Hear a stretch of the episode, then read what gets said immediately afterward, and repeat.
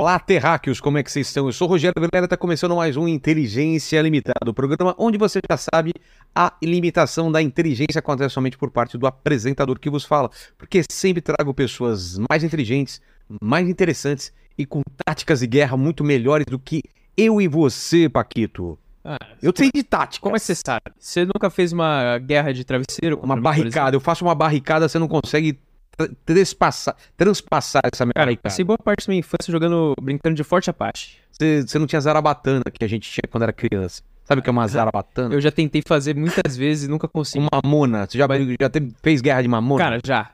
Sabe uma coisa que eu fazia? a gente Isso podia ter ficado cego nessas guerras, Então, pensa bem. Eu fazia um negócio que era muito perigoso, velho. O quê? Que a gente chamava de Deus era batendo ao contrário, ele em vez de tomar. Isso, garro, né? A gente fazia um negócio que chamava caninho. A gente pegava um caninho de PVC, cortava um dedo de luva, botava uma pedrinha dentro e... Nossa, Isso era perigoso, velho. velho. Perigoso Isso era demais, cara. Demais. Eu fazia uma coisa que é mais perigosa ainda. Chamava gatomia. Oh. Sabe o que é gatomia? Sim. Tudo, tudo apagado. Sim. Cinco moleque dentro de um quarto. E, mano, faz um miau e todo mundo vai atrás da porrada no negócio, entendeu? E aí, cara, é brincadeira de idiota, né? Idiota, idiota. Eu vou fazer uma coisa talvez mais perigosa. O quê? Eu comia manga com leite. Hum, Não, você fez isso e tá vivo? Tô vivo, cara. Manga com leite. Manga com leite. Não podia também. Mas houve sequelas? Deixou sequelas? Não, é, Deixou, ó, como ele tá. Outra coisa que Claramente minha, minha avó falava que não podia fazer careta na frente do espelho. É verdade. Se mudasse o vento, você ficava com aquela careta. E você testou bastante, pelo jeito.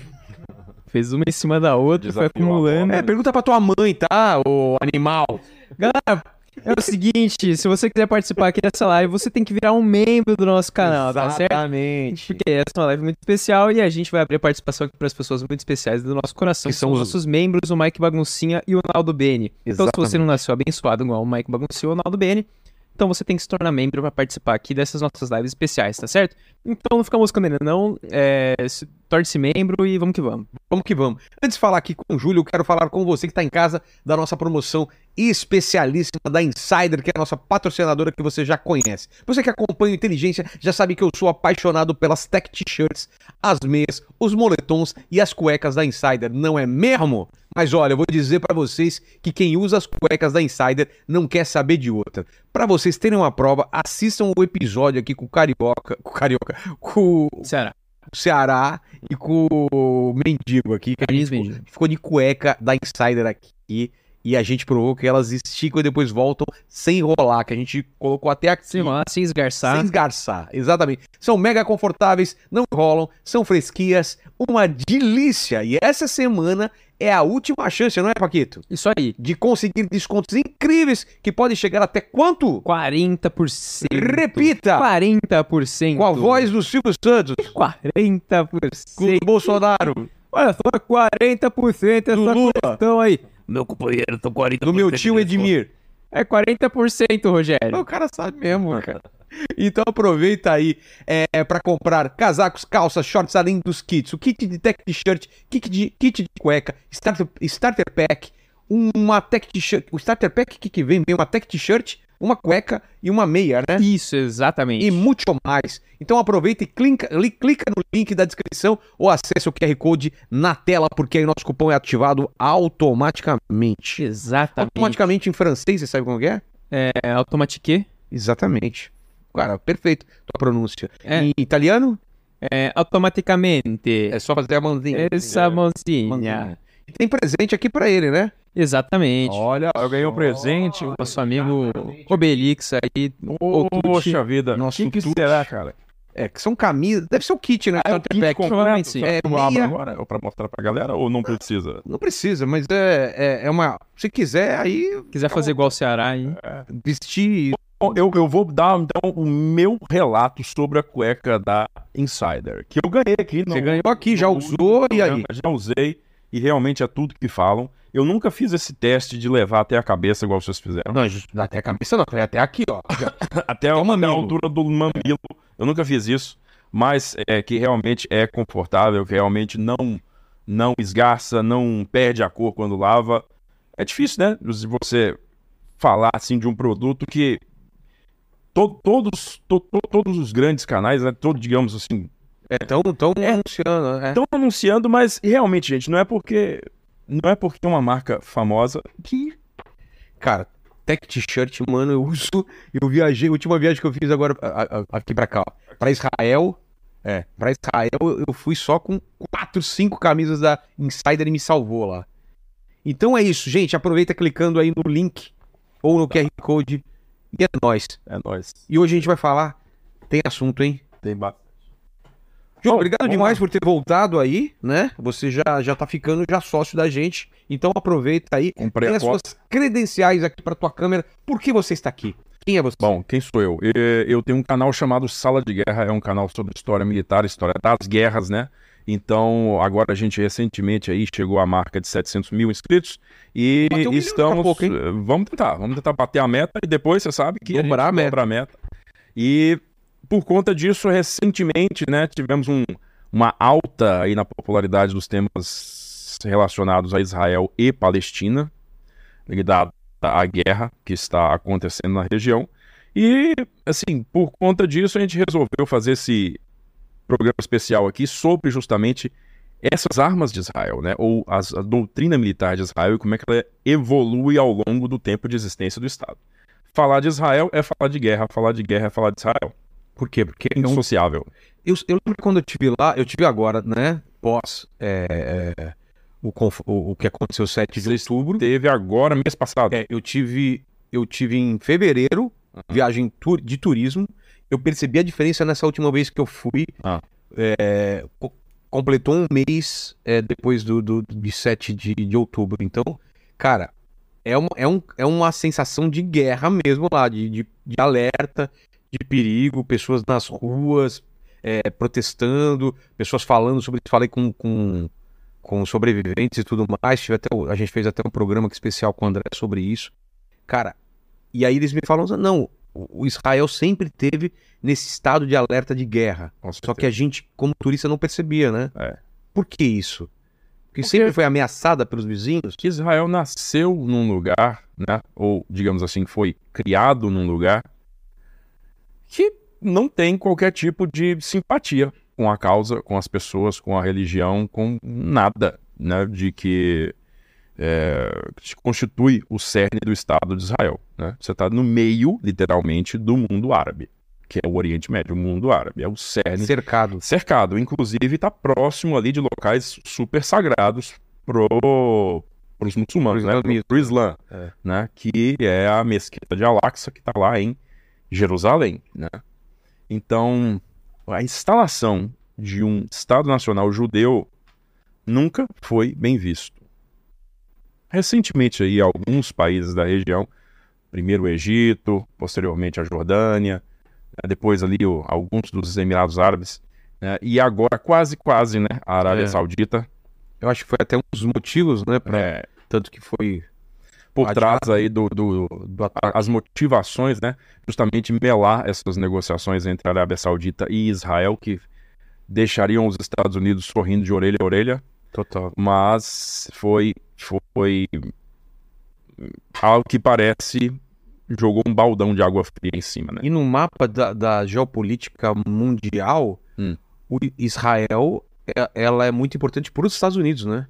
Extremamente. É, Olha, é, Tem uma pontinha lá.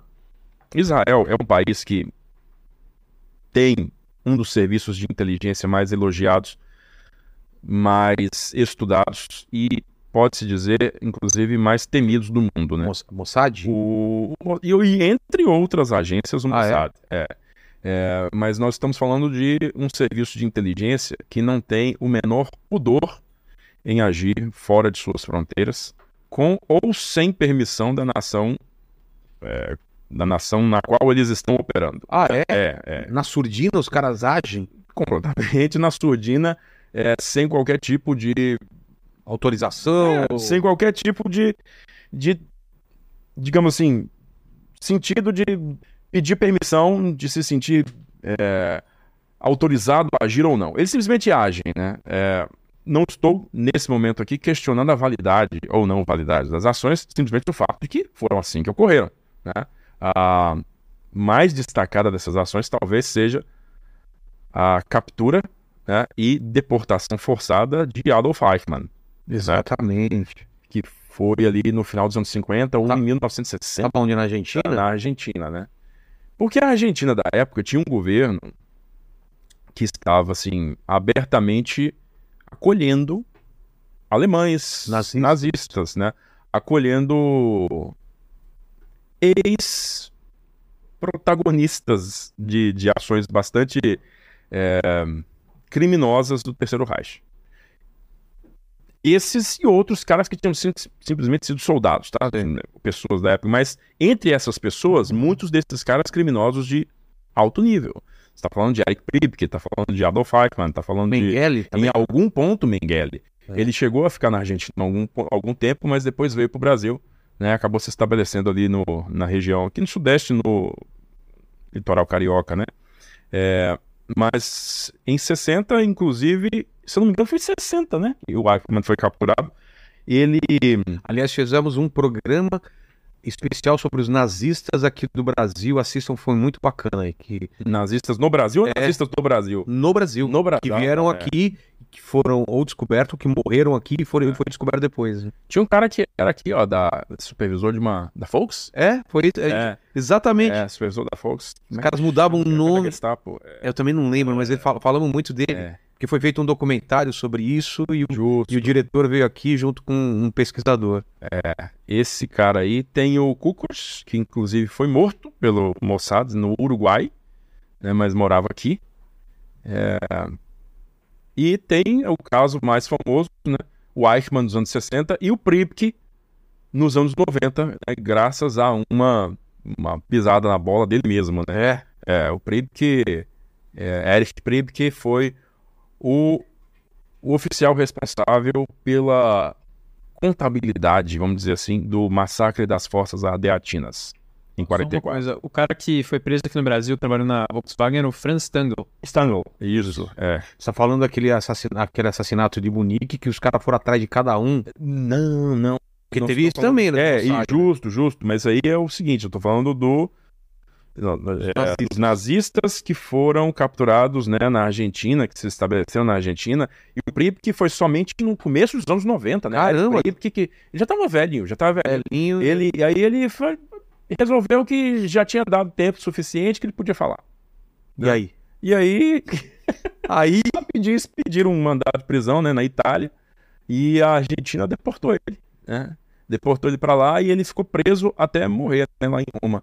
Ele morreu na cadeia. Era o, era o prisioneiro mais idoso da Europa quando ele morreu. Ele morreu 2000 e alguma coisa, 2010, 11, 12, alguma coisa. Por aí, nessa janela aí. Ele, mais, de mais de 100 anos ele morreu. Mas ele foi o cara que contabilizou, né? E o curioso é o seguinte, que, que a, a forma pela qual ele foi condenado não foi pela eliminação, pela morte, pelo assassinato daquelas, daquele número de pessoas, porque ele matou um pouco a mais. Foi por isso que ele assassinou um pouco a mais. É? Passou da conta. Entende? Porque é, foi o seguinte, foram os partisanos italianos lá em Roma, eles colocaram uma bomba numa carroça, né? E essa bomba foi explodida quando passava ali um, um grupamento da, da, da SS. Sei. E ali, se eu não me engano, foram mortos cerca de 25, 26 soldados. Outros foram para outros foram para o hospital, né? E aí o, o Hitler ficou furioso com aquilo, né? Com a ousadia, né? nas palavras dele, da resistência italiana. E ele mandou executar 100 italianos para cada soldado morto. Mano. Aí quando chegou no Kesselring, que era o comandante do, do Mediterrâneo, né? é, o Kesselring viu aquele número e falou, não, hum, reduz isso aí. E aí submeteu uma proposta de 10, e aí foi aceita a proposta de 10, ou seja, teria que matar 260 caras, né? 208, por aí. Eu sei que nesse meio tempo, mais quatro morreram no hospital. E aí subiu para 300 o número de pessoas que teriam que ser mortas, né? E aí o, o- o pessoal o comando né, militar alemão em Roma, na região de Roma, começou a olhar em presídios, né, para ver se conseguia essas pessoas e tiveram que, na verdade, pegar gente aleatória. Mas o Prip que foi o cara que foi responsável pela lista Sei. E Fossas Ardeatinas são algumas cavernas que tem ali perto de Roma. Se não me engano, são minas. E as pessoas foram executadas lá dentro. Meu. Só que passou da conta. Tipo, passou algumas pessoas da conta. Foi por conta disso Ah, é? Que ele foi condenado. Não foi porque ele estava lá controlando Seguindo 300, cara. Foi porque passou da conta. Se empolgou. é. A gente. Aí acabou que, que essas, essas mortes extras aí condenaram ele, né? E ele, e ele ficou preso até o fim da vida dele. Mas, enfim, é, tem a questão de. Isso aí não tem nada a ver com Israel, isso aí é questão italiana, mas Israel, é, a ação da, da inteligência israelense foi a captura de Eichmann na Argentina, sem qualquer conhecimento do governo argentino, sem qualquer autorização do governo argentino. Fizeram um foram lá. para colocar ele no avião. É, né? pegaram o cara, tava chegando em casa, né? É, como é que é? Fizeram um- uma. Fecharam. Fecharam ele, fizeram esbo- uma, uma emboscada. uma emboscada, a palavra é essa, É. Fizeram, fizeram emboscada pra ele, colocaram ele numa Kombi, amordaçaram, não sei o que, só tiraram no aeroporto, né? É. Aí ele viu, já tinha um avião esperando ali, pá, já era. Tchau. Tchau, tchau. Coisa parecida aconteceu com Barbie, né? O Klaus Barbie. Mas. Você fala do é, filme da é, Barbie. não foi da eu falei, Barbie, qual a relação? O Barbenheimer, não, é mais, mais é, o Klaus Barbie é outro cara, né? O carniceiro de Lyon, aí já é outro cara que inclusive teve essa, essa deportação também para a França, né? Teve uma deportação. Ele estava vivendo aqui na América do Sul Por que pra França? porque ele, os crimes foram cometidos Ah, na tá. França. Então o Barbie, Barbie foi, foi julgado lá na França. E o Eichmann foi importante pra caramba, né? Pra Foi. mostrar pro mundo os horrores da, do Justamente. Né? Porque ele foi o cara da logística. É. Ele foi o cara que o, que o, Har- é, o Reinhard Hardegan, né? Ele, eh, desculpa, Hardegan é outro cara. Reinhard Heydrich. Né? O Heydrich, ele simplesmente deixou a questão toda na mão do, do Eichmann. Organiza isso aí pra mim. E aí, poucos dias depois, o Heydrich foi morto lá em Praga. Né? Foi assassinado lá em Praga. Então o negócio realmente ficou na mão dele. Ele foi o cara, ah, o trem tal, esse trem tal, tal organiza. local aqui, baldeia aqui e tal, e. Então foi ele que, que foi o responsável por isso tudo. Inclusive, né, vazou essa informação anos depois que o Mossad tinha a localização, ao mesmo tempo, os paradeiros de Eichmann e Mengele. É mesmo? Isso. E aí eles tiveram que fazer uma escolha, porque a captura de um alertaria o outro, né? É. E aí eles perderiam o traço. E aí fizeram a, a escolha pelo cara mais alto, pelo, pelo figurão mais alto. E aí foram Aí atrás do Eichmann. ajudou o Mengele a, a continuar. Ah, é, continuou vivo, continuou escondido, a rede de apoio dele sumiu com ele e ele acabou falecendo lá no Rio de Janeiro, né? Não, Foi ele que morreu afogado? Bertioga? É. Bertioga. Foi em Bertioga. Dizem que foi assim, né? Que ele já tava mais, mais velhinho assim, e aí foi pro mar ali e sofreu um, puf, um repentino ali, caiu na onda e morreu. E aí a gente. Tudo isso a gente tá falando por causa da inteligência, né? Justo, da inteligência israelense. Que é. Que é por, por, por todo esse, esse motivo de estar é, no meio de um barril de pólvora, teve É. que. Teve que existir, né? Desde É. o começo ela teve que ser desenvolvida, ela teve que se hipertrofiar desde o Infiltrar. começo, né? Se infiltrar mesmo e conseguir informações e tomar atitudes. Não é só a questão de conseguir informações. Em É, relação à bomba atômica, ela tá sempre atuante do Irã, né? Sim, Pra- pra- sim. Tem inclusive. Você sabe que, inclusive, tem um caso de assassinato de um é, cientista brasileiro, creio que era militar, inclusive. Hã? É. Relacionado? Um hotel em São José dos Campos. E por quê? Ele estava Por envolvido? conta do programa nuclear brasileiro. Sério? É, ué. Porque Tem a ver. é muita coisa. É assim. Isso é uma história que, que continua assim um pouquinho nevoada, né? Mas o Brasil tentou ter seu reator nuclear, né? é, no começo dos anos 70, né? Brasil foi um dos primeiros países pra, pra- né, aqui na América a realmente conseguir acesso à tecnologia nuclear sensível, né? Junto com isso aí, graças ao trabalho do almirante Álvaro Alberto. Inclusive é o cara que tá batizando o submarino nuclear aí, É. né? O nome, ele já Mas morreu há muito Isso tempo. depois de Angra 1. Não, antes. Antes? Antes, antes, antes. O Brasil estava em vias de conseguir um. É Ali para 1970, eu acho, em vias de conseguir um reator nuclear da Westinghouse norte-americano. Sei. Só que aconteceu uma coisa paralela a isso, né? Alguns anos antes, os anos 60, a Índia tinha comprado um reator canadense. E o reator indiano, que foi comprado do Canadá, era para uso era para uso de produção de energia, né? É, só que se você mudar as configurações do reator um pouco, você faz um reator de produção de plutônio, né? Nós já Oh. discutimos isso É. live. Mas enfim, Sobre o, a bomba, né? é, é. Aí você- você consegue fazer, você consegue produzir plutônio nesse reator. E aí o plutônio é a matéria-prima para o dispositivo nuclear. E aí a Índia foi o primeiro país pós é, Tratado de Não Proliferação, né, o TNP, Tratado de Não Proliferação Nuclear, que é o chamado Clube dos Cinco, Estados Unidos, França, Inglaterra, Rússia e China. São os países que tinham bombas atômicas, eles fizeram essa, essa associação aí, né, para ninguém mais ter bomba atômica. E aí a Índia, sorrateiramente, conseguiu fazer a dela. Né? E aí eles explodiram a dela, se não me engano, em 70 e... Aí pro Paquito, cara, mas é 71 É, não ou é. 74. Entre os 71 e 74. Eles explodiram a deles. E aí, quando os, os indianos explodem a bomba atômica deles, a Westinghouse paralisa a negociação. Porque se os indianos fizerem, vocês vão fazer também, É. entendeu? Aí, Levantou a lebre, né? é. E aí. 74. 74. E aí eles, eles fazem essa, essa paralisação e aí o Brasil vai para a Alemanha Ocidental, né? Buscar seu reator. E seu reator é, é construído aqui a partir do final dos anos 70, né? Em Angra, Angra 1, depois Angra 2, e até hoje tem a Angra 3 aí em construção. Mas é um reator alemão, né?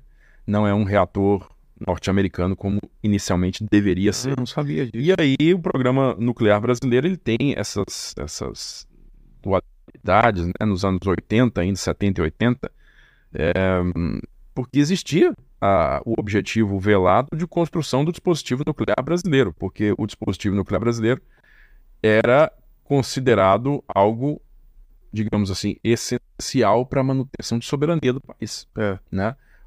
Quem assinou o TNP no Brasil, se não me falha a memória, foi Fernando Collor. Caramba. Entendeu? Então, antes disso, o Brasil não era signatário. Então, oficialmente, o Brasil podia ter bomba atômica. Né? Mas quando o Collor assinou isso e ele quis realmente assim abrir a economia brasileira, foi isso que ele fez, né? Abriu a economia, abriu politicamente o Brasil para muito mais eh, parcerias no exterior.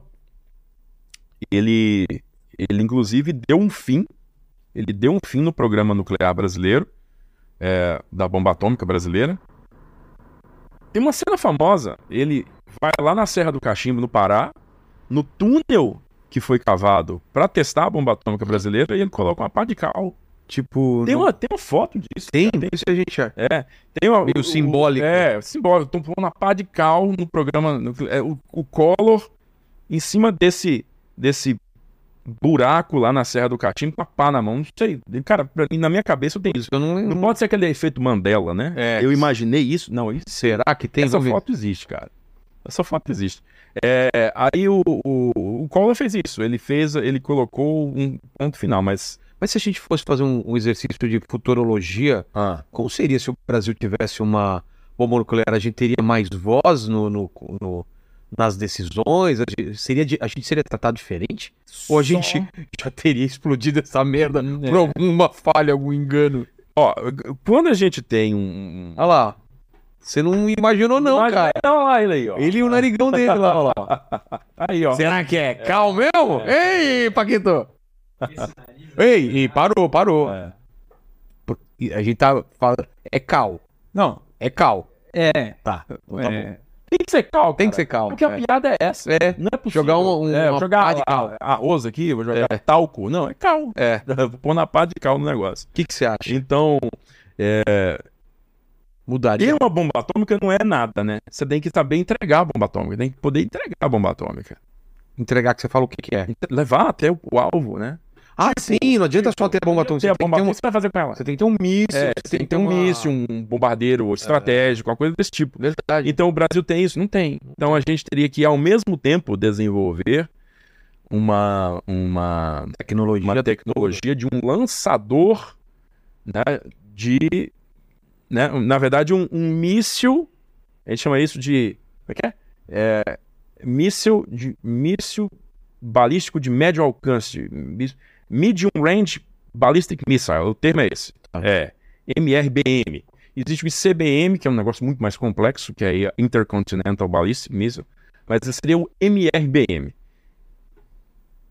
E aí, é, não é algo que seja oficial e nem é algo que eu, que eu vou dizer que, que, que eu possa comprovar com fontes sólidas, mas existem conversas de bastidores que indicam que o famoso VLS, na verdade, tinha essa função como, digamos assim, função dual, né? Entendi. É... Primeiro porque ele é fruto de um programa 100% nacional. Existia uma alternativa de uma parceria francesa que resultaria eventualmente no, no foguete Ariane, né? E que foi rejeitada em 79. E, e o Brasil optou por essa, por essa, esse desenvolvimento 100% é, nacional, né? De um foguete 100% sólido, inclusive. Se você olhar lançadores de, de, de, de satélites, raramente você vai encontrar um que é de propulsão sólida, 100% é. sólida, porque é tipo um rojão, né? Como é que você vai ter precisão para injetar satélite numa altitude precisa com um rojão? É difícil. Mas o, o VLS era isso, né? O VLS tinha quatro estágios sólidos, quatro estágios de rojão. Então ele era singular na, na categoria dele. E os Estados Unidos colocou um, um grande embargo no programa espacial brasileiro desde os anos 70, né? Desde os anos 70 quando o governo federal se recusou a, é, a liberar as imagens né, dos, dos satélites de reconhecimento fotográfico da Terra, né, que o Brasil tinha uma parceria com a NASA para fazer esses é, uso dessas imagens, e, mas com, com a, a cláusula de que essas imagens seriam públicas para uso científico. E aí o pessoal lá em São José dos Campos resolveu que não, que não ia não iria divulgar essas imagens, que, ia, que isso era de interesse estratégico.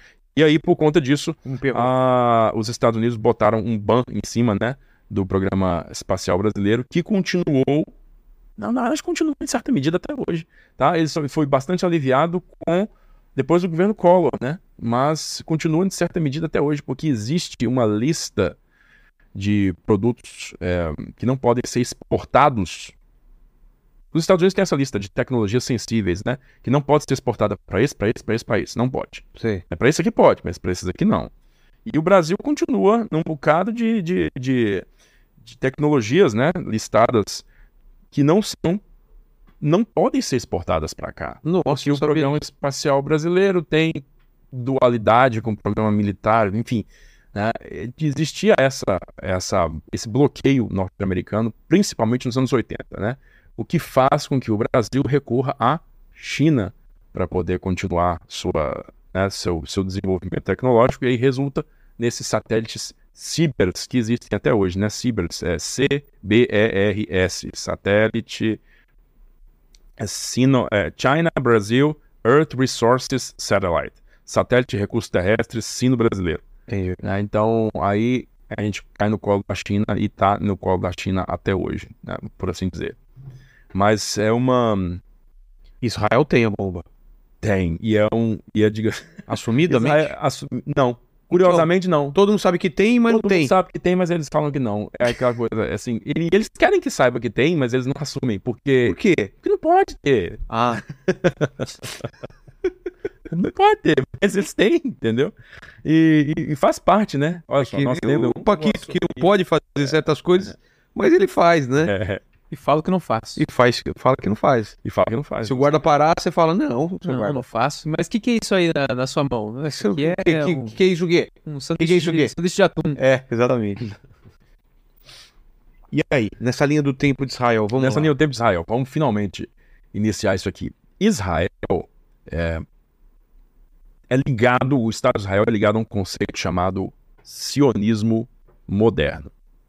Sionismo é uma palavra que vem de Sião. Sião, pátria, é, a pátria original, né? A pátria, a pátria dos judeus, é conhecida, um dos nomes é Sião. Então, Zionism, né? Zion em inglês.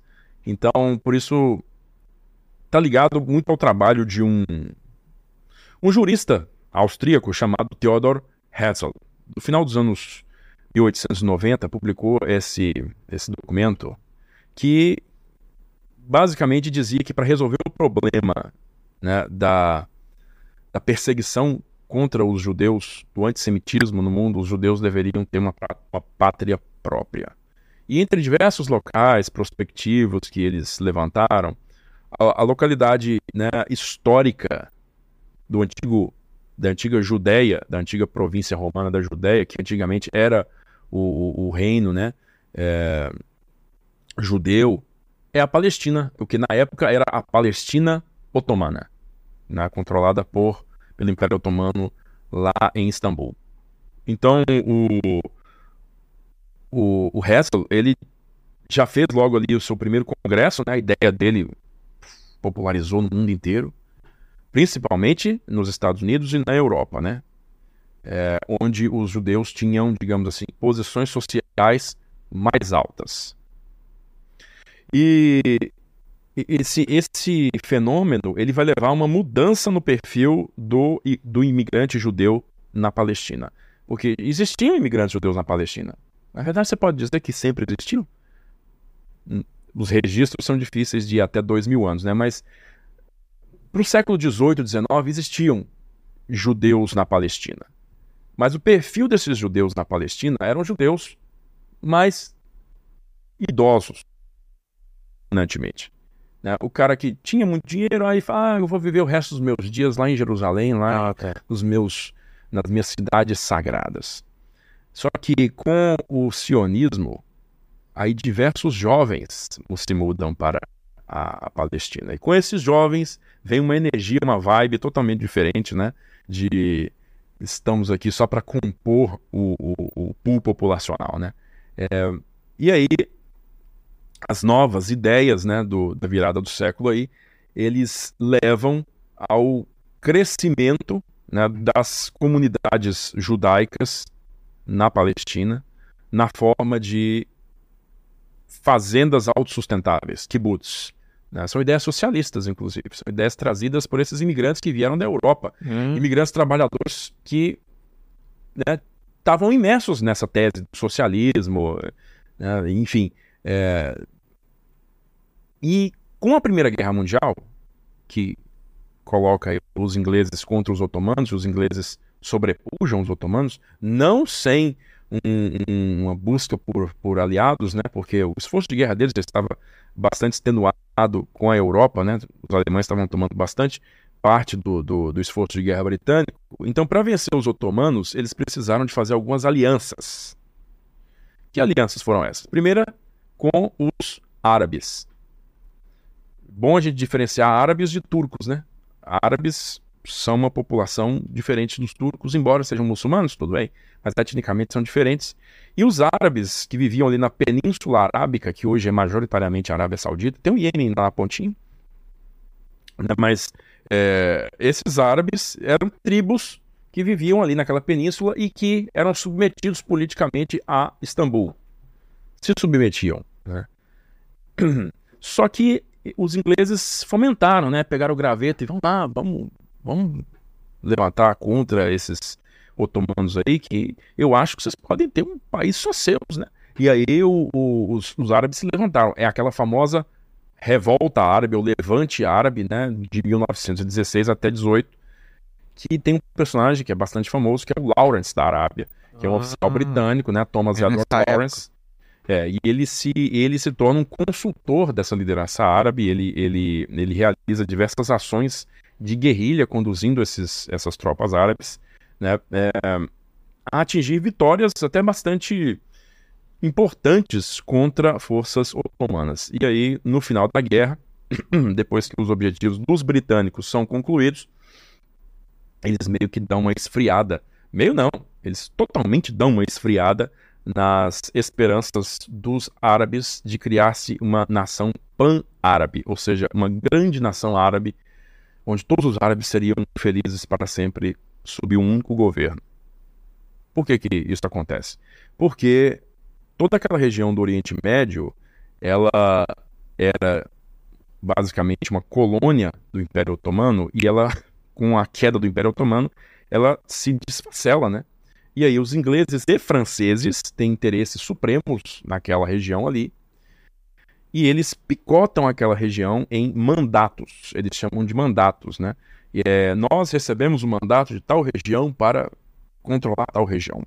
A França, por exemplo, recebe a Síria, o Líbano, é, que outras regiões aqui? Agora não tô lembrando. Tem mapa dessa divisão, não tem? Tem, tenta aí mandato, mandato britânico da Palestina ou mandatos Oriente Médio, mandatos pós Primeira Guerra Mundial. A gente vê qual é França, qual é francês, qual é inglês. E aí tinha o mandato britânico da Palestina. O mandato britânico da Palestina, que basicamente hoje, se você for olhar no mapa, é Israel com territórios é, palestinos, ou seja, Cisjordânia e Gaza, e também a Jordânia, o que era a Jordânia, o que seria hoje a Jordânia. Na época eles passaram a chamar de Transjordânia. Ah, tá. Olha lá. Mandato francês, lá em cima na Síria. o mandato do Iraque era britânico também. Né? Mas isso aí tudo era o mandato da Palestina, que era britânico, né? E aí eles em 22 partiram o Rio Jordão, que tá passando o Rio Jordão. Sei, aquele, Porto da aquele riozinho lá. Mar Morto, É. né, que desemboca aqui nesse porto de Acaba, né, que fica aqui na pontinha aqui embaixo, e aí você já está no Mar Vermelho. Certo. Aqui acontece, essa parte é, oriental, vamos dizer assim, virou a Jordânia, né, porque foi entregue para a família Hashemita para que ela reinasse ali, e, e aí virou a Jordânia. E a parte ocidental do Rio Jordão, da, da margem do Rio Jordão, seria a Palestina, né, propriamente dita, que ali tem de origem árabe e populações de origem judaica, majoritariamente. Tem cristãos também, tá? Mas é uma numa porção um pouco menor. A ideia do Líbano seria para abarcar esses cristãos. É, o cristãos, Líbano né? tá lá em cima, Tá né? cima, seria, é. seria, seria já no mandato francês, É. mas o Monte Líbano, que também nasceu nessa época aí, é, é para, digamos, abarcar todo esse pessoal de, de, de, de fé cristã que estava aglomerado naquela região lá, né? Lá é, é justamente a maioria deles está nessa região de mandato francês. O Líbano é muito mais relacionado aos cristãos do que a Palestina. É. Embora exista uma minoria cristã, assim, até representativa lá. E na Palestina está Jerusalém, né? Que é sagrada para as três religiões. E aí é o, é o problema. É a treta, é claro. Até lá, porque é sagrada para as três. Por que que nós vamos fazer Palestina? Até tentaram, ah, vamos criar aqui uma, uma cidade independente da Palestina, como tentaram fazer com Danzig no final da Primeira Guerra, né? Cidade independente, cidade aberta de Danzig, nunca dá certo. E aí, lá na Palestina, lá na, em Jerusalém também não deu certo essa ideia. Mas nessa época aí, os, os, os ingleses, como eu falei para você, no final da Primeira Guerra Mundial, eles estavam precisando de aliados e eles se aliaram justamente com essa população judia, essa população judaica. E aí esse ministro de Relações Exteriores do Reino Unido, perdão, do Reino Unido, chamado Arthur Balfour, ele fez essa declaração em novembro de 17 pro Barão Rothschild, que era o presidente da Federação Judaica Britânica, Comunidade Judaica Britânica. Ele diz o seguinte: o governo de Sua Majestade está mais do que feliz em auxiliar a causa sionista, a instalação de uma nação, é, de um lar judeu na Palestina. Um lar judeu. Ele não está falando ainda de um Estado independente, mas de um lar judeu. Você Tá. pode se instalar lá. E aí. Por quê? Porque os Estados Unidos tinha diversos judeus em posições políticas importantes e os Estados Unidos tinham acabado de entrar no esforço de guerra, eram muito importantes para a Grã-Bretanha, além do que né, os próprios judeus britânicos, muitos deles também é, de influência política muito alta, e isso, isso resultou numa simpatia maior com a causa britânica, até formando uma, algumas, algumas unidades do exército britânico exclusivamente de soldados judeus, né, para para colaborar para o esforço de guerra, né? Inclusive o, o, o Davi Ben Gurion, que é o fundador de Israel, integrou uma dessas brigadas judias, se não me engano. E aí o seguinte, quando a guerra termina, né, essa, essa, todo esse, essa, esse ânimo, esse ímpeto de vamos construir, eh, os ingleses dão aquela refreada também. E aí, só que eh, eles continua apoiando a imigração judia para a Palestina. Só que é o seguinte, quando eles apoiam essa imigração, chega o aporte financeiro das organizações sionistas internacionais para a imigração judia lá na Palestina. E aí, esses caras começam a comprar muita terra, comprar muita terra e vão se tornando cada vez mais donos da terra na Palestina e junto ali com um sistema um sistema arcaico que existia na época do Império Otomano, né, em qual os pequenos proprietários de terra eles na verdade não colocavam a terra no seu nome, deixavam no nome de um cara mais rico, de um cara mais poderoso, né, para não ter que pagar imposto e nem ter que servir, fazer serviço militar. Então, o, esse pessoal acabou tendo que vendo suas terras serem depreciadas ao extremo, né, o preço da terra sendo depreciado ao extremo e eles tiveram que vender essa terra. Quando eles venderam essa terra, cada vez mais terras acabaram na mão de proprietários judeus. O que que ocorre? É, no, em 1920, eles, os, os, os, ingleses nomeiam um governador, um alto comissário para a Palestina, chamado Herbert Samuel. E Herbert Samuel é o primeiro judeu, confesso, né, judeu praticante, a exercer um cargo alto no governo britânico, Herbert Samuel. Isso gera uma, uma, onda de protestos, não só na Grã-Bretanha, quanto na Europa, quanto no Oriente Médio, no mundo inteiro, porque os caras veem o seguinte: isso é você colocar um sujeito que é abertamente sionista, que quer que a nação judia seja implantada em toda a Palestina e que vai eventualmente expulsar as outras populações de lá. Olha a treta. É. E aí, né, os, os ingleses se mantêm firmes na nomeação, o Herbert Samuel diz que não, seria muito justo. E aí ele realmente começa lá tentando fazer acenos para árabes, fazer acenos para cristãos, fazer acenos principalmente, né, inegavelmente, para os judeus também. E nesse ponto, né, essa situação já vai se tornando insustentável para a população árabe nativa. Né? E eles acham que eles estão sendo expulsos dali aos poucos. E aí ocorre um problemão em 21, em Jafá, na qual, é um distúrbio de Jafá, no qual 45, 45 judeus são mortos por manifestantes árabes. E aí a polícia britânica só entra na ação, eles viram o negócio acontecendo, não fizeram nada. Depois que acontece isso, é que eles entram na ação para poder sossegar a turba árabe e mata 48 árabes no, no, no, né, no decurso da ação. Aí esse incidente, é este incidente, Jafar, 1921, que particularmente faz surgir a doutrina que vem, assim, é o manto que cobre o Estado de Israel até hoje, né? que é aquele manto da autodefesa, mas com ações ativas, com ações ofensivas. Não espera ser atacado. Não é esperar ser atacado. Não. E isso tudo vem de um cara chamado Zeev Jabotinsky. Zeev Jabotinsky. É tipo Zé apóstrofo Ev. Tá. É, Zeev, Zeev Jabotinsky. Né? Então, o Zeev Jabotinsky é o cara que cria uma doutrina chamada de é, sionismo revisado, ou revisionismo sionista. É sionismo revisado, é isso mesmo. Revised Sionism. Então, o, o Jabotinsky é o cara que diz o seguinte: eu não tenho que me submeter à autoridade britânica para dizer quem deve ou não, quem, ou quem não deve se instalar na Palestina. Todo judeu tem direito à Palestina. O Estado de Israel só vai existir se as armas judias protegerem Israel. E existe uma única forma de impedir os ataques dos árabes: é com força. Só, só existe essa, esse caminho. Então, ele, ele é o cara que cria essa doutrina, e essa doutrina ela é expandida nos anos seguintes. Inicialmente numa organização que é a Haganah, formada em 1920, que é uma milícia. Você vê que é tipo um poder paralelo, né? Existe uma autoridade política e militar na Palestina que é o Império Britânico. E dentro existe uma milícia judia que foi criada para proteger comunidades judias, chamada de Haganah.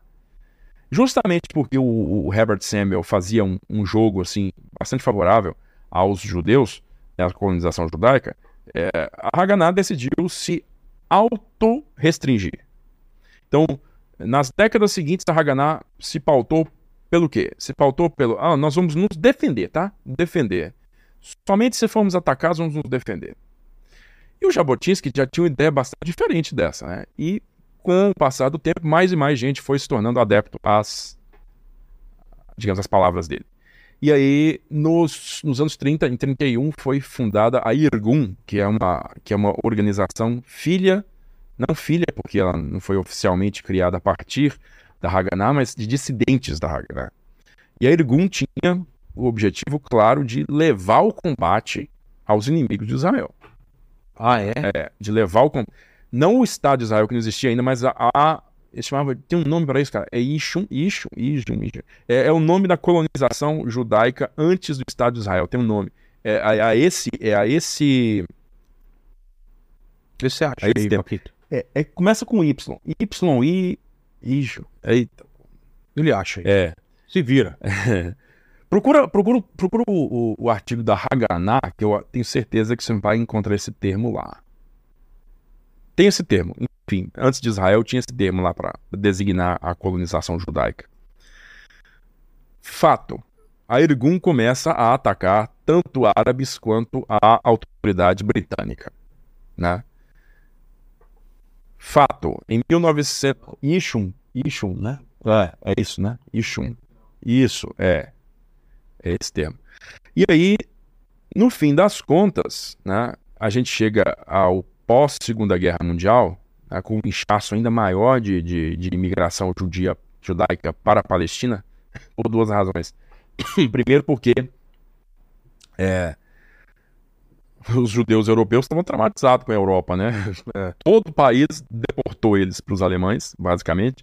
É, verdade, né? Todo e, mundo entregou eles. Todo mundo entregou eles. E, e, e, e outra, não tinha, tinha o que fazer na Europa, né? Não foram só eles que estavam saindo da Europa, muito mais gente estava saindo da Europa, porque a Europa cessou de existir, né? Então, aí veio aquele tanto de gente para lá, e aí é, as pressões políticas na ONU né, fizeram a ONU votar lá a partição da Palestina em dois estados. No ano seguinte, Ben Gurion em maio de 48, ele declara a independência de Israel. Quando ele declara a independência de Israel, é, os membros da Haganah, principalmente, da Palmar, que tinha sido criada em 41 para combater uma eventual invasão alemã da Palestina. Né? Se Rommel, por exemplo, no deserto tivesse vencido os ingleses no Egito e tivesse invadido a Palestina, né? É. Quem é que ia defender os judeus? Seria a Palmar era uma milícia.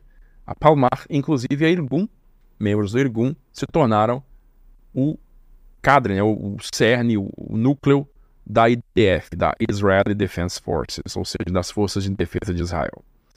É, eles copiaram o sistema de patentes da Haganah, né, que existe até hoje na IDF. Curiosamente, a IDF assim, tem o mesmo tipo de patente para Força Aérea, Exército e Marinha.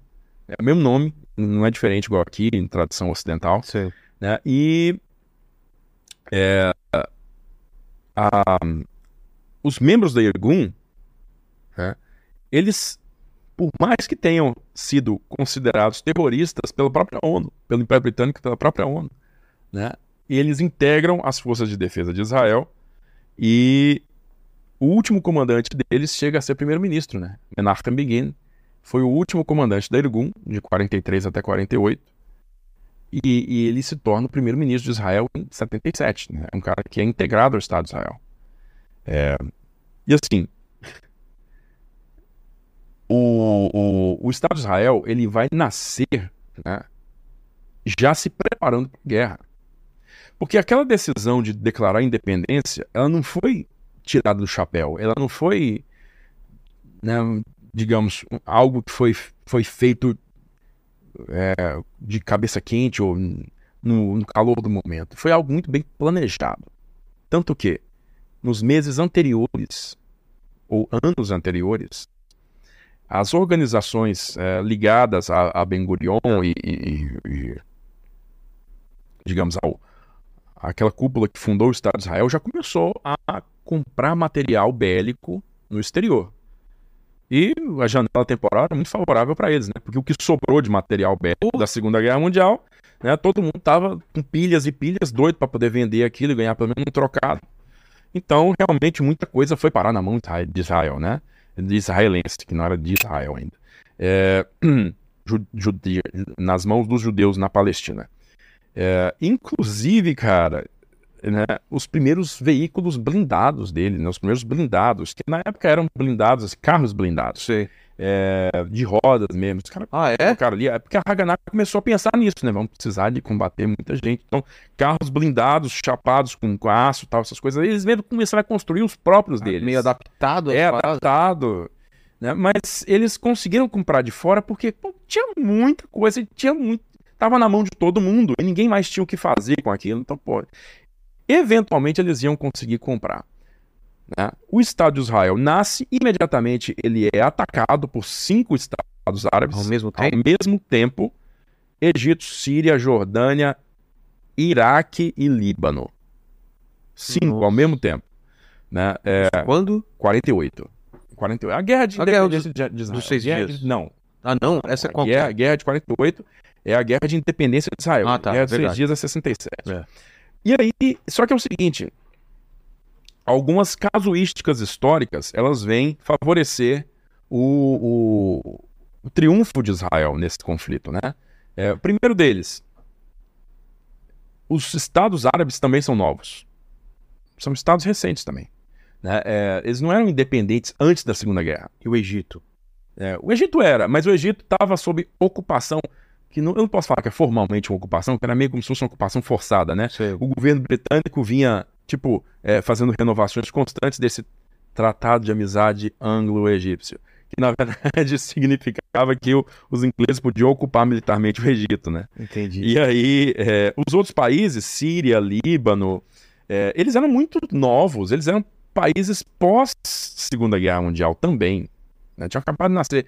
Então era aquela coisa muito assim, ainda. Ninguém se sentia muito sírio, ninguém se sentia muito iraquiano. É. Não tinha aquele. O Egito era mais antigo, mas assim, ainda não era um país formado plenamente. Outra, é, esses países tinham pouquíssimo em comum. Eles não tinham muito em comum. O que eles tinham em comum? O ódio a Israel. É. Só. É o que unia eles. É o que unia eles. Nós todos estamos juntos nessa, a primeira Liga Árabe, né? Nós estamos juntos nessa contra Israel, beleza? Ok. Ninguém coordenou nada. Então, o comando libanês vai lá e ataca por conta própria, né? Com os seus meios e suas próprias decisões. A Síria é a mesma coisa, a, Jordânia é a mesma coisa, o Iraque é a mesma coisa e o Egito é a mesma coisa. Todo mundo atacou separadamente. né? Então, Israel pôde lidar com um inimigo de cada vez. Né? E aí houve algumas. Se fosse todo mundo ao mesmo tempo- coordenadamente, né? Foram tentativas que eles fizeram depois. Tá. Mas eles viram que isso é um problema. É, mas os, os, os árabes atacaram de forma totalmente desconexa, né? E existia um, um- um- os fatores, ah, é, outros fatores que acabaram favorecendo Israel, que foi o seguinte: Israel, né, Israel não, é Israel, agora já é Estado.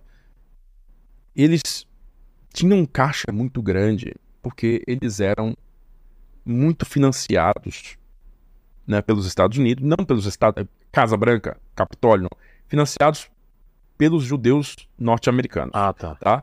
Pelos judeus britânicos, pelos judeus ricos de diversos países. Então eles tinham um capital grande, né? E esses caras puderam usar esse, essa ala- alavancagem para poder comprar material de guerra, mesmo que eles estivessem oficialmente sob embargo de armas pelas Nações Unidas. Entendi. Então, ao contrário do que muita gente pensa, Estados Unidos não foi um defensor, um financiador de Israel desde o começo. Não foi. Os Estados Unidos embargaram a nação Ah, é? israelense lá no começo, não venderam material de guerra para eles, tá? E o material de guerra que os israelenses conseguiram, que era de origem norte-americana, eles conseguiram através de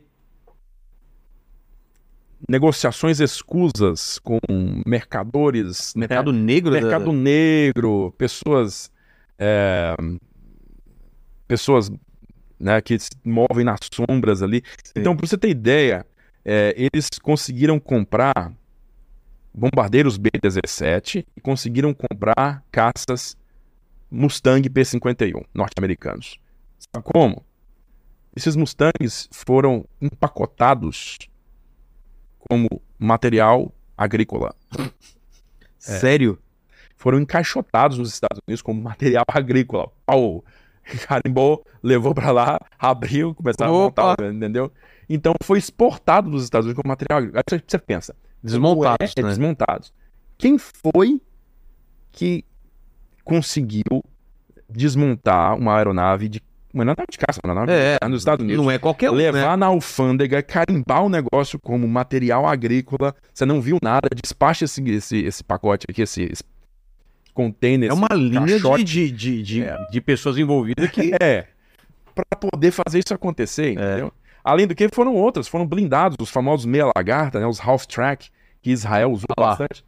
Não, isso aí, isso aí é um avião, isso aí é o, é o B-17 sueco. Esse é o Saab B-17. Procura Boeing Muito B-17. bom, viu, Paquito? Muito bom, viu, É porque é Paquito? B-17 também, cara. Aí ele pegou o primeiro gabariteu. É. É o Boeing B-17, quatro motores aí.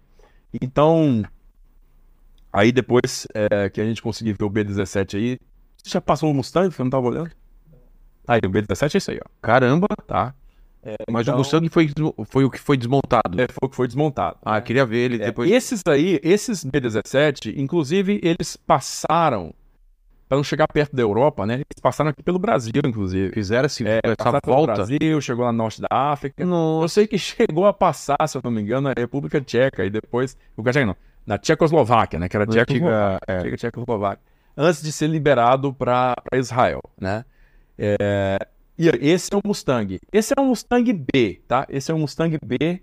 Os, dele eram, os deles eram Mustang P51B, Tá. canopy bolha, tá? P51B, aí você vai ver qual que é que eu tô falando. É, Principalmente, né? Claro que tinha versões posteriores, mas não era essa versão gaiolinha, com canopy gaiolinha. Essa é mais recente ou mais Essa antiga? é mais antiga. mais Essa é antiga? mais antiga. é. É, Então, o. Então eles, de vários meios, eles foram levando... vários meios- E ó, tem um detalhe, tem um detalhe que é tipo a cerejinha do bolo desse começo de Israel. É, a grande ironia é a seguinte: Mustang, esse aí.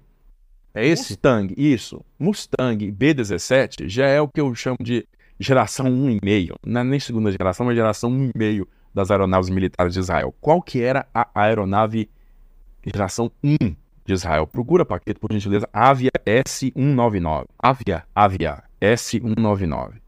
É, é muito curioso isso. Por quê? Você tinha na Europa agora um bloco ocidental e um bloco oriental. né? Exato.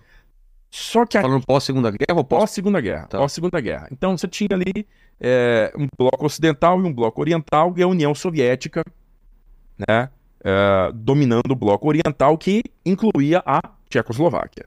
Tá? Tchecoslováquia é, por assim dizer, o mais ocidental desses países. É o mais ocidental desses países. Esse qualquer? É Esse é o Avia S199. Muitos dos seus Essa é a primeira geração, então. aqui- é, essa é a primeira geração mesmo. Se você quiser chamar de geração 0.9, Tá. é isso aí mesmo.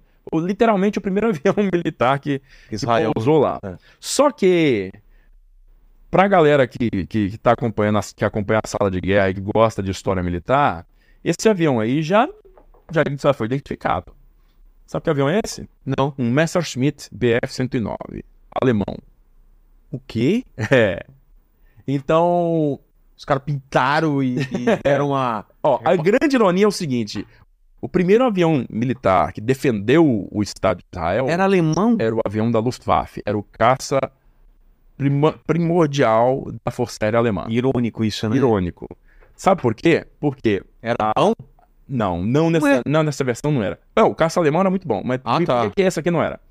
É o seguinte: a Tchecoslováquia, ela, ela tinha uma indústria armamentista de certo porte antes da Segunda Guerra. Ah, é? É. A Avia era uma indústria aeronáutica tchecoslovaca.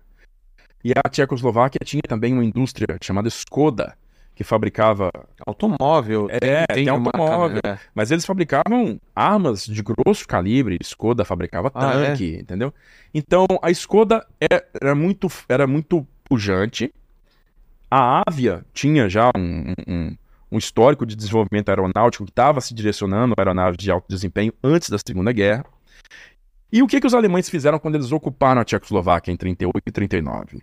Eles utilizaram a planta industrial Tchecoslováquia para ampliar as capacidades industriais deles próprios. Traduzindo para o português, eles começaram a fabricar Messerschmitts na Tchecoslováquia. Certo. Então, quando acabou a guerra, né, e os alemães foram derrotados na Tchecoslováquia, o que, que sobrou na Tchecoslováquia? Peça. Planta de Messerschmitt, maquinário de Messerschmitt, peça de Messerschmitt. É, O que, que os tchecos fizeram? Vamos fabricar Messerschmitts. claro. Só que tinha um problema. É, eles fabricavam Messerschmitts, mas a fábrica de motores, os motores desses aviões, eram motores Daimler-Benz, eram motores alemães, que eram fabricados na Alemanha. Então rolou esse problema. Os alemães não fabricavam esses motores na Tchecoslováquia, eles começaram a fabricar as fuselagens, mas sem motores. Mas eles tinham uma fábrica de motores na Tchecoslováquia, que era a fábrica de motores da Junkers, né, que não era da Junkers, mas a Junkers começou a fabricar esses motores deles lá. Né, e basicamente esse motor que você está vendo aí é o motor de um bombardeiro alemão chamado Heinkel 111. Eles usavam dois, né? E aí você está vendo só um. Esse motor é um motor de uma potência muito mais baixa que o Daimler-Benz, o que fazia desse avião aí uma coisinha Mais nada- lento. muito mais lento, menos potente, enfim. Mas, como eu costumo dizer, esse avião aí é o famoso melhor que nada. Ah, tá. Já que, já que não tem. É. Esse avião foi o que um sujeito chamado é, chamado Israel Amir, ele foi formalmente o primeiro comandante da Força Aérea de Israel. Esse cara, ele, ele era industrial, né? Ele já fabricava arma e tal, essas coisas. Não era aviador, não. Ele já fabricava arma. E aí ele, com os contatos dele, ele conseguiu, na surdina, com o governo tchecoslovaco, a compra desses aparelhos aí. Ó. Levou isso aí lá para para Israel e esses foram os primeiros aviões militares de Israel.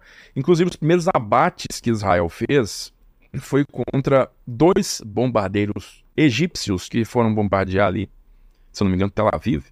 E esse avião aí fez ah, os primeiros abates.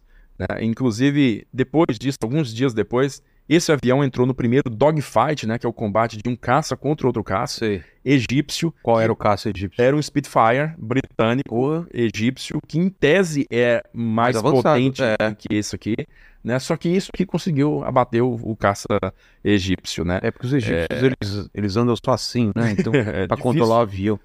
O que que foi? Você não gostou da piada, ô Paquito? Cara, que o Os cara- velho. Imagina os caras pilotando assim. Mas a gente tem que aproveitar o é, momento, exatamente. Eu falo sempre isso. Mas É, e, e- só que é o seguinte, qual que é a carta na manga de Israel pra fazer milagre com essas coisas? aí? qual?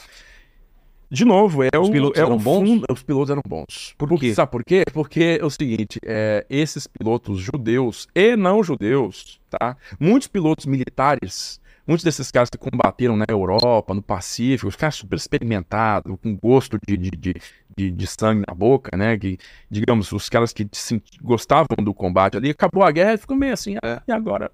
É, muitos desses caras, inclusive, tiveram que deixar a vida militar, né? Virar piloto civil, é, fazendo algum tipo de trabalho aí, ou nem piloto mais era. E aí Israel falou o seguinte: quer saber? Eu pago muito dinheiro pra qualquer um com experiência que quiser me defender. Porra. Aí muita gente foi pra lá.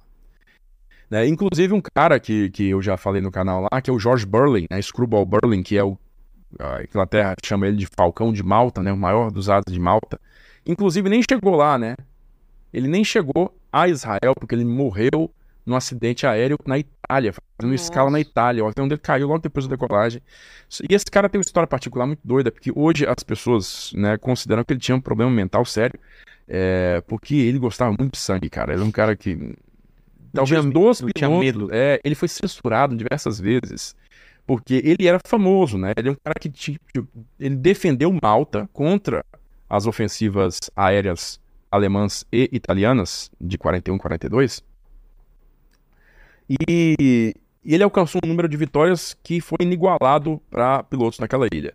E aí os britânicos, né, a, a Força Aérea, a Força Aérea Britânica decidiu que esse cara era uma boa pessoa para você né, fazer publicidade, né, fazer um marketing da Força Aérea Britânica, do esforço de guerra. Ele. Vambora levar esse cara aí, tira ele da frente de combate aí e leva ele para fazer é, palestra, aparecer, presença VIP. Né? E, e Presença Primeiro, que Meet ele, ele ficou puto com esse negócio de sair né, do, do- do- da frente de batalha, porque ele adorava. Ele tinha. Ele sofria né, naquele clima é, tropicalzão de Malta ali, super quente, verão, né? Muito quente. Ele sofria de, de diarreias brabas, sabe? Mas o cara não se, se continha nesse negócio de, de, de voar, né? Ele precisava de voar, ele precisava de voar em combate. E aí ele chocava audiências mais, é, mais novas, mais jovens, né? Crianças que estavam na audiência com as descrições altamente gráficas dos combates que ele fazia, né? Ele chegou a falar uma vez do. Ele, ele, ele derrubou um piloto italiano, não sei se foi o Fúrio, Fúrio Nicolodoli ou foi um outro cara. É, ele, ele, ele descreveu para uma audiência canadense como ele como ele se aproximou desse piloto italiano descuidado né, com o Spitfire dele e, e ele viu né, como o cara notou ele no último momento porque ele se aproximou tanto, ele se aproximou tanto antes de abrir fogo, né, que ele conseguiu ver a cabeça do cara lá dentro da cabine olhando para trás e olhou para ele e que ele mirou na cabeça do cara. Quando ele Cara. mirou na cabeça do cara, ele, pum, ele arrancou a cabeça do cara e aquela, aquele jorro de sangue saiu e manchou a fuselagem do caça italiano. Ele fala que foi a coisa mais linda do mundo ver aquela fuselagem toda manchada de sangue. Cara, e a galera. Aí, pô, é, o, o, o- ninguém acreditou, né? Pata, mano. Aí tiraram ele desse serviço, levaram ele pra Não é Inglaterra. o melhor cara pra falar, não. Não, o melhor cara não é o herói que a gente É. quer promover. Não. Coringa, os caras escolheram o Coringa, mano. Mano. Aí levaram ele pra Inglaterra, lá ele deu mais trabalho ainda, e acabou que ele foi, ele foi, ele foi dispensado do serviço militar, sabe? Ainda durante a guerra, que pra ele foi um crime. Aí ele, ele foi um dos primeiros caras que, não, eu vou, eu vou, eu vou, é pra voar, é pra atirar, E dar morreu antes de tiro. chegar. E morreu antes de chegar. É. Desse jeito. George Burling, Screwball Burling. Você vê, você vê pelas fotos dele que ele, ele tinha um olhão azul claro, assim, bem Sei. claro, sabe? E as tem muita foto dele que ele, ele tem um olhar meio vitrado. É, você consegue perceber isso. Mas o, o caso é, a Força Aérea de Israel teve um núcleo de pilotos muito experientes, extremamente experientes. Gente que já tinha voado por anos na Europa, né? É, como eu disse, judeus e não judeus, porque diversos pilotos judeus se sentiam naquela obrigação, né? Vou lá defender a nação. E os outros não, os outros estavam querendo ganhar dinheiro e Israel estava pagando muito bem. Então eles foram para lá como mercenários mesmo. E aí o Israel obteve essa dominância, porque em questão de meses esse avião foi aposentado, né? E foi trocado pelos Mustangs, como eu falei para você, que chegou nas caixas lá de material agrícola lá. E, e os Mustangs eram aeronaves muito boas ainda nessa época, porque os aviões a jato não estavam disponíveis nesse teatro de operações. E então você tem essa primeira guerra de Israel, né, de 48, como algo assim muito rudimentar no, no- no- nesse quesito né, das armas. Eles aproveitaram muita coisa de sobressalente da Segunda Guerra. A maioria das compras foi por baixo dos panos, foi ilegal mesmo, foi coisa assim de mercado negro mesmo. Chegava lá, o que, que é isso aqui? É um trator. Aí abria, eram blindados, né? E é, eles, eles venceram essa guerra muito por esses, por esses quesitos, né? Desse, olha, ó, Nossa, velho. é. Olha a cara do maluco, velho. Não é? Parece aqueles bonecos de cera, cara. É, foi, ele que falou. É, foi ele que falou. Ele, cara. ele A que falou essa coisa. do cara. É. É, o sangue jorrando pela fuselagem do, do avião. Foi a coisa mais linda que ele já viu. É, e, e aí é o seguinte, quando eles, quando eles é, Então, concluem... então Israel tinha um poderio, um poderio de, eh, de artilharia, de equipamento muito maior do que os países árabes e Egito Não, na não, quantidade. Digamos, que, digamos assim, no, no montante, eu nem te digo que era maior, mas Não? não foi uma ofensiva coordenada. Como eu falei com você, cada um fazia o que, o que bem entendia e, e eles puderam ser vencidos individualmente, né? Israel usou esses B-17, por exemplo, para bombardear as cidades, as capitais dos inimigos, né? Isso, ou, ou seja, Amã, Sei. na Jordânia, é, Damasco, na Síria, Cairo, no Egito, Beirute, no Líbano, né? Eu não sei se eles bombardearam Bagdá, mas é, é, essas quatro capitais foram bombardeadas, né? Ou seja, Israel levou a guerra até lá no povo deles, lá na capital, velho. Isso faz uma É diferença. isso aqui que dá se você quiser brigar comigo. Vai dar isso aqui. pra você. Isso aqui é o começo. É tipo, a política deles é essa, né? É atacar com força For- mostrar. aplicação de força máxima para é, levar o inimigo aos joelhos o quanto antes e evitar que a reação política internacional prejudique Israel. Entendi. Isso é, é, é um, é um fator repetido, acontece repetidamente ao longo da história. Tá? Então, é o seguinte, Israel se estabelece em 48. Em 48, então, é, o que, que vai acontecer? Como te falei, são ofensivas descoordenadas. Então, você tem o exército egípcio ocupando uma regiãozinha costeira chamada de Faixa de Gaza. Então, nessa região da faixa de Gaza, Israel não conseguiu se estabelecer militarmente. Então, ali existe uma linha de demarcação é, da ONU de que ano, gente? É 49, 49? se- Eu não sei, é a linha de demarcação, a famosa, famosa linha de demarcação. Né, se, se- que, que, inclusive, o, o- o- que o batalhão Suez brasileiro, né? Ele tem muitos soldados brasileiros tirando foto nessa tal dessa linha de demarcação, que nada mais era do que uma vala no deserto. Era uma vala. É a linha de demarcação da ONU, entendeu? Aqui é Israel, aqui é faixa de Gaza. E aqui não é Israel, viu? Aqui é faixa de Gaza. Aí, o que, que acontece? Você tem palestinos na faixa de Gaza. Hã? A, a- não, a linha de demarcação é anterior a 67. Ela. Cara, eu não sei, é anterior a isso. A linha de demarcação, a linha de demarcação da, é, do final da Guerra de Independência de Israel, que é o que demarca a faixa de Gaza. Mas, o que acontece? Aí você tem a Cisjordânia. Que, o que que é a Cisjordânia? Analisa o nome, Cisjordânia. Partição do Jordão É. partição do Jordão, quer dizer, a parte ocidental da margem do Jordão. Né? Então, a Cisjordânia é uma parte da margem ocidental do Rio Jordão que foi ocupada pelo exército jordaniano. Então, o exército jordaniano conseguiu ocupar aquela parte toda ali até a metade oriental de Jerusalém. Os, os, os, os israelenses conseguiram chegar à metade ocidental de Jerusalém e os jordanianos ocuparam a metade, a- a metade oriental de Jerusalém. Então, Jerusalém ficou partida em duas e se criou a Cisjordânia como um território palestino, né, que não era uma nação, era um território palestino controlado pela Jordânia, que também não era Jordânia. Pra você ver, é- é uma, É uma bagunça. uma bagunça ali, algo né, sem nome. Então, é, é, essa situação ela perdurou pelos anos seguintes, né? Porque dentro do- dos acordos de cessar-fogo houve essa, essa, esse entendimento de que as fronteiras passavam ali. A fronteira de Israel passava ali. Em 1950, se não me engano, 49 ou 50, acho que é 50, o rei Farouk, que é- foi o último monarca do Egito, que era um senhor pau no cu também, esse cara era um gordo, escroto. Ele, pra você ter ideia, era o cara que, que durante a, a Segunda Guerra, quando o- a Luftwaffe, né, a Força Aérea Alemã, bombardeava o Cairo e os ingleses impunham um, um blackout no Cairo, Farouk mantinha o palácio dele aceso, né, porque ele podia. Então, era um cara que não era né? muito, muito bem quisto, não.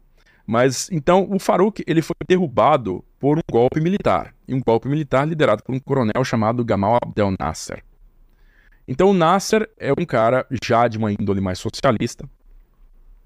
E o Nasser, ele, ele joga, né? Ele joga o, o, o, o, o Egito, inicialmente o Egito, joga o Egito é, mais pro lado soviético. Ele não se torna um, um aliado dos, dos formal da União Soviética e nem parte, digamos, é, dos países comunistas, não. O Egito nunca foi comunista, mas ele, ele pende mais pro lado soviético e começa a comprar material de guerra soviético.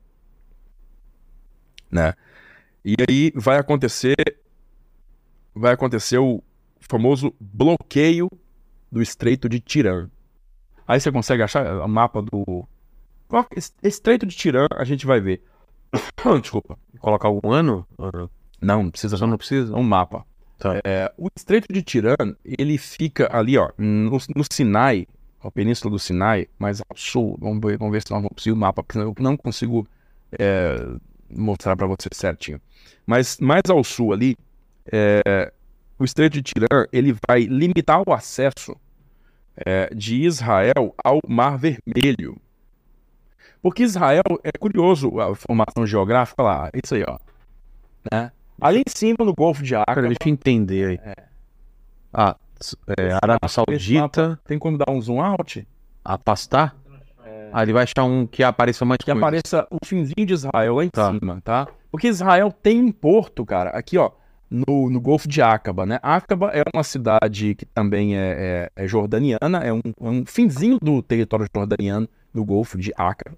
E existe esse porto israelense que também fica aqui no porto de Acaba, que, do Golfo de Acaba, que eu esqueci o nome do porto.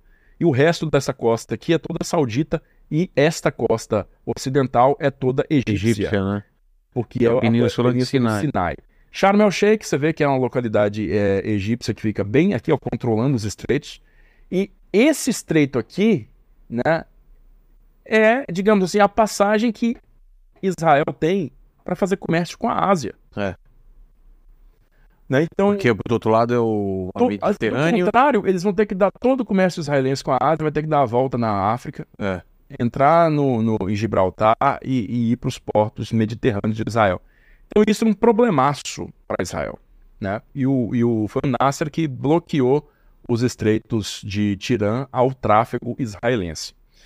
E ele fez outra coisa, né? O Nasser, ele nacionalizou o canal de Suez. Aí ele mexeu com Israel, ele mexeu com os caras que tinham dinheiro. Olha lá, Eilat, tá? Tá. Esse porto de Eilat é o único porto israelense que dá acesso à Ásia. Pô, é uma assim pontinha, né? tinha, né? Então, aí, ó, essas ilhas egípcias ali que você tá vendo destacada. Então, os caras controlavam o acesso. Então, como eles fechavam o, o- o acesso ao, ao estreito, toda a navegação mercante israelense não conseguia mais passar. E aí?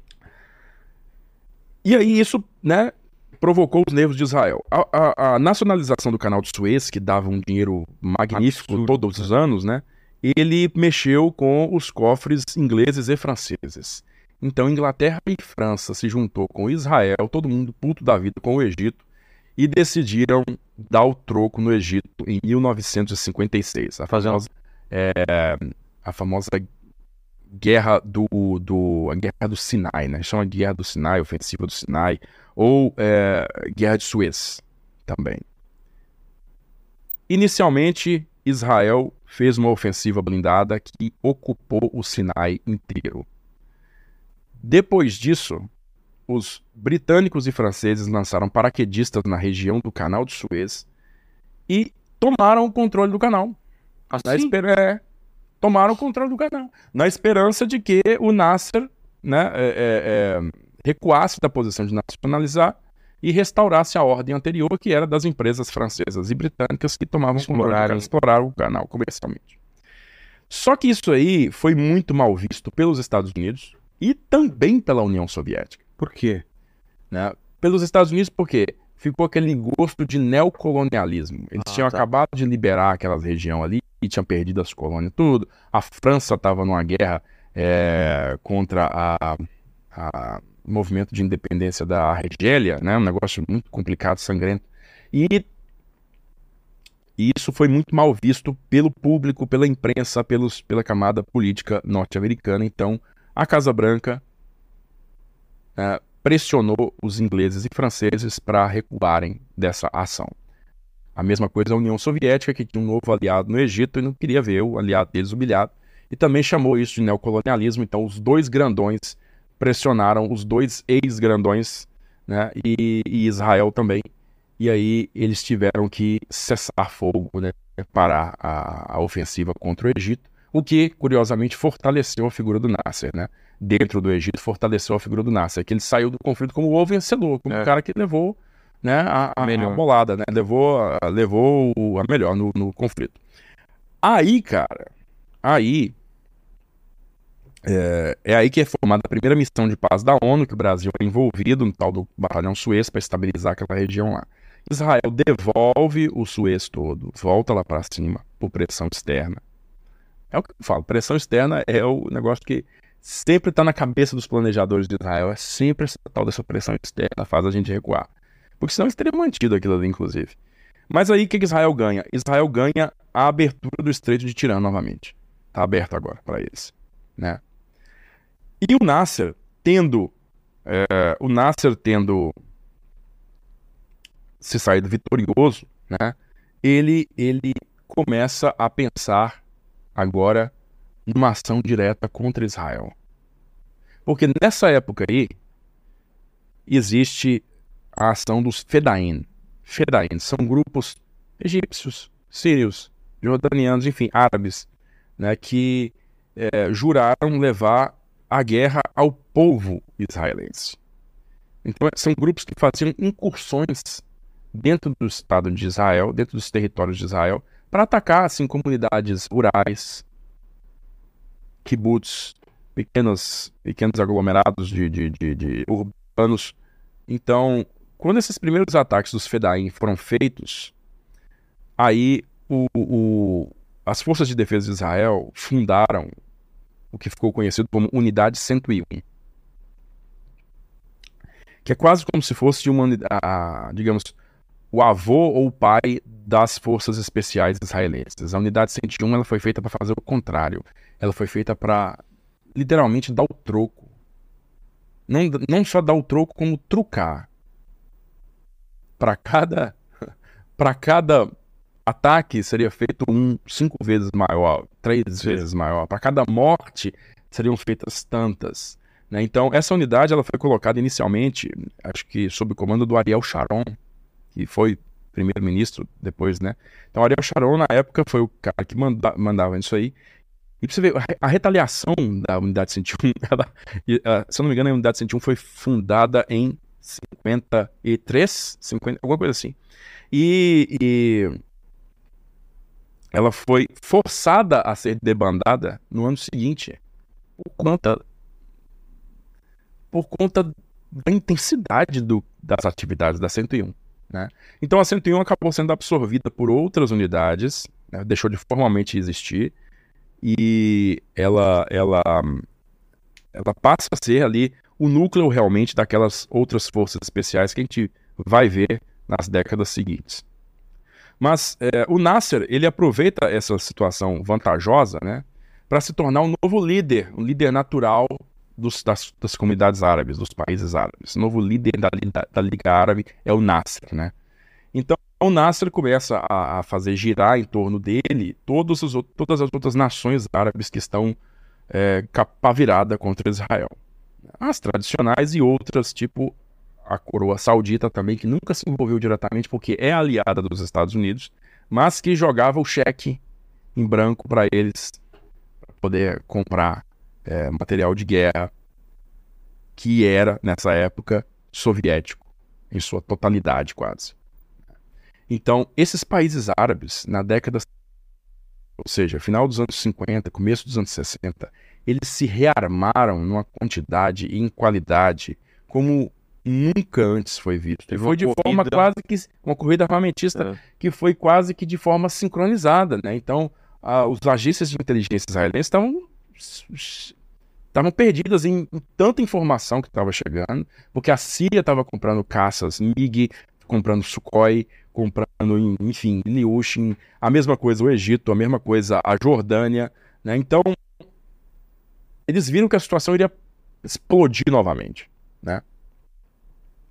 Ao mesmo tempo, o que, que Israel teve que fazer? Israel estava sob embargo soviético, sob embargo norte-americano, e, portanto, né, é, por estar em embargo norte-americano, meio que estava sob embargo da OTAN também, né? Só que a França, né, que tinha sido parte da OTAN inicialmente, tinha saído da OTAN, depois ela volta a fazer parte da OTAN. Mas a França tem uma indústria armamentista muito, muito pujante. E foi a França que concordou em vender equipamento de guerra para Israel. Então, desde a guerra de 56, já no Suez, até a guerra de 67, que é a famosa Guerra dos Seis Dias, o, o, a França ela, ela arma Israel de uma maneira assim é, quase que completa. Quase que completa. A Força Aérea Israelense nessa época é basicamente fruto da indústria francesa. Eles têm caças Mirage, né? Mirage 3, é, da Sol, eles tinham o Uragan, antigo Uragan, o Super Mister, eles tinham aviões de transporte, é, cara, de todos, todo tipo, você tinha aviões de origem francesa, da indústria francesa. Em 67, basicamente, a Força Aérea Israelense era um grande cartão de visita da indústria armamentista francesa. Tá? Então. E os países árabes tinham o quê? Soviéticos. Eles tinham MiG, MiG, MiG 15, 17. E o Mirage o MiG, qual que era a relação? É, aí que tá. era, era assim. Era para os MiGs estarem num patamar, inclusive, superior aos, aos Mirage, por serem caças mais versáteis. Mas MiG, primeiro, principalmente o 21, né? Tá. Pra, por ser uma aeronave mais versátil. Mas as. Eu não sei. É, assim, a realidade se mostrou outra. É? Né? Se mostrou outra. Então, o, o, Mirage 3, ele é um Delta, né? Ele é um caça Delta, ele tem aquela asa em formato triângulo, né? Então, é um avião feito para performance Isso- de interceptação. Isso faz o quê? A asa ser em formato delta? Qual que é a... a- a O? Delta, é, a- isso aí é um F4 Phantom, cara. É, você Desculpa, Mirage, você desculpa é, é, Mirage 3. o né? Paquito e o, e o, e o Tucci, eles têm um conhecimento militar bem raso. Isso aí foi depois, isso aí foi depois do- dos seis dias que isso aí foi parar na mão dos israelenses. Tá. Mas é o, é o Mirage 3. Esse Então- formato em delta, qual é a, a O, de- o Delta, ele, ele dá uma sustentação muito boa para o avião, ao mesmo tempo que ele permite velocidades finais muito altas. Que ele, ele não faz a, a asa se partir, é isso? Reforça Se fosse mais. assim, reforça a, a, a, a fuselagem, mas ele permite que o avião, é, na verdade, seja especializado em, em, em missões de alta performance, ou seja, aquelas que você coloca o avião num, num afterburner para poder fazer interceptação de uma força inimiga que está chegando. Isso, isso aí. É isso daí? É. Aí esse é o Mirage 3, né? É, aqui no Brasil, por exemplo, foi, a, a FAB usou o Mirage 3 no GDA, que é o Grupo de Defesa Aérea de Brasília, Tá. né? Que é, assim, missão deles é unicamente realizar interceptação. Se alguém for voar não autorizadamente sobre Brasília, Manda, interceptação era na época isso aí. mandava um Mirage. Ah, é. Então, é, esses, esses aviões foram criados para serem interceptadores, né? É, mas Israel acabou usando eles numa miríade de outras missões. Ataque ao solo, enfim, apoio a avanços terrestres, diversas outras missões. Mas é, nessa época, do, de em 66, 67, a coisa estava se tornando tão óbvia que iria acontecer um- um- uma grande um grande confronto, uma grande guerra, né? E dessa vez a ideia do Nasser era realmente fazer uma ofensiva coordenada Pra aniquilar é, e... para aniquilar Israel mesmo, para não dar chance para eles, ou seja, vão atacar de forma coordenada e a gente é, vê para onde está a concentração maior de força deles e manda uma outra ofensiva na retaguarda deles, onde eles não têm condição de se defender. Enfim, Israel pe- pe- pensou o seguinte: se isso acontecer, realmente eu estou, estou fodido, não É. tem o que fazer, né? Não vai ter o que fazer. Eu, o que, que eu vou fazer? Eu vou agir antes. Eles descobrem esses planos. eles não é que- é Ou é assim, anunciado? é, não, não eu eu não sei se eles descobriram os planos em si, mas as intenções estavam muito claras. É, né? É. Era questão de tempo. Era questão de tempo. O Nasser, inclusive, ele ele fala para a ONU retirar os peacekeepers, né, os, os soldados dos boina azul lá, é, da, da faixa de Gaza, daquela região, por quê? Porque vai dar problema. Retira esses caras daqui porque vai dar problema. Porra. Entendeu? Inclusive, diversas nações fizeram isso. O Canadá retirou né, os- os- as tropas deles. Só que o Brasil foi um dos países que demorou a retirar. Não retirou. Brasileiros se tornaram prisioneiros de guerra no primeiro dia da Guerra dos Seis Dias. né? Um deles foi morto, inclusive, que é o Adalberto Ilha. Cabo Adalberto Ilha foi morto. Uma rajada de metralhadora israelense. E eh, só foram liberados no fim do conflito por um navio brasileiro que foi buscar eles lá. É, então, esse, esse, esse início da guerra, ele se transforma, na verdade, numa grande ofensiva preemptiva, uma ofensiva é, que vai que vai destruir o inimigo antes que eles nos ataquem. E ela é coordenada por um cara que já tinha sido o chefe do Estado-Maior das Forças de Israel em 1956 no Sinai. Foi ele que fez todo o planejamento ofensivo por terra, né? é, bem sucedido e já era uma figura assim heróica de Israel. É um cara que você provavelmente conhece. Tapa olho. Moshe Dayan. Coloca a foto dele, é, É. muito, muito personagem de filme. Então, Dayan é o cara que, que é o ministro da defesa nessa época. E ele, na verdade, não fez os planos, ele executou os planos, porque, assim, o Levi Eshkol, que era o primeiro-ministro na época, estava preocupadíssimo com isso, né? Porque, assim, meu Deus, eu tô jogando o destino da nação É. aqui, porra. Você lembrado pro resto É. da vida se eu falhar. né? Se eu falhar, já é. Olha lá, ó. mano, é muito legal. Esse maluco aí. Então, esse cara aí, o, o Dayan, ele foi chamado para assumir o Ministério da Defesa, tipo, nos 45 do segundo tempo, para dar uma confiança pro povo de Israel, tipo assim, ó, é o heróizão aqui que tá, que tá, que tá conduzindo, tá? Então, tenham fé, tenham fé que vai dar certo. Ele, inclusive, antes disso, ele tava lá no Vietnã, ele passou uns dias, uma temporada no Vietnã, como observador, inclusive. E ele viu o que que tava dando errado lá no Vietnã para os americanos, né? É, E, eles, e, ele, e ele voltou com essa opinião, cara. Os americanos meteram uma furada aqui. E, e- e- voltou pra lá, né? Querendo evitar tudo aquilo que era o Vietnã. né, é Meia, meia, meia bomba de, de força. Né? E, e ele era adepto total da, da porrada. Ele é adepto do, do cruzado no queixo. Sei. Então, o, o, o Dayan foi o cara que autorizou lá a Operação Focus, de 5 de junho de 67. Foram cerca de 300 aviões de caça de. Israel. Né? É, É entre esses caras estava um sujeito que estava começando a carreira dele na caça, chamado Giora Epstein, que eu também fiz um vídeo dele no canal, que é o maior aso dos caças supersônicos até hoje, o Giora Epstein. Ah, é? Ele, mas ele, ele, ele ainda era bastante novato nessa, nessa Operação Focus. O que, que foi a Operação Focus? Aí, é, é, é, desculpa, é, Paquito. Paquito, faz, faz o seguinte, cara, coloca Operação Focus aí pra gente, um mapa, só pra mostrar pro pessoal, pra eles entenderem o que que é, é, o que aconteceu nesse dia. Porque é um negócio que ficou marcado para a história, para os anais da história militar, foi um negócio que deixou o, o, o status de Israel lá em cima. Foi um negócio que elevou, assim, meu Deus, todo mundo começou a temer Israel a partir desse dia. Ah, é?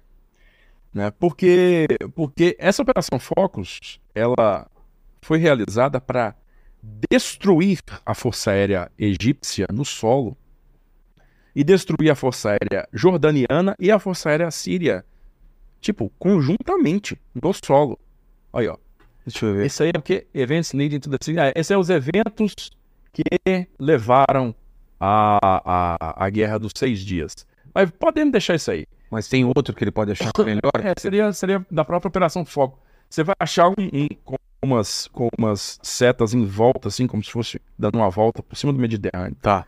É, esses aviões, eles voaram em formação, decolaram cedo nessa manhã desse dia 5 e voaram bem baixo, deram Pra- uma volta por cima do fugir do Mediterrâneo. radar? É, para fugir do radar, deram uma volta por cima do Mediterrâneo, Tá. passaram lá por meio do mar mesmo e deram aquela volta para o sul para pegar esses, esses aeródromos, essas bases aéreas egípcias, todas despercebidas. Por quê? Porque a atenção dos caras tá virada pro, Pro leste. leste, né? Não do não oeste. oeste. Cara. Mas eles, eles abasteceram nesse meio tempo? Não, foi, não, foi não, mal. era muito raro. As distâncias não são tão grandes assim. Tá. Eles. Aí, ó. É isso, É isso? é, isso aí, Operação Boa. Foco. Isso, olha aí. Boa. Olha lá. Olha lá. Se ela vive. É, a resolução tá meio ruim, mas. é, Mas. Não, mas dá pra entender, eu acho, né? Dá pro pessoal Pra ver. entender isso aí. De Tel Aviv, tá vendo? O azulzinho, Olha a né? volta que os Cara. caras deram lá por trás de Port Said, começaram a atacar as bases lá no Cairo. Aí lá em cima, o roxo vai pra Síria e dá a É, volta. Da, da Síria e na, na Jordânia, tá vendo? Uma mais A curta. Síria lá. Cara, que Tá vendo? a Isso coordenação disso. Isso aí tudo foi realizado na manhã do dia 5 de junho, antes do meio-dia. Antes do meio-dia. E a taxa de sucesso foi, Foi foi absurda. Absurda? Absurda. Detonou tudo. Acabou, acabou. Não existia mais. Tô falando assim. Não esperaram nem. Não teve o combate no ar, então. Teve. Teve? Teve. Alguns- A força alguns aérea colaram. era gigantesca. Ah, tá. né? Houve combates aéreos do que sobrou, né? Mas a imensa maioria foi tudo destruído. E assim, eles tinham essa inteligência, né? Eles sabiam que os egípcios, os hangares dos egípcios, era basicamente para não deixar o avião no sol, mas não tinha nada é, blindado, não tinha nada reforçado, não Sei. tinha nada de concreto, né? É, concretado, não. Então, eles fizeram aqueles ataques longitudinais, e lançava bomba, e só via MiG explodindo, um atrás do outro, tanto na Jordânia, quanto na Síria, quanto no, no Egito. Então, foi um, foi um desastre completo para esses três países. né? E com os poucos caças que conseguiram levantar voo, os israelenses conseguiram também derrubar, assim, quase a totalidade dos que conseguiram levantar voo. né? No final das contas, acho que os israelenses perderam cerca de 30, 40 aviões. Por todas as causas. Mas eles destruíram três forças aéreas. né? É. E aí, Cerca de quantos aviões? Tem ideia? ah, beirando. Aí só se você olhar os números aí total, mas assim. Força Aérea Egípcia era na faixa de 400, 500 aviões, uma coisa assim. A egípcia, as outras eram um pouco menores. É, mas o. E o que aconteceu no ar, que é outra coisa curiosíssima, né? O que aconteceu no ar foi que é, Israel provou que a doutrina norte-americana na época estava redondamente errada. Redondamente errada. Por quê? Porque os americanos, né, a Força Aérea Americana, ela, ela depois que ela viu, né, o desenvolvimento da primeira geração de mísseis ar-ar, né, os, os Sidewinders, enfim, os, os pensadores, os grandes eh, elaboradores da doutrina aérea norte-americana, disseram o seguinte: o futuro da caça é isso aqui, ó, é o, é o míssil. Né? Então eles criaram esse avião, que foi esse que o Paquito mostrou aqui, o F-4 Phantom, que eu falei que esse aqui os israelenses Ah, colocaram mão depois de novo. As versões, as primeiras versões do F-4 Phantom não tinham canhões, Só mísseis? só mísseis. E isso era julgado o suficiente, né? O que, que aconteceu quando os primeiros pilotos norte-americanos entraram em combate no Vietnã contra MiGs?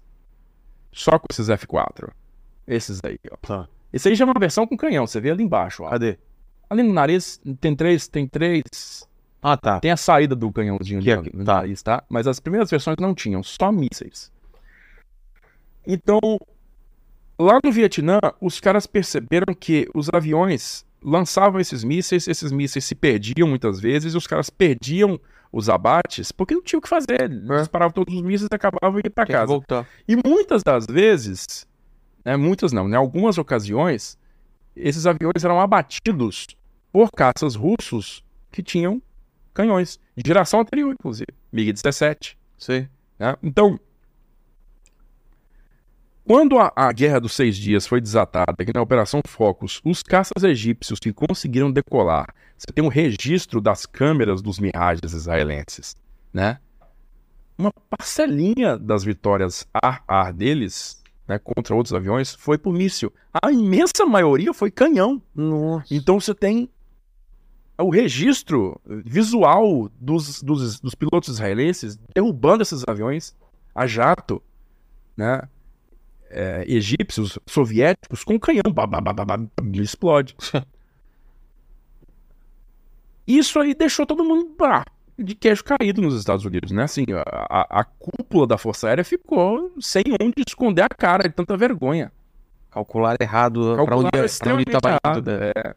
Então eles fizeram inicialmente um pod embaixo, como se fosse um, um, um adendo aqui embaixo, que era um canhão. que- Fizeram de emergência, né? Sei. Montar um Adaptado. canhão adaptado aqui embaixo e depois começaram a montar eles já com os canhões embutidos.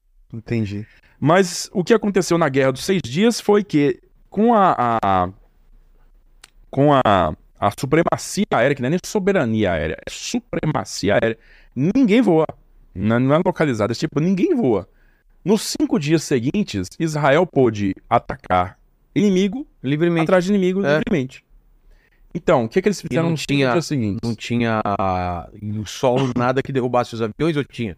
Tinha as antiaéreas, né? Mas Mas isso aí, cara, e, e quando eles localizavam a antiaérea, o que eles faziam? É. Mandavam ataque aéreo contra a bateria antiaérea. E- Ou a artilharia de longo alcance fazia. Quer dizer, eles deixaram os caras completamente sem proteção, expostos.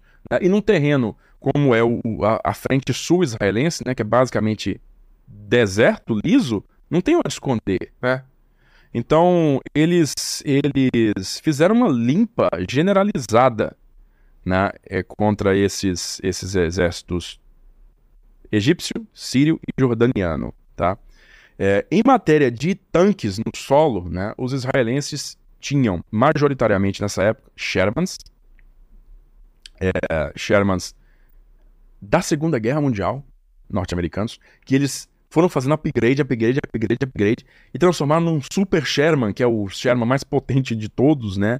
É, que, que foi usado na Guerra dos Seis Dias. Eles tinham também o Centurion, que era um tanque britânico, que, que também compunha boa parte das forças chegar a entrar em combate? Sim, Precisou? Sim, sim, precisou. Na Guerra dos Seis Dias precisou. Mas foi um grande. Não vou dizer foi um passeio, mas foi um, um- um negócio assim, extremamente. Uma ofensiva relâmpago que não pôde ser parada até o canal de Suez. Pum, chegou na margem do Suez. Foi aqui.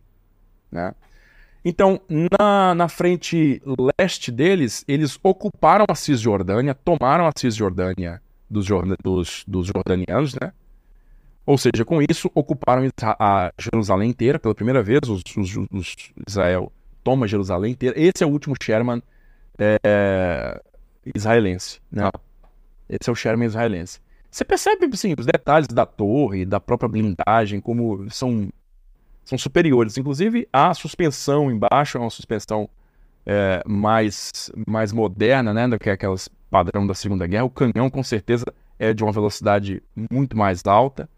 Então é o, o- digamos, é o último estágio do Sherman. Foi o que os israelenses conseguiram fazer, né? E por que que os caras estão mexendo com tanque da Segunda Guerra ainda, 20 anos depois, mais de 20 anos depois? Porque eles estão sob embargo norte-americano. Nossa, isso eu não sabia. Eles estão sob embargo norte-americano. Tiveram que dar um jeito. É. Aí, só que a vitória em seis dias, como eu falei, eleva o passe de Israel de uma maneira tão alta, né? Eu tenho em casa umas revistas manchete da época, com a cara do Dayan, sabe? Tipo assim, Dayan virou herói mundial na época, assim, o cara, o, o guerreiro Estrategista. vitorioso do mundo, isso aqui é o Dayan.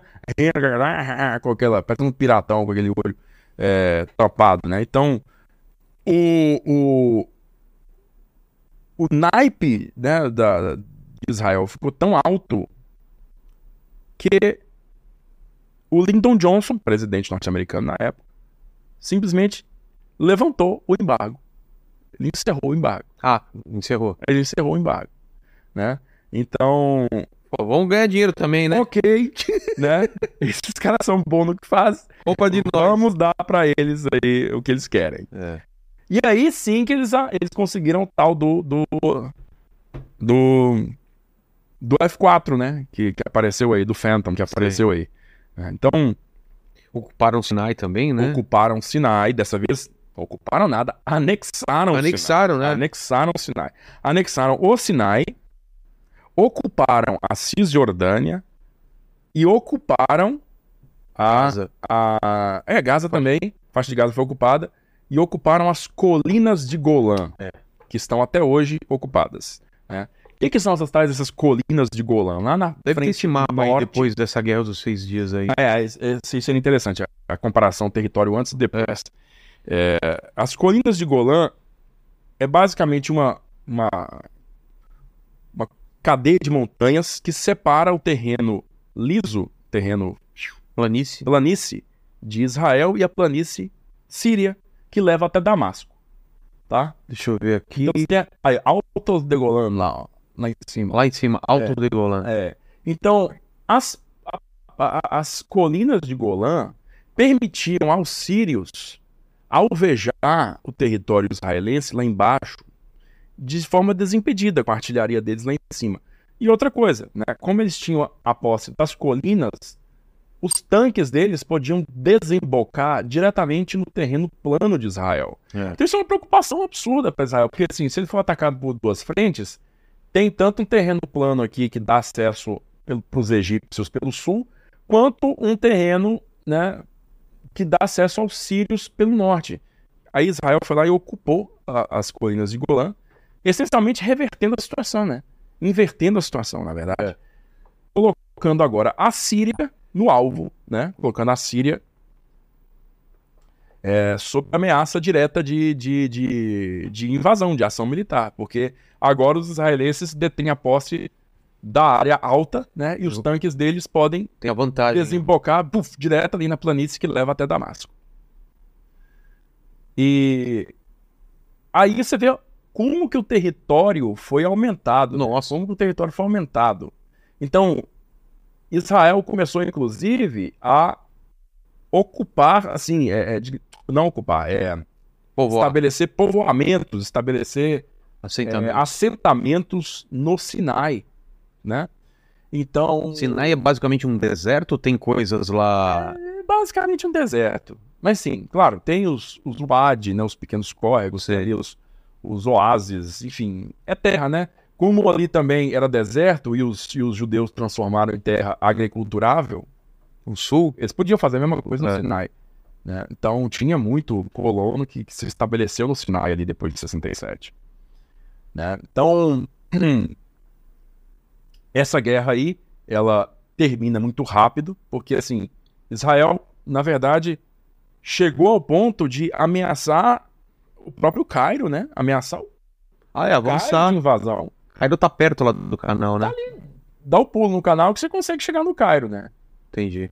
Então, aí o Egito concordou e, por conseguinte, os outros também. Cessar fogo, é, acabou... Cessar fogo em seis dias. Né? Mas, tipo, Inclusive... devolve meu território ou não? Não, Israel manteve tudo aí. É? Manteve. Não, mas depois devolveu o Sinai. Depois. Por? Depois. Mas aí eu vou falar ah, tá. depois. Tá bom. É. Mas isso aí, tudo que foi azulzinho aí, ficou por mais de 10 anos. Ficou...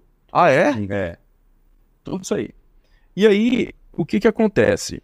É, o cessar-fogo ele é seguido quase imediatamente pela nova abertura de hostilidades de forma limitada.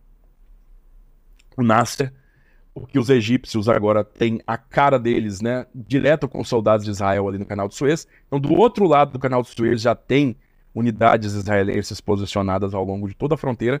Então, eles começaram a utilizar barragens esporádicas de artilharia para poder para poder atingir essas. causar danos né, de forma limitada a essa, a essa guarnição israelense de Suez. O que, que vai acontecer? Ali para o ano de 69, as coisas vão ficar mais quentes. Se bem que essa guerra é considerada, é chamada de guerra de atrito, porque ela não tem movimento, né? Ela chama, é de atrito mesmo. É assim, é assim, são incursões de forças especiais israelenses no Egito e incursões de forças especiais egípcias em Israel. Assim, eles trocam fogo desse tipo. Essa guerra de atrito, ela Mas não muda território, é só não para causar só para causar dano. Só que essa guerra de atrito, ela vai, ela vai se desenvolver muito mais no ar, né?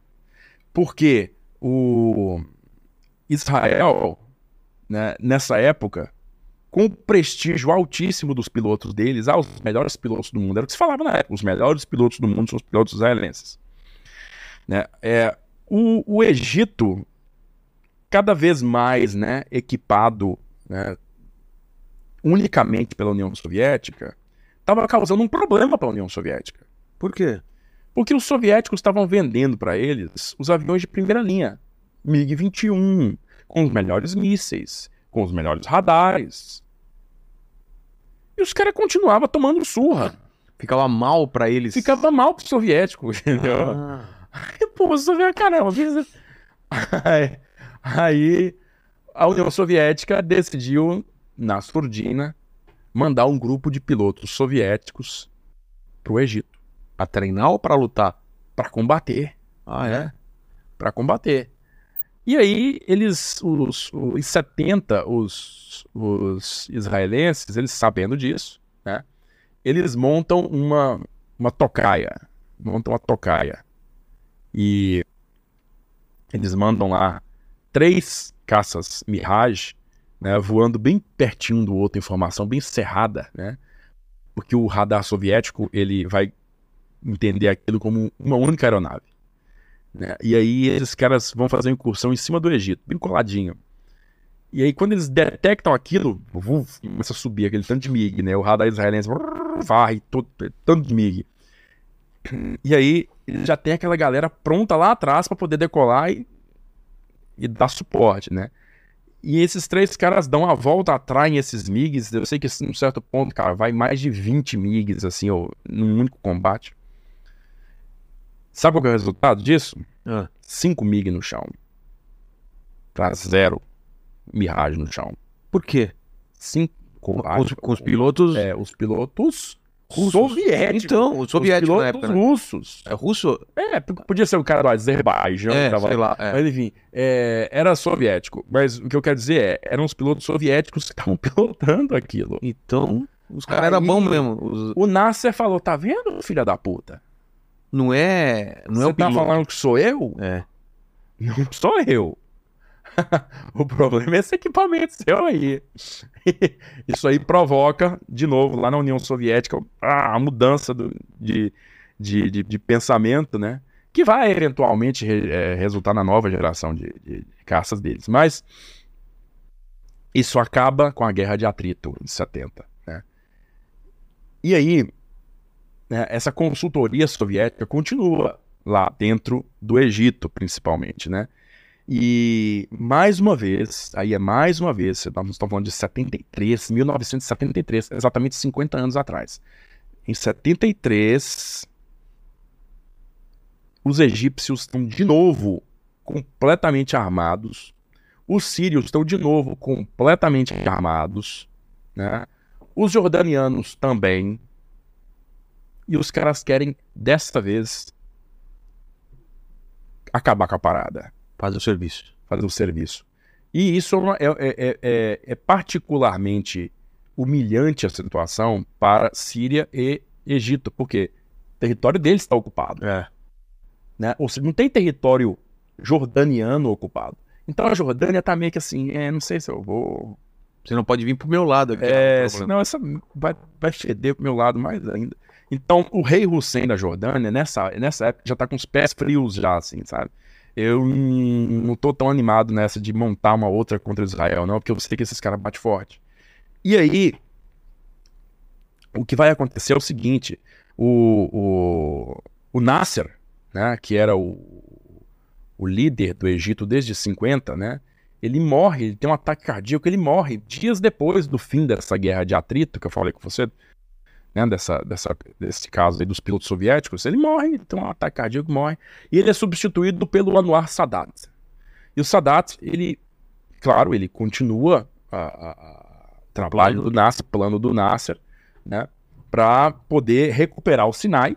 Ele acha que tem que recuperar o Sinai, e para isso vale investir com tudo contra Israel, dar um golpe assim que Israel nunca vai se, vai se recuperar. E aí, com o auxílio soviético, né, eles divisam um plano, e aí, Paquito, tenta achar, cara, no próprio YouTube você deve achar assim, é, Yom Kippur Water Cannon Suez, ou Egypt, alguma coisa assim. Tem que ter o tal do Water Cannon. Water Cannon. É, Tá. porque é um negócio marav maravilhoso. Assim, é, é muito singular, cara. É um negócio assim que você olha assim e você fala, meu Deus, ninguém nunca fez isso, sabe? O que, que os egípcios fizeram? E isso aí, olha só, isso aí é até antes do dia 7 de outubro de 2023, era considerado a maior falha de inteligência da história de Israel Ah, tá. entendeu? A maior falha de inteligência da história de Israel. Foi considera era considerada esse dia 6 de outubro de 73, o dia do Yom Kippur, que é o feriado mais sagrado para o judeu. né? Neste dia, o, o exército egípcio cruzou o canal de Suez e do outro lado do canal de Suez, que, os, que, que tava aquela barreira, tinha aquela barreira alta, né? os caras cavaram com um canhão de água de altíssima potência. Eles desmontaram a parede de areia Sei. e abriram caminho para os tanques. Peraí, como assim? Então eles construíram. É o seguinte: tem um canal de Suez, né? Vamos lá, um canal de Suez. Quer desenhar alguma coisa? Eu não sei se tem aí como desenhar. Tem. Ó, tem a tudo, prancheta, rapaz. a prancheta do inteligência. Vamos lá, ah, tem aqui. Mas aqui, ó, pra câmera pegar, deixa aqui, ó. E. Olha lá. Azulinho. Olha só, Olha mano. por aí. Estufa na água. É. Então você tem, de um lado. Desculpa, cara. É. Você tem de um lado o Egito. O Egito. E você tem Israel aqui, né? É. A letra mais horrorosa do mundo, finalmente conhecida. Eu vou colocar aqui pra ficar de, É. na, na direção. Ah, só. é Tá. Isso aí. Nossa, que letra. Ficou quase hebreu aqui, né? Hebraico. É, é, Não ficou ali, quase hebraico é. Então é o seguinte: é, eles cruzaram em balsas aqui primeiro, né? Estabeleceram-se aqui na ponta, os egípcios estabeleceram-se aqui na ponta. Isso aqui é uma grande muralha. Tá vendo a muralha? É, Né? A, a, a barragem do, do canal de Suez, né? sei. Então, e o, o deserto, ele tá ali atrás. Quer Exato. dizer, o canal de Suez foi escavado No meio do no deserto. meio do deserto. Então isso aqui é uma grande barreira natural. Eles trouxeram a engenharia do exército é, egípcio fez um pontão, né? Um pontão. Pontão é tipo é uma ponte flutuante, né? Aquelas Tá. pontes é, que se constrói ali de maneira é, Rápida. rápida para que um- os veículos possam cruzar, né? E aí daqui ó, tinha umas bombas gigantes aqui, né? Bombeando água que podia ser daqui mesmo, né? Do canal. E aí vinha essas mangueiras. E aqui, cara, eu não sei se, se o Paqueto vai conseguir achar o vídeo, que é impressionante. O Começaram canhão de água batendo nessa. nessa uma força é uma absurda. força absurda e destruindo isso aí. Você vê a areia descendo, sabe? Sei. Então eles abriram esse caminho. Nossa. Imediatamente, quando eles co- conseguiram fazer isso, aí veio aquela fila de tanque passando. Israel nem imaginava isso. Não, não conseguiu. Todo mundo aqui foi capturado, virou, foi, foi, foi transformado em prisioneiro, foi levado para o Egito. E aí, é, os egípcios, eles, eles avançaram tanto né, para dentro do Suez, para dentro do Suez, não, desculpa, do Sinai, né? E ao mesmo tempo, os sírios atacaram Golã, né? E é uma surpresa Lá também foi Completa. surpresa também. foi, foi completamente surpresa. É, Tem uma minissérie, cara, que eu não sei se é do Amazon. Você viu? Vale de Lágrimas? Não sei. Vale de Lágrimas. Depois dá uma olhada pra É. que fala. mostra. Eu acho que eles cancelaram a minissérie, mas assim, a primeira temporada mostra os primeiros dias do Yom Kippur, né? E é focado numa unidade de tanques lá em Goa. Tá. É, eu achei interessante, eu achei legal. Eu achei Pô, legal a. É, então, nessa fase aqui, os, o, o- o- nessa fase aqui, o, o exército egípcio avançou tanto o Sinai adentro, né? E eles só conseguiram ser parados realmente depois de um esforço gigantesco. E, e é claro que a superioridade aérea israelense, ela teve um papel muito primordial para se estabelecer esse impasse momentâneo né, aqui, porque as perdas foram tão grandes, cara, que os israelenses, no fim das contas, só conseguiram dar o troco com a ajuda norte-americana emergencial. Ah, é? É. Que foi o quê? Mandaram um tanque emergencialmente para lá, mandando armamento e tal, e eles conseguiram um reforço e eventualmente fizeram uma contraofensiva que inclusive cruzou o canal de Suez para esse lado de cá. Tá? E, e lá É, e lá no Golã também eles conseguiram estabelecer o controle em Golã, mas depois de muitas perdas, muitas perdas. E é, foi uma guerra que, que, assim, demonstrou algumas coisas. Foi um soco no estômago de Israel essa guerra. Foi uma vitória, mas foi uma vitória que eles saíram com a boca Sim. sangrando. Vitória por né? pontos. Vitória por pontos, vamos dizer assim. Então, Essa, essa imagem vocês mostraram pro pessoal também, né? Essa daqui, tá. É, aí, cara, aí, é, esse, nessa época, Israel era, era a chefe de governo era Golda Meir, né? Que tá saindo um filme dela aí agora, né? A Golda Meir. E ela foi pega de surpresa, então ela, assim, a, a- credibilidade política dela foi lá embaixo depois disso. O Moshe Dayan também foi pego de surpresa, que, se não me engano, ainda era ministro da Defesa. E o Dayan, nessa época aí, 73, no auge do desespero com esse avanço egípcio e, e- e sírio ao mesmo tempo, né, e os israelenses eles, eles fizeram uma ação desesperada para destruir o QG sírio em Damasco com um ataque aéreo. Para quê? Para deixar claro para Jordânia Ah, que o preço ia ser caro.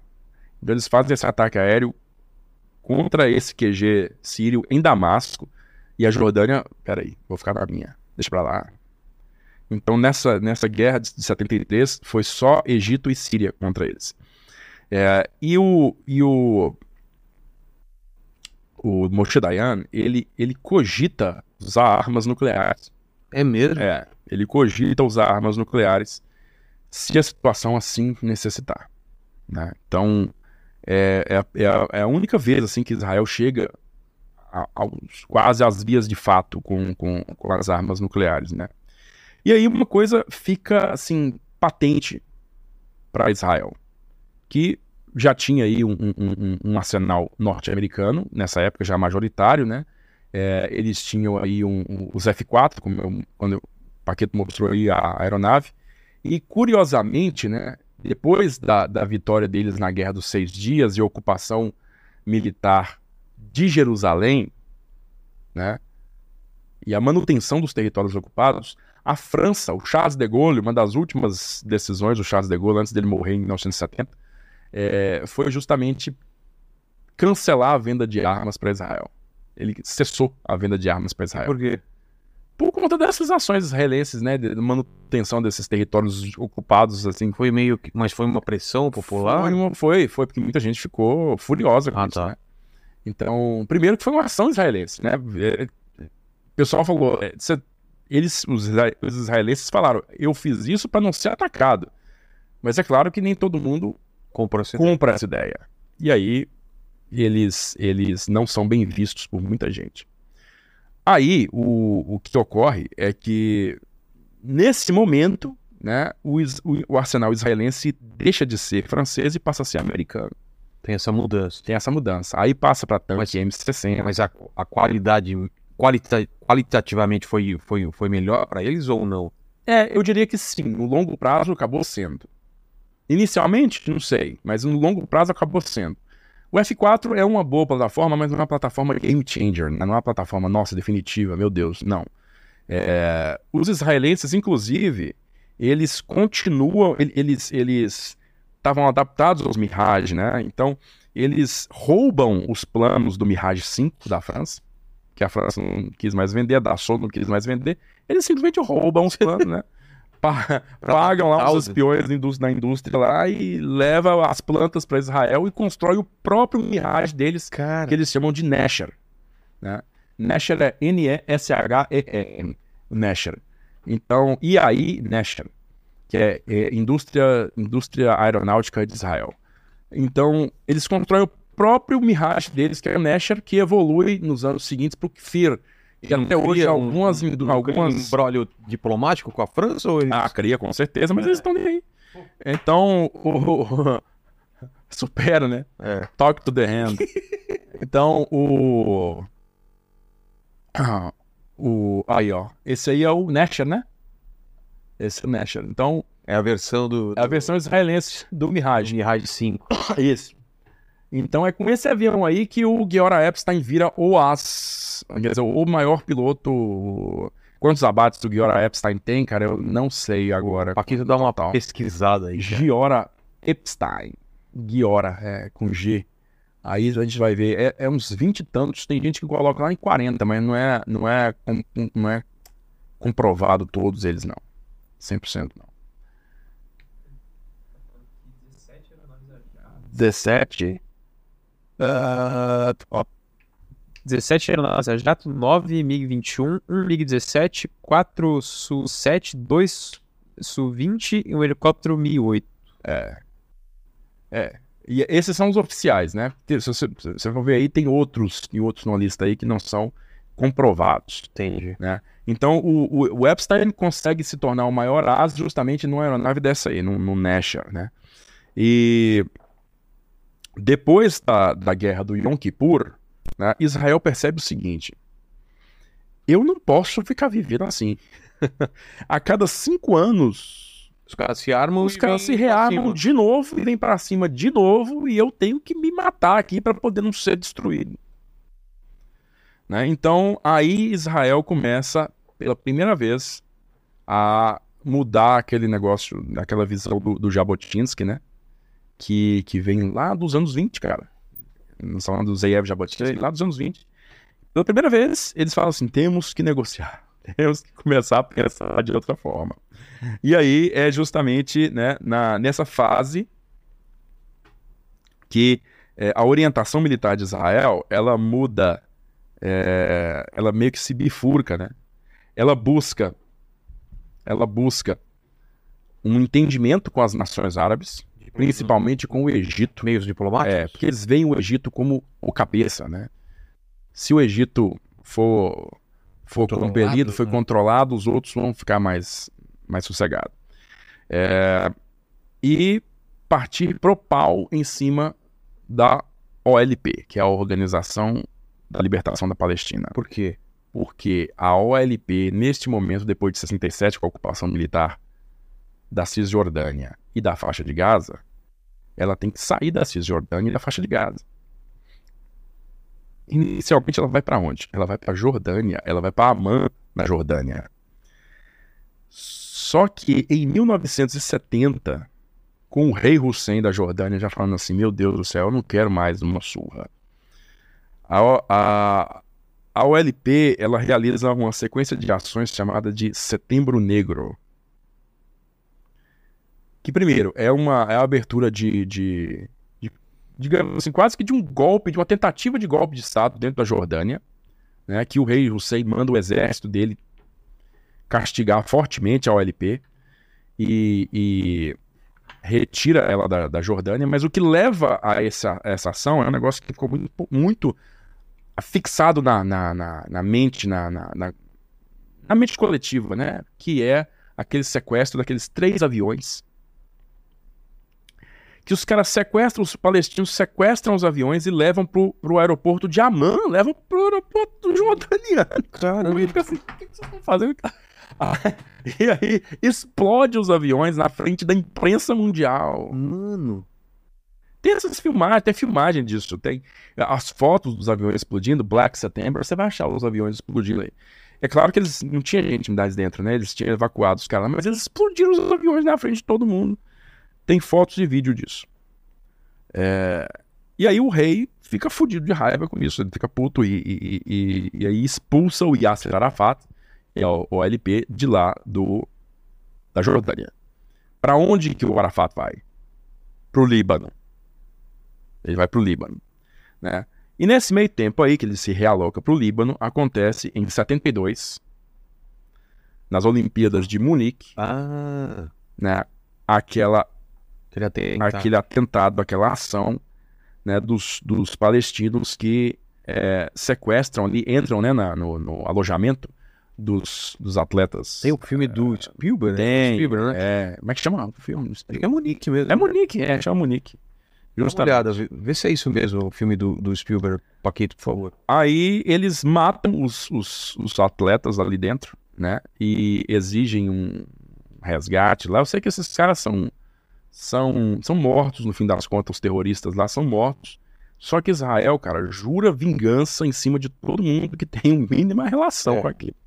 Então, eles, eles começam a, a perseguir esses caras pela Europa, para outros Onde- países. onde o cara inteiro. Onde tiver. o cara tiver, eles vão atrás para matar. E sem pressa. É. É o lugar certinho, onde que vai É. dar certo pra matar o cara. Qual- Munique mesmo, Munique. o nome E do filme. eles, eles acabam eliminando todo mundo. Tem um outro que lançou ano passado, Não, não. que, é, que chama 1952, Munich's Black September. Não, não é, não é. Mas esse não é do, do Spielberg. Do É. Spielberg é esse de 2005. Então, o, o, o- o- as forças de defesa de Israel, elas, elas se concentram muito nessas ações de inteligência depois Mas da... então eles ficam no Líbano e, e daí. Aí que vai acontecer outro problema, né? Mas vai acontecer em 82 esse problema do Líbano. É, Nesse meio tempo, 76, uma... Ju... judeus não. Terroristas alemães, uma célula terrorista alemã pró-Palestina, sequestra um voo da El Al, né, que é a empresa aérea de Israel, é, lá na, na Grécia. Decolou de Atenas Pra... e eles levam Ia- ia pra caras- Israel. Ia, não, ia, ia pra onde? Ia pra Europa, pra algum Ah, tá, destino na tá. Europa. Tinha decolado de Israel, fez uma escala em Atenas e ia pra algum lugar da Europa, não vou lembrar. Tá. Eles desviam esse, esse avião para Uganda, Nossa.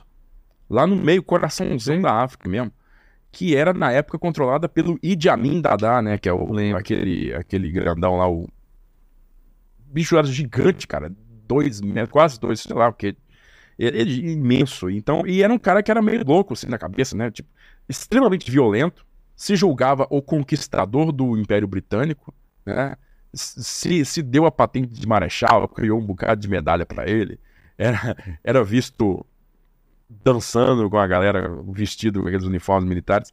Então era um cara muito doido, o, o, o Idi Amin. Né? E o Idi Amin aceitou que o avião terrorista pousasse lá no aeroporto de Kampala, né, chamado de Entebbe. É... E ele queria o quê? Ele queria ser o mediador. Ele deixou os terroristas pousarem porque ele ia ser o cara que ia negociar, entendeu? Entendi. Ah, vamos Queria fazer importância. É, vou querer Sentir importância, se sentir importante e tal. Aí é, deu lá um. Os caras deram um prazo lá, né? De quantos dias? Não sei quantos dias. Para Israel libertar X prisioneiros, ou todos os prisioneiros palestinos que tinham. Senão eles iam executar os, os- os- os passageiros lá Sei. centenas de pessoas por aí. E aí o, o Israel é, reage de novo, né? É outro negócio que dá outro boost para Israel, assim, tipo, a guerra dos seis dias levou lá para cima. O Yom Kippur desceu. É. Aí essa operação fup, fez subir de novo, talvez até mais, não sei. É, porque eles montaram a operação de resgate mais audaciosa que já foi feita. né? Eles, eles ainda detinham o Sinai, então eles decolaram lá naquela última pontinha do Sinai, Sharm el Sheikh, Sei. naquela, naquela foto. Olha o Amin aí, muito doido. Olha só, cara. É. Aí. aí o, o- Eles decolaram com quatro Hércules, quatro C-130. Isso em 76, né? Eles decolaram abaixo do radar, voando baixinho, é, e passaram por cima. Passaram por cima do. é, da Etiópia, sem autorização do, do- do- do controle aéreo etíope. Conseguiram no último momento autorização da, do Quênia para pousar em Nairobi, reabastecer e seguir para para Entebbe, né? Para o aeroporto de Entebbe. Um desses desses quatro aviões estava levando inclusive um blindado C-103. Ei, um desses aí. Um desses quatro aviões estava levando um, C um, um- um M113, que é um blindado, né? E eles pousaram no avião à noite, no aeroporto à noite, né, sem comunicar nada, pousaram, já saíram do avião atirando na torre de atirando na torre de controle, matando lá quem estivesse lá em cima. É, saíram com esse com esse blindado, deram a volta no terminal, tinha uns caças MiG de Uganda e tá, tá, tá, tá, tá, destruíram tudo, entraram no terminal, mataram os terroristas, Porra. Resgataram todo mundo, chegou uma, uma tropa ugandense lá, e detalhe, eles foram vestidos com uniformes de Uganda, Ah, saca? Pra e com a, e misturar. com a K-47, que eles não usavam oficialmente, com a K-47, para descaracterizar uma ação israelense, né? E aí, e aí lev- e resgataram esses caras, colocaram todo mundo dentro desses aviões e, puf, aí um um 113 desse aí, ó, foi, foi usado para destruir os, os, os caças de Uganda, né? E, e qualquer outra resistência que aparecesse. Entrou com todo mundo de volta, ra- cara, foi uma, foi uma coisa relâmpago. relâmpago. Um cara morreu. Cara, Um cara de Israel morreu. tem filme, alguma coisa sobre isso? Tem três filmes sobre isso. Inclusive, um é naquele Padilha. Zé Padilha. Zé Padilha. Ah, é? Como É, chama? o último deles aí. Como é que chama? Tá o Netflix, a produção do Netflix. Não É, dá uma olhada, É? por favor. É... Cara, um cara Não é o morreu. Afonso Padilha, tá? Que é competindo. Ah. Um cara morreu que foi o comandante da operação. E como ele morreu? Nem. Ele foi alvejado, morreu. Ah, Ele tá. foi- Um atirador morreu. Sabe quem era? Quem? Jonathan Netanyahu. O quê? Irmão mais velho de Benjamin Netanyahu. Nossa. Netanyahu é, é- é- ele tem uma, uma questão pessoal. Exato. Ele, ele, ele, O negócio é. um negócio pessoal. O com ele. negócio é. pe- Agora eu tô É, entendendo. É, é, é. Então, o- então foram os caras que mataram o irmão dele, entendeu? Então, assim, ele, ele tem Ele não vai admitir, vibe- né? Não, ele, ele é o pior cara pra, pra, Pra pra, tá lá. pra tá lá nesse momento pro, pro, pro lado inimigo de Israel. É o pior cara que. Quer dizer, é o cara que não vai ter nenhum tipo de No pudor. mercy, é. No mercy, no mercy. Então. Em, em te- sete dias? É sete dias, né? Sete dias, é. Porra, vou ver esse filme, cara. Tem esse, tem um filme lá dos anos 70, que tem inclusive o Charles Bronson, cara. É mesmo? É, eu acho que é, tem o Charles Bronson. É, Até anotar. E aí, e aí. Eu sei que é o seguinte. é, logo depois dessa operação aí, né? Que uma, uma única refém também foi, foi morta. E os restos, todo mundo foi, foi, foi levado de volta, inclusive a tripulação, né, que, que acompanhou eles lá, porque a tripulação, se não me engano. Que tinha, tinha uns aviadores que eram franceses. Ah, não eram os todos eles. franceses, cara. Tinha franceses. Peraí, agora, agora eu tô na dúvida se o voo era da El Al ou era da Air France. Eu tô achando que o voo era da Air France. Ah, pode Tá. ser. O voo era da Air France com destino a Paris. Tá. Tá, eu falei errado aí. Eles desviaram. Nessa hora tá cheio de comentários já. É, É Air France. Mas deu tempo de é, corrigir. Deu tempo de corrigir. Então, o voo era da Air France, decolou de Tel Aviv, fez uma escala em Atenas e provavelmente ia pra Paris. mas tava cheio de... De, de passageiros judeus. Ah, tá. É, é. Inclusive, assim, aí o, o Idi Amin foi lá e fez, oh, mas vocês são franceses, vocês, tão, vocês podem ir e tal. Os caras, não, não, não vão ficar com Ah, é? passageiro", Né? Ele ia liberar os os... pilotos e as comissárias ficaram junto com os passageiros até o final. Então, o, o, o prestígio de Israel foi lá em cima, né? E o primeiro-ministro na época era o Isaac Rabin. É, E isso aí, isso aí restaurou isso? 76. Tá, 76. 76. 76, é. Caramba, é bastante coisa, hein? Muita coisa, muita coisa. Eles, eles, eles, Quem que eles tossiu aí, por favor? Foi, foi o, o Tuti? Por favor, não, tu, não tussa mais, tá? Por favor. peça, peça autorização pra é... Aí o que acontece? Em 82, cara, é, acontece o, o início da invasão do Líbano, né? Chamada Operação Paz para a Galileia. Por quê? Porque aí a OLP, né? O Yasser Arafat estava baseado no Líbano, né? Planejando o quê? Planejando os atentados todos, né? Ah, os- tudo que acontecia ali, enfim. Mas é, Israel resolveu a- abrir um combate aberto no Líbano, no sul do Líbano, ocupar o sul do Líbano, criar ali um, um estado tampão, uma área tampão, um estado tampão, um território tampão, né, para poder proteger o norte de Israel dessa ação da OLP, que já começava a lançar foguete, atentado pela fronteira, metralhava os caras que estavam de carro ali, família que estava passando, essas coisas. Enfim, aí o, o- Foi nessa ocasião aí, cara, nessa ocasião, em 82, que as forças de defesa de Israel, pela primeira vez, tiveram que enfrentar o famoso combate urbano. O guerrilha? A guerrilha? É, porque a, a OLP, né, a OLP, e nessa época aí o, o que viria a dar é, origem ao Hezbollah, começou a se apossar de cidades e resistir dentro de cidades. Vilarejos, né? Então, essas coisinhas. E aí lá dentro o exército de Israel teve que se que se atracar em combate de uma maneira que não estava adaptado.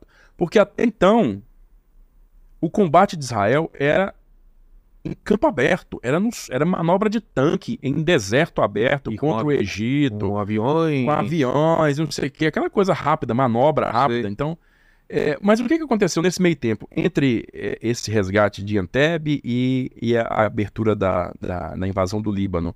Aconteceram as conversações de Camp David, que resultaram nos acordos de paz de 1979 entre Egito e Israel. Ah, tá. Anwar Sadat, que foi o cara que comandou a guerra do Yom Kippur, e quem era na época? Menachem Begin, que eu falei com você que era terrorista do Irgun Exato. antes lá, né? Então, é, os dois assinaram a paz, um acordo de paz Te devolvo o. Sinai. Te devolvo o Sinai, você, Você não me enche- reconhece Você me reconhece como como Estado. Estado, Não me enche mais o saco. não torra a paciência mais, somos amigos, começa a te fazer umas parceria boa pra você aqui e tal. Beleza, ok. Instantaneamente Com isso, você elimina a frente sul É. israelense. Aí Você você- elimina a frente sul. Você fica pro lado do, da Síria. Agora é só o norte. Por quê? Porque a Jordânia, apesar de que nessa não tinha um acordo de paz formal, mas a Jordânia já estava pondo panos quentes na relação já há muito tempo, Entendi. né? Então, na animosidade, panos quentes na, na briga, né? É Síria e Líbano, tempo. então? Então é Síria e Líbano. Agora é norte. É. E o terreno no norte é totalmente diferente do terreno do sul. O terreno do norte é montanhoso, o Líbano é montanhoso. Né? O nome original do Líbano era Monte Líbano. Então, É. é... Ocorrido. Israel começa a se engajar em combate urbano dentro do Líbano. E aí tem uma outra mudança também em 82. Como é, 1967 resulta naquele embargo de armas da França, né? E 73 resulta numa, num envio emergencial de, de armas pelos Estados Unidos. E os Estados Unidos cobram Israel por isso, entendeu? Porque aquele prestígio de 67 desmancha em 73 com a guerra do Yom Kippur. É. Desmancha. Então os Estados Unidos falam: ah, então tem que te ajudar, né? Então ah, agora você vai comer meu irmão. Aí a indústria de defesa de Israel, o Ministério da Defesa de Israel, percebe o seguinte: não podemos depender de armas externas. Ah, Não podemos depender, principalmente, o que que, que que os Estados Unidos desceu lá, fez descer lá no, no deserto para os israelenses? Tanques, M60, tanques. Eles precisaram para poder vencer a guerra. ah, tá. Mas, mas qual foi a contrapartida? Porque eles recebiam, claro, dinheiro, mas, mas os Estados Unidos pediu alguma coisa não, mas é estrategicamente? diplo- diplomaticamente você fica submetido, né? É, né? É, então Não tem como, né? tem como. E, e, assim, de novo em 73, houve um cessar-fogo que Israel teve, Israel teve. Israel desrespeitou o cessar-fogo por algumas horas para estabelecer posições melhores contra o Egito, Entendi. entendeu? Alavancagem melhor. Então, de novo, Israel foi paralisado por pressão internacional, principalmente dos Estados Unidos. Ah, tá. Então, aí o, o, o- no Líbano, né, já entra em, em ação o blindado israelense, o tanque israelense, que é o Merkava. Mas é um projeto do zero israelense É um ou é uma... projeto do zero israelense. É mesmo? Claro que assim, você- conhece os preceitos sim, de funcionamento do negócio, mas assim, é um projeto israelense completo. Como é chama? do, do, gente jeito chamado. Israel Tal. Merkava. É M-E-R-K-A-V-A. Merkava. Então, Merkava é um tanque que já está na quarta geração hoje, mas a primeira geração dele entrou em combate em 82 no Líbano, né? Ele já entrou em combate, assim, ele foi, ele foi originalmente concebido para ser um veículo para atuar igualzinho os anteriores tinham atuado, no meio do deserto e tal, formações abertas. Olha aí, esse é o Merkava moderno, 4. Né? Tá. O Merkava 1 é bem diferente disso aí. É, mas o. o, o em, no Líbano, ele não pode ser utilizado em todo o seu potencial. Inclusive, ele, ele sofreu com um novo tipo de cenário. É. Né? Porque é a guerra, aberto, é. a guerra em, em, em- cidade, ela impede o uso do apoio aéreo, como você usa em- no campo aberto. Porque normalmente o, o, o apoio aéreo vem antes ou depois? O apoio aéreo vem antes ou durante a própria Ele ação. antes, Chama, é o bombardeia. Close Air Support. É, o Ele- bombardeio, prepara, Enfraquece enfraquece, e aí o pessoal entra, depois tá tudo enfraquecido. em área urbana. Ou tá tendo um ataque e você precisa de um apoio aéreo naquela hora, então é, Tá. é o apoio aéreo aproximado, chama, né? É, eu marcava um aí. Ah, tá. Aí, é, esses, esses, esses, né, esses combates urbanos, eles dão uma vantagem muito maior pro defensor, porque primeiro o cara conhece o território, É. conhece a cidade, Com menos, né? com um contingente menor, Menor. consegue defender uma área. uma área bem maior e assim se anula boa parte das, das potencialidades porque não existe elemento surpresa mais. Você está sendo observado o tempo inteiro. É. Né? Então qualquer movimento seu, os caras já sabem, ó, já sabem, já comunica. Né? E, e tem outra coisa, né? O combate urbano, ele prejudica muito o, a força ofens, é, é, a força atacante, porque é a força atacante que vai gerar os danos colaterais, Como né? assim? as Ah, baixas claro. civis. Diz que vai É. ter uma propaganda Vai ter negativa. a propaganda negativa horrorosa, né? Péssima. Então isso vai, Porque assim, numa, numa, numa guerra urbana, qualquer pessoa pode ser um. Pode, ser um estar inimigo. disfarçado. É, o cara não- civil. não, não, não necessariamente está uniformizado. É, Né? E os caras envolvem criança. Tá? exato. Coloca bomba. Coloca bom, ah, leva lá, moleque, leva aqui a, a granada. Porra. É. Então, quer dizer, é um negócio que, que para Israel é- é- era, foi bastante complicado aquela primeira fase, porque se eles agissem como eles agiam em campo aberto, eles simplesmente demoliam a cidade. Né? Falava que conquistamos, beleza. Conquistou o quê? Você demoliu tudo. Tem, tá, tá tudo em escombros. Olha o tanto de mulher morta e criança morta, que a imprensa foi aqui e, e tirou foto. Agora vocês são os vilões, acabou, acabou o processo. Aí eles começam, meu Deus, agora, tem, agora a gente tem que, que agir de outra maneira, né? Tem que sempre fazer um negócio de minimizar, minimizar o dano, minimizar. E isso começa a modificar a guerra dentro da concepção israelense. E o que acontece em 82? O Arafat, ele muda o QG da OLP de Beirute para Trípoli, que fica mais ao norte do Líbano. Não fica na metade sul do Líbano, fica na metade norte, extremo norte do Líbano. Então, quando o Israel cerca Beirute e bombardeia Beirute com força, né, com artilharia de campo de grosso calibre, localizado nos campos da OLP, né, não na cidade inteira, mas nos campos da OLP particularmente, é, Israel usa tanta força que o, o- o governo dos Estados Unidos intima os caras a parar. Entendeu? Por quê? Porque o mundo inteiro tá vendo que vocês estão bombardeando e tá matando menino, tá matando criança. Tem que parar, tem que parar. Então o Reagan, que era o presidente norte-americano na época, ele fala pro, pro. Era pro Begin ainda, acho que era o Begin. Para com isso aí. Você vai parar agora, né? É, então eles, eles param. Eles param.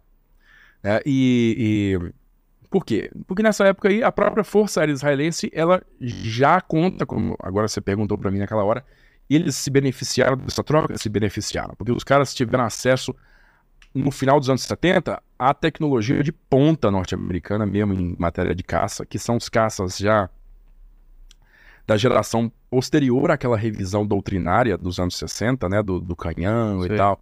E agora a superioridade aérea com manobrabilidade, com arma interna, resulta em quê? Resulta no F-15, que está aí até hoje como um dos melhores caças do mundo, e no F-16, que também está nessa categoria, mas é um caça mais leve. Então, o, o F-15 e o F-16 entram em serviço na Força Aérea Israelense no finalzinho dos anos 70. E Israel se torna o senhor soberano dos ares do Oriente Médio, porque ninguém tem nada parecido com aquilo ali. Os Estados Unidos não vai vender pra ninguém dos, dos inimigos. Não, não vai vender para ninguém dos inimigos. E os inimigos têm o quê? MiG-21 ainda, a, a geração atrasada. Esse é o. Esse é o 16. Esse é o 16. O 15 é um aviãozão, dois motores, Tá. é muito mais rombudo que isso aí. É, E aí o, o- o Israel, inclusive, utiliza desses vetores aeronáuticos aí, desses caças aí, para fazer um, um- um ataque que para eles também é uma, é, é- é uma sobrevivência, né? É, é uma atitude que está girando em torno da sobrevivência, porque no ano anterior a essa invasão no Líbano, o Iraque estava construindo um reator nuclear. Esse é o. Esse é o 15, esse é o 15. Cara, isso é bem conhecido, né? Bem- É. A gente vê bastante Justamente. em filme. É. Ele é muito parecido com o 14 do Top Gun e tal, mas por ser Top Gun- grandão, Top dois- Gun é, dois- é o dois- 14? É, Top Gun 14, do. Tomcat. Né? Então, por falar em Top Gun, Top Gun 2, Sei. o, esse mais recente aí, é, tem aquela missão lá que os caras têm que fazer aquela coisa absurda. Ih, Joga a bomba lá dentro do- da montanha. Já levanta. já levanta não sei o que tem que jogar a bomba na montanha, né? É. Muito inspirada por isso que eu vou falar agora. Ah, é? Que é a, a missão contra o Osirak. é. É, isso aí é um F-14. Isso aí Israel Ah. nunca teve, não. Tá. Só quem tem isso, além dos Estados Unidos, é o Irã. Né? O chá do Irã, na época, tinha tanto dinheiro e tanta influência que comprou isso aí. O único país do mundo que recebeu o F-14. É, mas por É. quê? Que o F-14 não, ninguém mais tem. O 14 era, su- era, era, era, era, tipo, superdimensionado em tudo. Ah, tá. Ele era super caro de manter, super manobrável, super potente, super aquilo, super aquilo outro. Então é um avião naval, né? Então tem que aguentar muito mais pancada operacional do que avião de terra. Então só a Marinha dos Estados Unidos que operou isso aí, é, que era, era, era extremamente capaz, mas extremamente caro. E o chá do Irã, que estava montado no dinheiro, não sabia o que fazer com aquilo. Quero. Eu quero, e aí o Nixon liberou pra ele. Então, Tá, tá bom. tá, então. Coisa, você falou avião de terra, pra mim não, eu não entendi, que eu buguei. Como O assim? que é o, qual que é, um, o que é um avião de terra? Mano, eu falei avião de terra. Qual foi o contexto que eu falei? Eu não ouvi. Esse é um avião naval, algo interessante. Ah, só é um avião naval e não um avião de terra. Porque o avião da Força Aérea, ele é baseado em pistas em terra. Né? Aeroporto. Sim. E o avião naval, ele, ele tem que operar de em porta-aviões. porta-aviões. Aquele... E, ao vê, né? invés, e ao invés do, do nosso conhecido chão aqui, né, sempre estável, o navio é assim, ó. É. Então, Então dá aquelas porradas, né? é cada porrada que dá. Pum, então, o, o trem de Tem ainda aquele, é- aquele, aquele cabo lá que ainda é, segura. segura ele, que ele tem que, É. que ele tem que ter uma estrutura muito mais reforçada para poder trabalhar, né? Então, avião naval é assim, ele tem que ter altíssima potência, porque ele tem que decolar em, em num- num- numa, Numa pista uma super pistinha super curta, né? É, ao mesmo tempo, ele tem que ter uma estrutura muito reforçada, porque senão ele desmonta. É. tá? Tem que Então, dobrar a asa, né? Tem que dobrar a asa, porque isso aí, isso aí recolhe a asa, né? A asa dele é, é de geometria variável que a gente fala. Ah, é? Ela vai lá pra trás. A Top Gun, ela vai lá pra trás, a asinha dele, Verdade. recolhe. Tem, como, tem outra foto top do F-14 aí com as asas recolhidas, você consegue achar.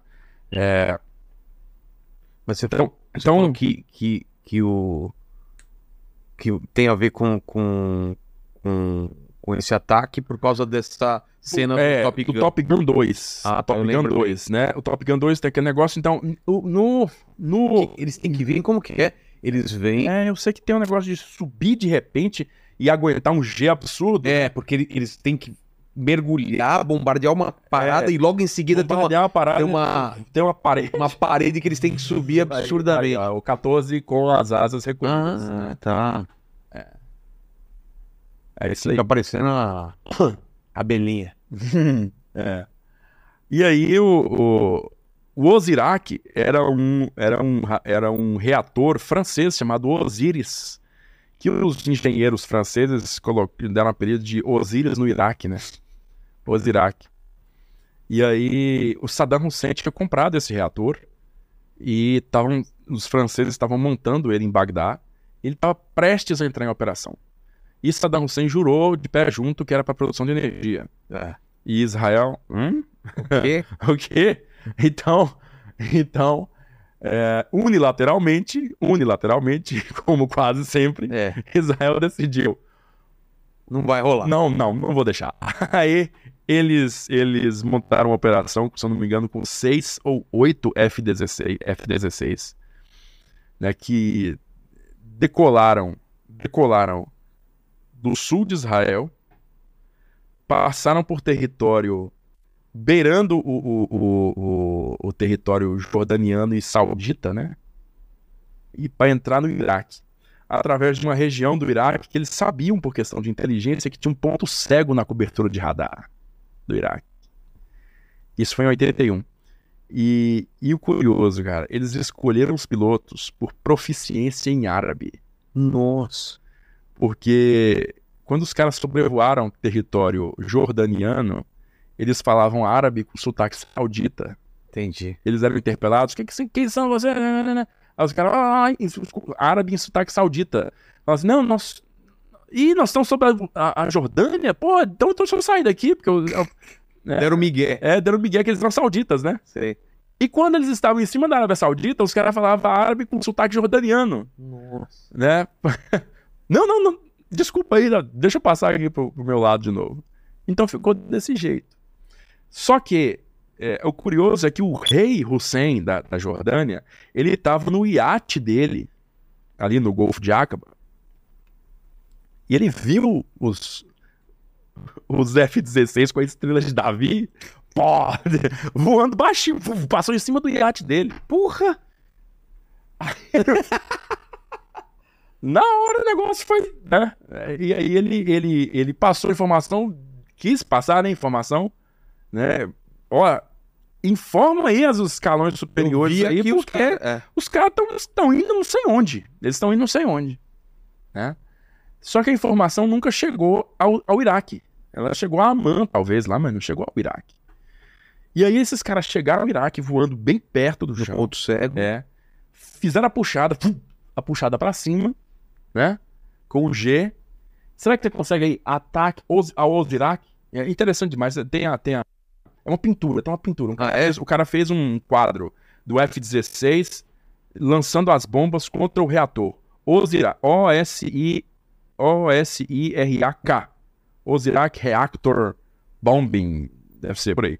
É, é, esses caras fizeram esse ataque e eu acho que se eram seis ou se eram oito, cinco dos seis ou sete dos oito, dos oito acertaram as bombas no reator. Pô, sabe? Só o último cara que não acertou as bombas no reator, né? É... Aí, cara, eles destruíram o reator nuclear ira- iraquiano dias antes do reator entrar em operação. Olha isso aí que eu falei. Ah, Ah, é isso aí mesmo. é Então, parecido com um filme mesmo, cara. Exato. É, eu acho que. Eu acho. Eu nunca li a respeito, né? Mas eu acho que tem uma inspiração, viu? Na, na missão. Você vê que tem outro F-16 ali na frente e tal, já, já, Já bombardeou já lá. saindo, né? E aí, porque eles eles estavam vindo baixo, aí eles tiveram que subir para poder ter visão do alvo, fazer o ataque em mergulho e sair, né? Então, então é, foi outra demonstração assim de que, né, a Força Aérea de Israel vai aonde precisar para poder defender o país, né, os interesses do país. Mas quanto a essa questão de combate urbano, cara, a- o exército israelense ele ele começa ele tem essa primeira experiência de combate urbano, mas isso não muda doutrinariamente nada que o exército israelense já vinha fazendo. talvez, né, mude, talvez não, com certeza mudou os pré-requisitos para a segunda geração do Merkava, que é o tanque, a terceira, enfim. Que ele foi se tornando cada vez mais um veículo adaptado ao combate urbano. O Merkava 4, que o Paquito colocou aqui antes, já é um veículo 100% combate urbano. Totalmente combate urbano. Eles instalaram, por exemplo, um. Tem a famosa a, a cortina, né? Dos, as correntinhas com as bolas embaixo, que cobre a traseira da torre inteira, né? Para poder impedir a ação de, de, de RPG, né? Ro- Rocket Propaganda, lançador de foguete, que, que possa assim alojar ali, ó. Então, ele é totalmente adaptado. Ele transporta seis soldados totalmente equipados na traseira dele. Então ele faz as vias de transportador blindado de tropa ao mesmo tempo que ele é um tanque, que ele é um main battle tank. né? Ele tem um motor na frente, ao contrário de basicamente todos os tanques do mundo, ele tem um motor na frente, porque o motor na frente protege mais a, a tripulação. É. É, Fragiliza o motor? Fragiliza. Tomar uma, uma pipocada de frente ali, se bem que a, a blindagem frontal dele é extremamente poderosa. Mas Israel prioriza a sobrevivência da tripulação, né? Então é, é mais uma é mais uma, uma Proteção. para a tripulação. Então você vê que o, o, o, o- e, o Merkava é extremamente pesado, né? É, grande e pesado, mas ele não precisa de passar por ponte, ele não precisa de ser transportado por ar, por, por via fluvial para lugar nenhum, porque o local de operação dele é ali mesmo, é, é- é terra ali, é, é deserto, enfim. Foi projetado para ter essas características mesmo. Só que ocorre em 80 e 87, 87, 80, a primeira intifada, né? A primeira intifada é a primeira revolta palestina, né? Que tem aquelas crianças aqui jogando pedra, as fotos famosas das crianças jogando pedra, né? E essa essa primeira intifada ela é resultado de de problemas ali com a ocupação militar israelense da faixa de Gaza, tá?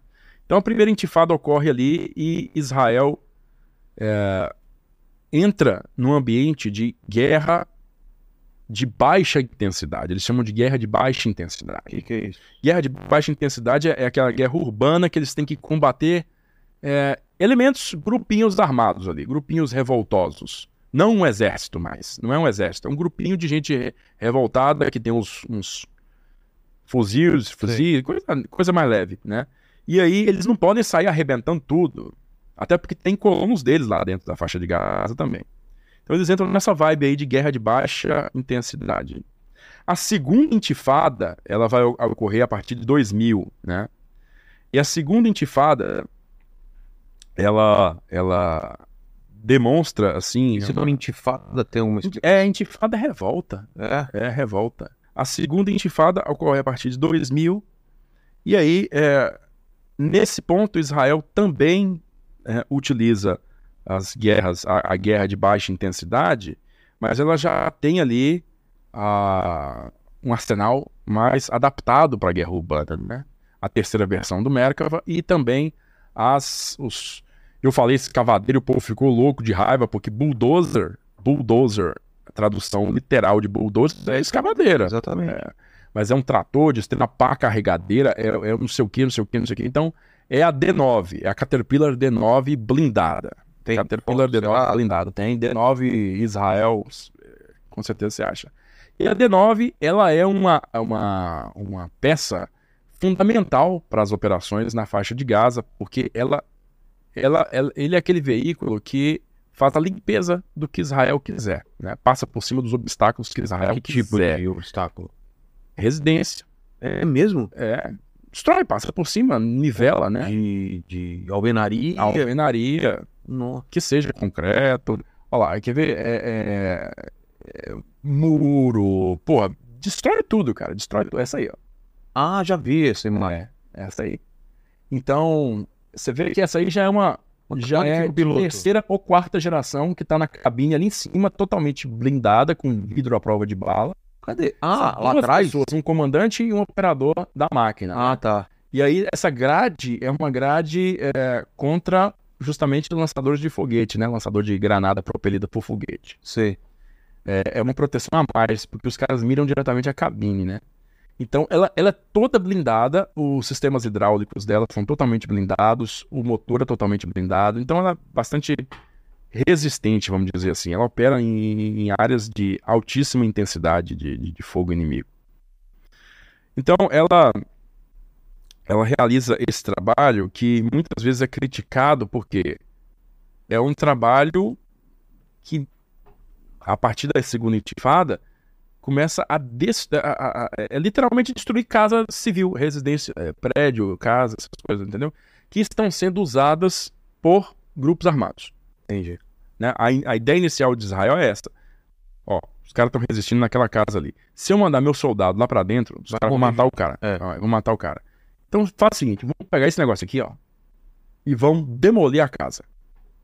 E os E o curioso é o seguinte, os caras têm que sair. É. Eles saem instintivamente. Na hora que o negócio aproxima da casa, todo mundo pula pra fora. E aí, o, o- Isso aí hoje faz parte... Israel tem na faixa de 200 ou 300 dessa no arsenal. É muita coisa. Então... Então... é, Eles, eles, se, eles se moldam mais para o combate urbano com o seu arsenal. A doutrina não mudou tanto assim, mas a segunda intifada ela começa a mostrar que é necessário uma nova doutrina de combate urbano. E essa nova doutrina- de combate urbano ela começa a ser realizada num centro de treinamento específico de combate urbano que é montado no sul do país. Só que em 2006, aí o Hezbollah lá no Líbano, ele mata alguns soldados israelenses e sequestra outros. E aí isso força a tal da segunda invasão do Líbano em 2006. E aí, de novo, Israel se mete em combate urbano lá no Líbano e de novo ele se dá mal. É, Um, um- o Ava, que teve aqui num dos programas, participou dessa invasão. Ele falou um pouco sobre isso também. Soldado isso. Muito por quê? Muito por quê? O comandante israelense aplicou as lições da faixa de Gaza no Líbano. E qual a diferença? A diferença é que lá na faixa de Gaza, eles estavam, sim, combatendo grupos. Grupos armados. Não era o Hamas ainda. Não estava falando do da primeira intifada, não estava falando assim. é, do, do Hamas que a gente conhece hoje. O Hamas existia, mas ele não era a autoridade dentro de Gaza. Ele só tornou, se tornou autoridade dentro de Gaza com as eleições de 2006. né? Então a segunda intifada ele não era o, o mandatário ainda. Então tinha muitos grupos né, ali que, que Brigando pelo brigando pelo poder, todo mundo querendo fora Israel. Então era mais era mais é, desorganizado, né? o poder de fogo era muito menor e existiam colonos lá, né? tinha esse negócio também, eles tinham colonos israelenses lá. Então, o, o, o, os dedos eram muito mais importantes aí do que no Líbano, porque no Líbano estava lidando com o Hezbollah. O Hezbollah é uma guerrilha propriamente dita, financiada pelo Irã, orientada pelo Irã, é uma guerrilha, força de guerrilha mesmo. É um estado paralelo dentro do Líbano. Tá. Então ele é muito mais armado. Então, os caras saíram daquela guerra de baixa intensidade para lutar uma guerra de, urbana de alta intensidade no Líbano e perderam porque as lições foram diferentes. Tipo, comandantes israelenses estavam, é, digamos assim, desrespeitando os prazos estipulados pelo alto comando para poder poupar baixas, diminuir as baixas, né, e ter mais cuidado. Isso levou a, a uma desconexão entre o esforço aéreo e o esforço terrestre, levando a, ao que a população israelense encarou como uma derrota, encarou como é um insucesso. Um insucesso. Qual que era, qual era a missão? A missão era reduzir a capacidade militar do Hezbollah. E não, não foi não, feito isso? Não, não, aparentemente não. Né? Não, não foi o que ficou aparente para todo mundo. Vocês não conseguiram nada. Né? Então, eles voltaram. E aí sim, uma comissão fez uma análise, né? fez um, toda uma revisão de tudo que foi feito e é, Aí sim foi instalada uma nova doutrina de combate urbano para Israel, que aí é, nós estamos falando do tal do combate urbano de alta intensidade, que é o que a gente está vendo hoje. É. É. Então, Vem do é- aprendizado. é, no- esse aprendizado aí do, do, do Líbano, principalmente em 2006. Tanto que tem depois aí, tem a invasão de 2008, tem a de 2012, de 2014, que em 2014, por exemplo, Israel faz uma invasão por terra em Gaza, né? E que é bem sucedida, inclusive. As Qual táticas são bem deles? sucedidas Qual que era o objetivo? reduzir a capacidade militar do Hamas. É uma missão, é assim, são objetivos muito soltos, você sabe? Reduzir a capacidade É. militar. O que, que significa isso? Mas na prática, o que, que significa isso? Aí, quer dizer, é um negócio que o alto comando de Israel pode dizer de forma solta que eles foram bem sucedidos. Porque não tem um ponto assim. E daí, o que, que você fez? Você, ah, é, destruímos não sei quantos foguetes, não sei quantos pontos de foguete, lançamento de foguete. Mas isso na prática significa reduzir a capacidade militar dos caras? Então, teve todas as operações aí. Em outras, eles inclusive é, não se animaram em fazer uma invasão por terra, se, re- se restringiram a fazer ataques aéreos contra, contra a faixa de Gaza, né, contra o Hamas, né. É, e essa, essa, é, o último grande conflito, né, os conflitos eles, normalmente eles iniciam-se com uma ofensiva de foguete do Hamas contra Israel. Israel. Aí em 2021 teve lá um lançamento de 4 mil foguetes, uma coisa assim. Aí foi quando o, o Iron Dome ficou popular no mundo É, inteiro, né? lembro O Iron Dome, aquelas imagens do Iron Dome explodindo os foguetes, filmagens também, que o pessoal, film, o pessoal já, já filmava, né? Assim, é, com, com o celular e publicava nas redes sociais. Você viu os caras no TikTok, ó, a sirene, alertando sirene, e aí o sujeito se, se escondia assim, ó, debaixo de um, de uma- um- um portal e filmava e você via aquele rastro dos foguetes e de repente, pum, pum, eles sendo interceptados no ar pelo Iron Dome. Então isso fez o Iron Dome virar uma febre no Eu mundo vi. inteiro em 2021. Teve lá em loco. É, aí você viu o Iron Dome em ação. Vi, numa noite. Duas explosões. duas explosões. Então, o o comando israelense, ele ele teve esse sucesso em 2021 com o Iron Dome, né, se tornando ali é, O Iron Dome é uma tecnologia americana ou. não era israelense, Ah, é? tecnologia israelense. É, claro que tem cooperação com os Estados Unidos, mas é uma tecnologia israelense. É, o equivalente norte-americano é o Patriot. Ah, é verdade. Então, o Mas eles estão com Patriots lá também. Eu... Eu creio que sim, né? Mas o Tem uma Patriot, base o aérea. Patriot é, é- é voltado mais para mísseis É, de cruzeiro. exatamente. Que eles falaram que, o- que esse, o Patriot é 100% de, de sucesso e o Iron Dome é 90%, parece alguma coisa assim. É, né? tem uma taxa alta, não lembro É, qual que é agora. Mas o Iron Dome, ele, ele foi concebido para lidar com essa ameaça desses foguetes, né? De Gaza. Então, Sim. não é aquele foguetão, aquela coisa. Então, o... o, o... Em 2023, né? A coisa estava estabilizada desde 2021. e 2023 aconteceu. Você, fala é o quê? É atentado é, pontual. É, Tem porque parou de lançar. faca, é, outro é, isso aí acontecia, né? As- um caminhão com bomba. É, Não, acho que nem caminhão com bomba. Teve alguma coisa em Jerusalém, É, não teve. teve? Recente? Não, não, recente não. Quando eu tive lá em fevereiro, tinham fechado a entrada da gente eh, na Cisjordânia, em, em Jericó, por causa. Porque a guia era judia, né? Porque tinha um maluco que tinha entr- entrado esfaqueado. Você É, tá essas Brasil. coisas aí, essas coisas aí de baixa intensidade Teve sempre continuaram Um caminhão, um carro aí, Paquito. Não sei se. E aí Cisjordânia também não é Hamas, né? É, Cisjordânia é é, já é autoridade palestina, Palestina. lá e, enfim, quem quiser, né? Mas não é o Hamas. Aí nós não po- não podemos pôr na conta do Hamas essa aí. Mas o, o, o, que eu, o que eu digo é o Não, seguinte, mas o, o- atentado foi em Jerusalém. em Jerusalém, Essa da facada. da facada. Eu achei de atentado com caminhão, não era um caminhão com bomba. Os, Ah, não, é jogou o caminhão, né? Isso, pegaram o caminhão e atropelaram. Isso, isso, foi isso. É, Saiu é. atropelando. Foi quando? Tem aí o ano? Ah, vou tentar achar aqui. Tá. Mas, Mas mas era isso, controlado. Pa- É, é, tava- tá- porque é o seguinte, né, a gente fala de, dessas, desses, mo- desses pontos de crise, é, é, o, é o que o Hamas fazia com o lançamento de milhares de foguetes, entendeu? Mas depois eles param, 2017. eles param com isso e aí fica aquela situação estabilizada, né? É, Tem uma tensão, mas. tem uma tensão, mas não é, não chega a um ponto de crise. Tá. E aí o que aconteceu no dia 7 foi justamente o, o- o passo mais recente nessa história. E Nessa uma história ousadia absurda, né? É, uma ousadia Porque absurda. terra, ar e mar, né? Mar? É. Os caras entraram com. Tem, tem.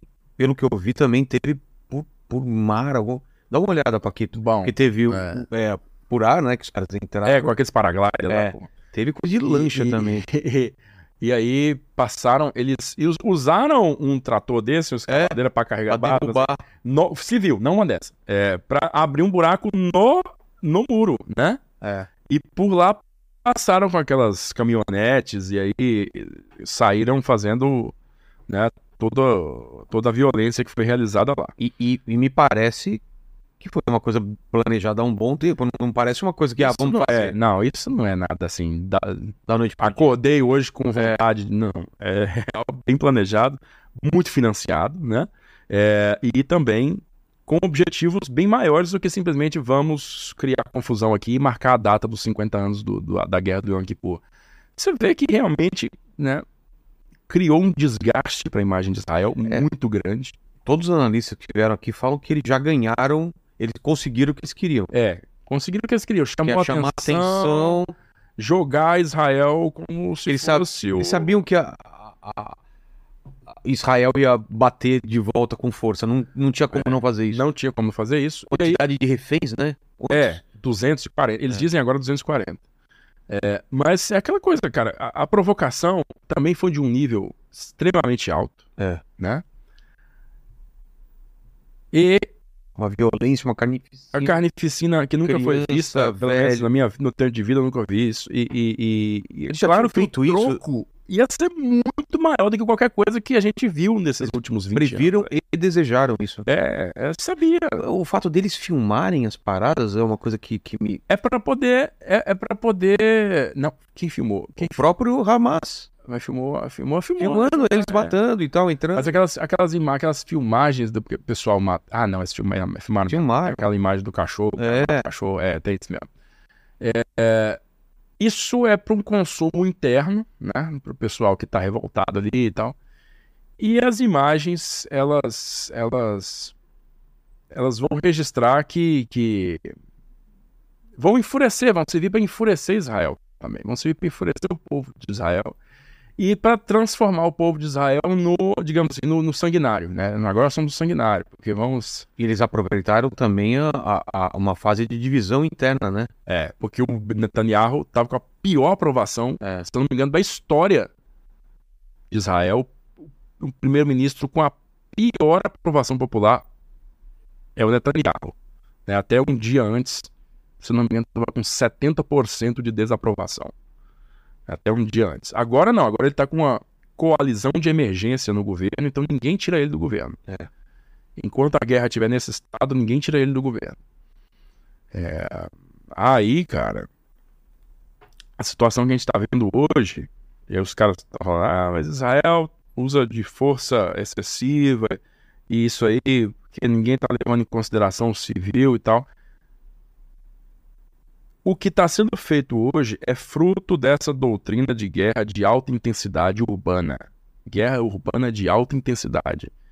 Eu tentei fazer essa linha do tempo para chegar nesse ponto de guerra urbana de alta intensidade. É o que eles estão aplicando lá hoje. Ou seja, é, é dentro da cidade, mas é contra uma força de guerrilheira de alto poder de, de, de, de combate. Então, o que, que eles mas estão primeiro fazendo? bombardeia. É, aí bombardeia. Eles têm a, super, a supremacia aérea. Eles têm a supremacia aérea, eles usam o, o poder aéreo na maior medida possível para poder poupar as próprias baixas deles, né? É, é, amaciando o alvo para o, o, o exército A em incursão terra, terrestre. incursão terrestre. E eles não vão usar, igual a Segunda Guerra fazia, né? O bombardeio de área do, do- da, da cidade, que, que isso só melhora, né, pro, pro defensor. Bombardeio de área é um bombardeio indiscriminado da cidade. Ah, olha lá, os caras estão resistindo na cidade. Tipo, os, os russos em Stalingrado. O que, que os alemães fizeram? Toca bomba neles. Piorou a situação para os alemães. Por quê? Porque transformou a cidade numa fortaleza. Agora é tudo escombro e Ah. escombro vira fortaleza. Entendi. Né? Então não existe ordem mais, não existe mais uma, uma, uma via de acesso clara. Né? Tudo trilha, agora, pô, piora. Então, hoje Israel faz o que eles chamam de ataque cirúrgico. Claro que a faixa de Gaza, principalmente a cidade de Gaza, é um, é um território tão populoso, tão populoso, tão populoso, que eu acho que literalmente não tem como você fazer ataque cirúrgico aí. Ah, vamos destruir o prédio que o Hamas usa. Mas o prédio é colado em outro, É. cara. O prédio é colado desse daqui. Cara, por mais que você use o tal do explosivo de baixa intensidade, que é o explosivo mais contido ali e tal, vai ter dano colateral. Vai, vai ter dano colateral. Eu vi ontem uma, uma entrevista com um sargento israelense de, de, de para- paraquedista. E o cara deu entrevista. Tem um canal de um sujeito australiano que tá fazendo entrevista com esses caras aí. Vai Bem interessante. Com, com esses soldados israelenses que estão lá, Ah, tá. lá dentro. E o cara falou assim, ele começou a, a- a- O cara fala inglês perfeitamente, né? Sem sotaque, aquele sotaque hebraico. E ele falou assim, what is hell, man? What is hell? Primeira coisa, tipo, é, ele tentou explicar a questão do, dos ataques cirúrgicos, dos ataques, dos danos colaterais. A primeira coisa, what is hell? Não existe, não existe essa de não tem efeito, Não tem- não tem dano Guerra limpinha. Não tem guerra limpinha, não existe guerra limpinha. É. Guerra é um procedimento político que é, é a abertura do inferno, literalmente. Não existe guerra limpinha. Né? E o cara vai e fala assim: peraí, peraí. Agora Israel tem que ser cobrado isso, isso, aquilo, porque atingiu o prédio do lado. Não é a mesma coisa que, que vocês. Vocês não, o cara não é americano. Não é a mesma coisa que os Estados Unidos fizeram no Afeganistão, no Iraque, não é a mesma coisa, não. Não é a mesma coisa que a Rússia fez na Síria, que faz na Ucrânia, é a mesma coisa. Por que vocês estão me cobrando? Cobrando só Israel? Por que só Israel é cobrado? Aí o cara falou nesses termos. Por que, só Israel é cobrado? Disso aí. É, por que, que vocês não olham para seus próprios erros aí? Por que, que, por que, que não, não existe uma cobrança tão grande quando é, são outros países que fazem esse tipo de ação? né? Então, é, esse uso de força que está sendo feito hoje, hoje é um uso de força que nasceu de experiências passadas.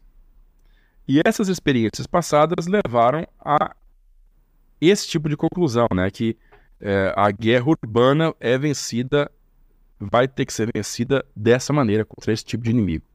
Né? Última guerra assim, urbana que foi vencida na força bruta mesmo, na destruição completa, total, né, que a gente viu, foi a Segunda Guerra da Chechênia, né, quando a Rússia destruiu Grozny por completo, nivelou. Né? A, Rússia chegou em Grozny e botou a cidade para baixo. Caramba. Né? Então, é, sem, sem nenhum tipo de, de preocupação com quem tivesse lá dentro. Mas é, não é algo que, que, que Israel é, esteja fazendo na prática. Né? A gente está vendo combate de alta intensidade. Eles estão usando a força alta intensidade para poder levar a uma, digamos, a uma rendição mais rápida, a um, a um fim mais rápido. E, e recuperação do- dos, dos reféns. dos reféns, dos reféns. Levar por, isso. As condições de Israel para estabelecer um cessar-fogo, primeiro é o quê? Libertação dos reféns. Libertação dos reféns. qual foi o planejamento deles? Entrada pelo sul, pelo norte? Como que foi? Ó, eles cercaram a cidade de. Tem um cara aqui no, no Twitter chamado War Mapper. Dá uma olhada. que tá colocando É, essa... dá uma olhada no perfil dele aí, por gentileza. E vai no. Vai no. Sei lá, na última, última atualização que ele, que ele postou aí. Deve ter, deve ter postado a atualização hoje. War Mapper. Anteontem. aí. ontem. Tá. Então, é, costuma demorar essas, essas, essas atualizações. Mas vamos lá. Ele, eles fizeram uma incursão, eles abriram um buraco, inclusive com esses veículos aí, ó. Eles abriram, tem a, a- a filmagem de câmera infravermelha. Eles abriram um buraco no muro na altura é, sul da cidade de Gaza. Olha lá isso.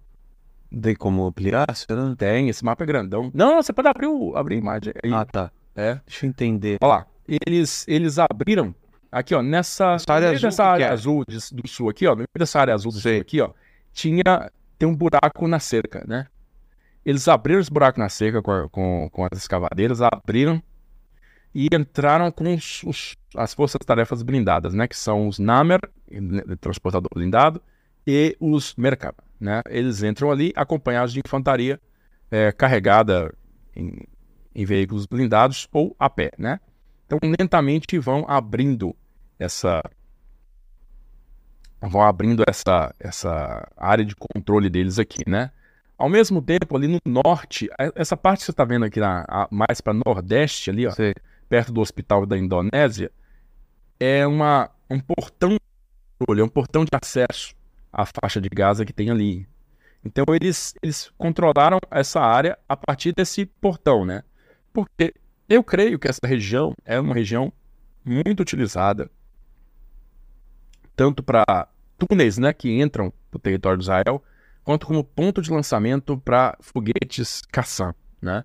Porque o- o- os maiores alvos desses foguetes Qassam é uma cidadezinha que está aqui bem do lado aqui, ó, que chama Sderot, se eu não me engano, Sderot.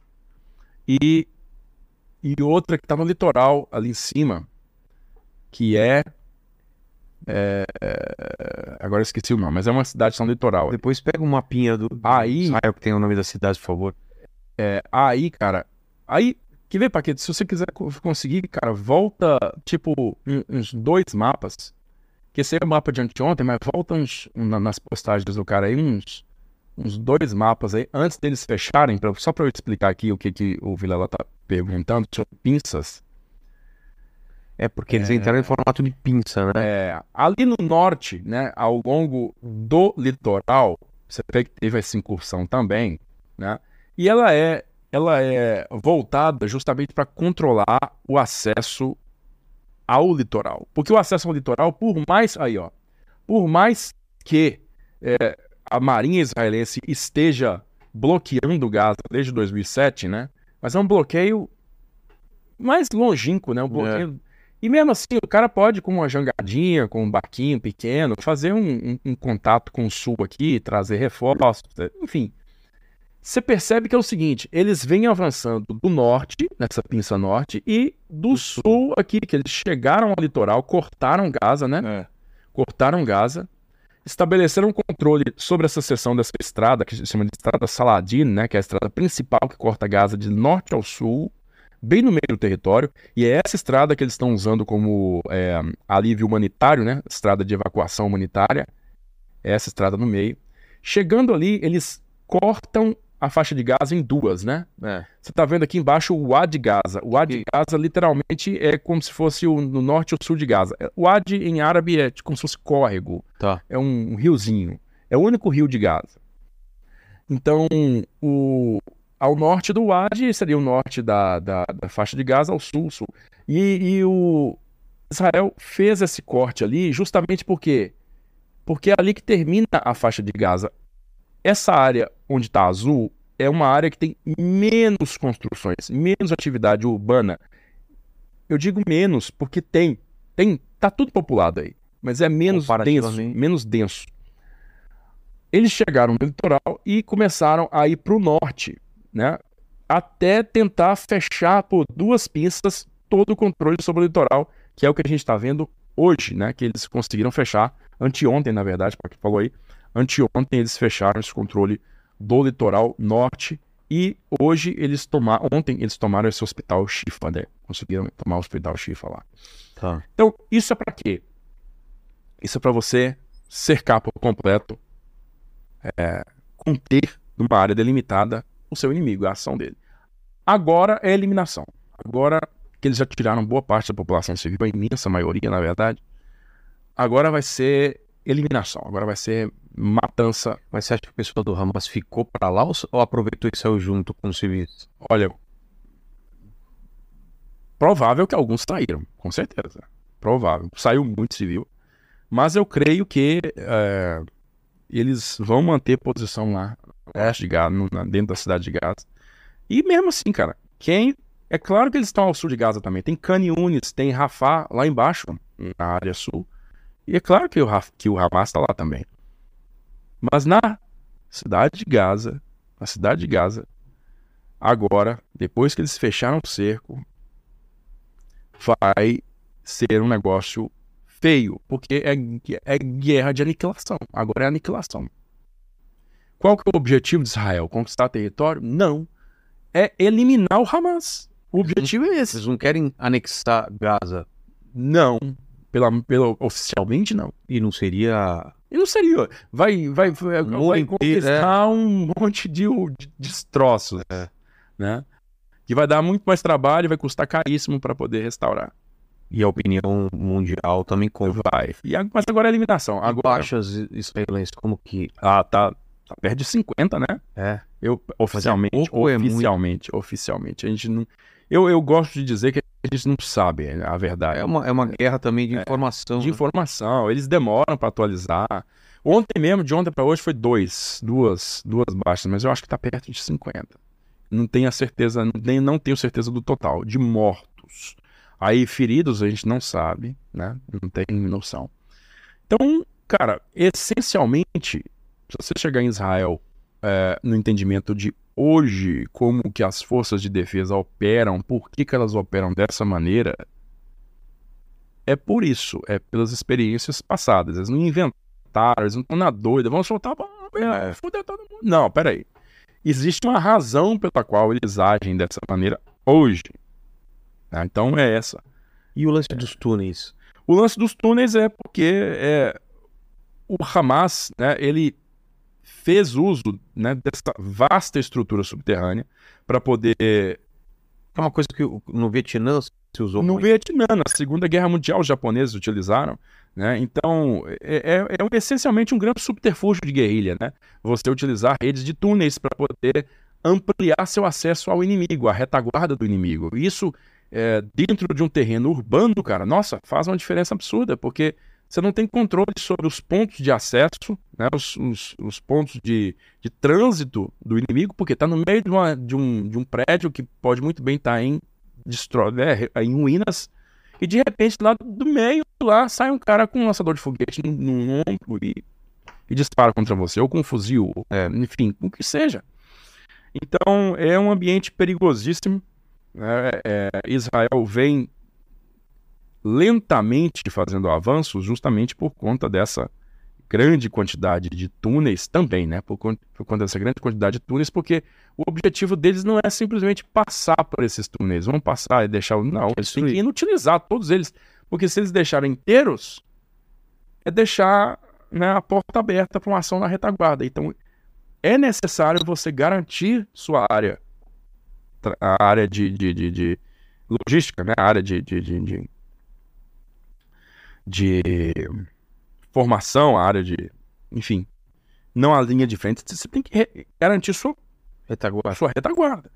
E para garantir isso, tem que essencialmente negar o uso desses, desses túneis. Então eles falam, já destruímos não sei quantos quilômetros de túneis. Todo dia, ah, já É. destruímos não sei quantos quilômetros de túneis. Pois é, O que tem dentro desses túneis? Arma. armas, centros de decisão, comunicações, passa tudo por ali. Talvez os reféns também estão lá? E eu acho que é uma boa chance, né? Eu, sei lá, se eu fosse do Hamas e, e- e eu sequestrasse 240 pessoas, eu colocaria nos túneis, né? Porque em cima, a- acima do solo, é muito pouco tipo de proteção que eu vou ter pra... é, Eventualmente vão me achar ali. Você acha que eles já mataram ou já morreram algum desses? Ah, meu, aí é achar mesmo, né? É, não tem Porque como. não tem como saber, é achar Eles mesmo. recuperaram, resgataram quantos? Só Eu três? vi um resgate de, de uma pessoa, né? E eu sei que, sim, uma moça morreu, uma moça de 19 anos, é, que era militar, né? Morreu, foi sequestrada no dia 7. Ela, a morte dela tem as duas versões, né? Os dois lados. A Hamas diz que foi um bombardeio israelense que matou ela. Israel diz que ela foi executada. É, tava circulando fotos dela aí, muito bonita. Ah, eu vi. É, ela, ela. Mas eu sei que acha? foi, foi, foi morta hoje. Esqueci. Cara, ela tem um nome meio que hispânico, um negócio meio. O sobrenome dela é meio hispânico. Mon, mon, mon, alguma coisa. Sobrenome dela. E aí. E aí que eu sei que a situação é essa. Eu sei que tem um bebê de 10 meses, né? É. Bebê é o mais novo, um bebê de 10 Tem meses. velhos. Tem gente de todo jeito. Estrangeiros. Eu sei que alguns estrangeiros foram liberados. Alguns estrangeiros foram liberados, foram. É, e aí, como é que vai prosseguir a situação? Cara, é muito difícil dizer. Qual que. Quer dizer, na verdade, não é nem muito difícil dizer. É difícil de você imaginar, né? É, Porque o que eu acho que vai acontecer é. É a eliminação. É aquela, é aquela guerra feia agora. Aquela guerra feia. Porque você vai. Vai fazer o quê? Você vai matar todo mundo que tá lá dentro. Você vai eliminar todo mundo que tá lá dentro. O objetivo do Israel é o quê? Eliminar. É eliminar o Hamas. Libertar os reféns e eliminar o Hamas. Não é diminuir a capacidade militar do Hamas, igual nas, nas tentativas anteriores. Eliminar o Hamas. Eliminar o Hamas, cara, inicialmente é eliminar a presença física do Hamas. Tá? Vai sobrar a presença ideológica do Hamas, que vai ter que ser eliminada de outros meios. Ou aparecer outro grupo que tome o lugar deles. Exatamente, que é a influência ideológica do Hamas. Né, Eu venho repetindo isso, que não se mata ideia com bomba. É.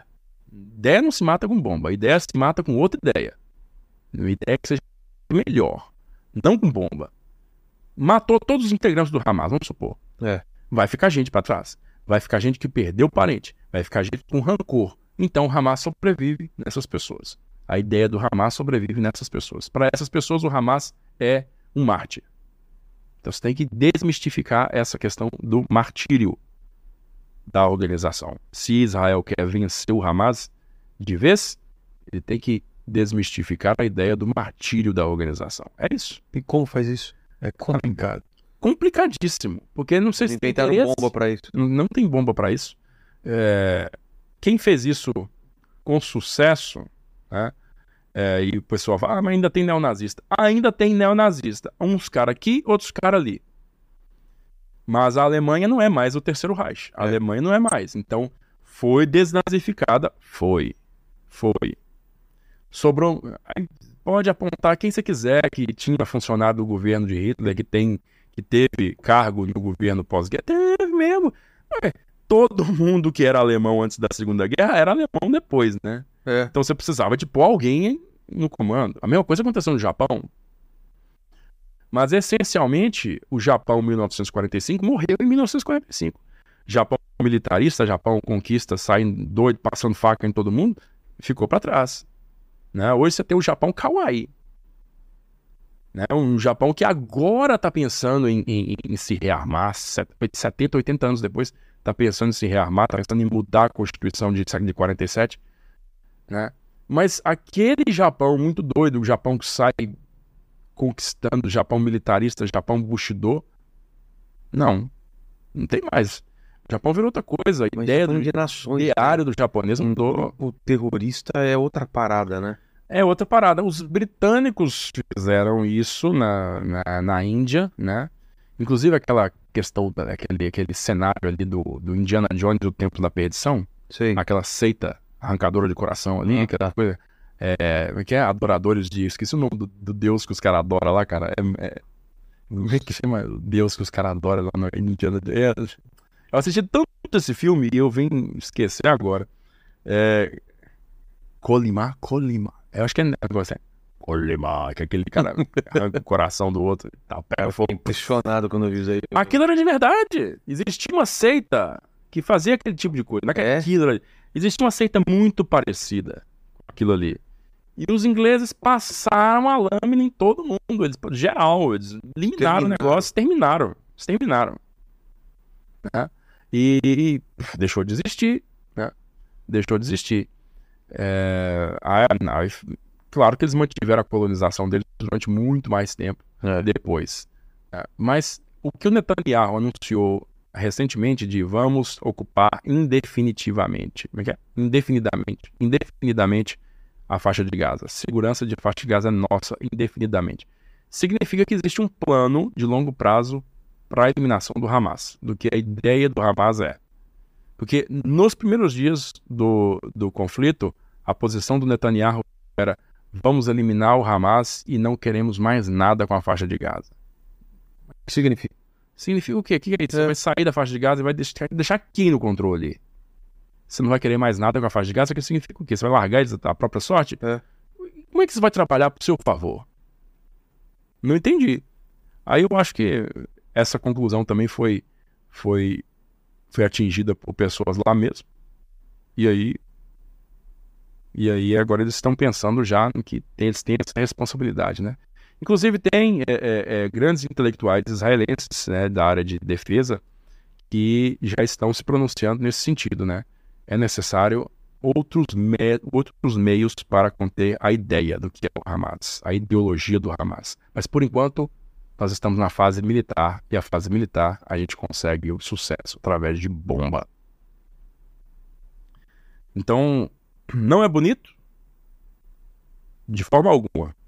É duro, é difícil, é, não é um procedimento que, que, que deva ser encarado de forma leve, porque é o inferno, como o cara falou, né? mas é, existe uma lógica por trás desses movimentos, que, como eu falei, é, vem das experiências anteriores. Certo. Ô, Paquito, perguntas aí. E eu vi que você viu, fez um vídeo sobre o míssil, aquele míssil amarelo o quê? Foguete Qassam, né? É, O que que é o é? foguete palestino que eles lançam da faixa de Gaza contra Israel com uma ogiva pequena, uma ogiva de fragmentação. Caiu num carro, né? Você viu? esses É, é assim, é feito para causar danos pontuais? danos pontuais, bendito, danos pontuais a alvos sem blindagem, alvos moles ou alvos sem blindagem. Quer dizer, não é feito para destruir um- uma casa-mata, não é feito para destruir um tanque, é feito para matar gente e causar danos a, digamos assim, infraestrutura civil, Entendi. né? Porque ele, ele fragmenta, ele lança como estilhaços rolamentos metálicos, né? Uma bolinha daquela voando em alta velocidade. Mata. Mata. E depois você acha esse míssil, por favor? Fala. Ó, é, o Eliseu Barros mandou aqui. Pergunta por que a desinformação é propagada quase que imediatamente nessa guerra. Você acredita que há interesse político e midiático em acabar com a honra de Israel? E se sim, por quê? Pessoalmente, É. existe, ué, por alguns canais de mídia existe. De- definitivamente. Né, É bem claro. Vai me perguntar as fontes agora, não sei que te dá fontes, né? Mas eu percebo isso. E da parte do Hamas, Da mesma. Ó, é, é- é da parte do Hamas, o Hamas é uma força hoje é, tão moderna quanto qualquer outra dessas que a gente vê, viu, por exemplo, na Ucrânia. sei. né? A Ucrânia rapidinho percebeu o valor da guerra midiática. Rapidinho. Ganhou corações no mundo inteiro com guerra midiática.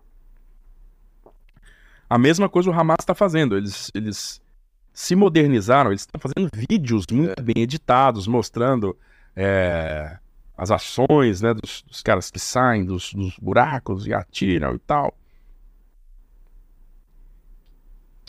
que para olhos leigos parece que eles estão realmente fazendo algo muito valoroso.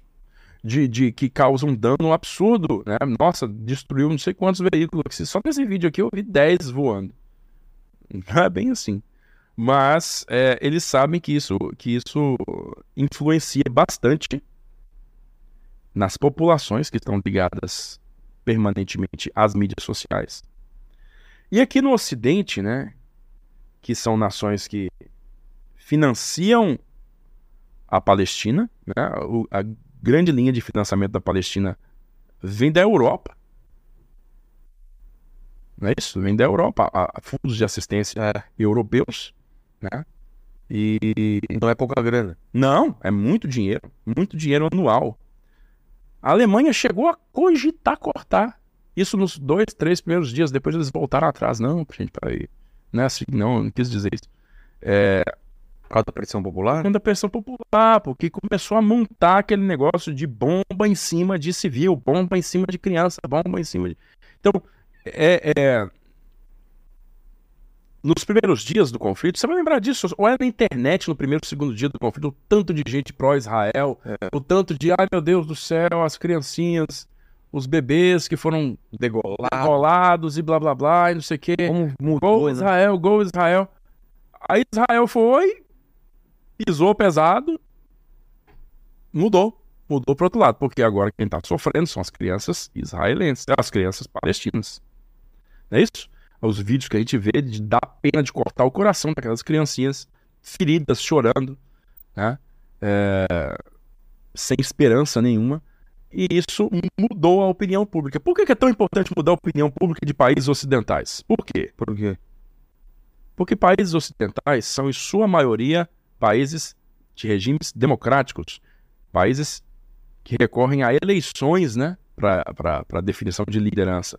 Então, você pode dizer o quê? Que todos os países da Europa, todos os países da América, aqui, seja do norte e do sul, eles elegem deputados, elegem senadores. Então, esses caras eles têm que nadar conforme a corrente manda.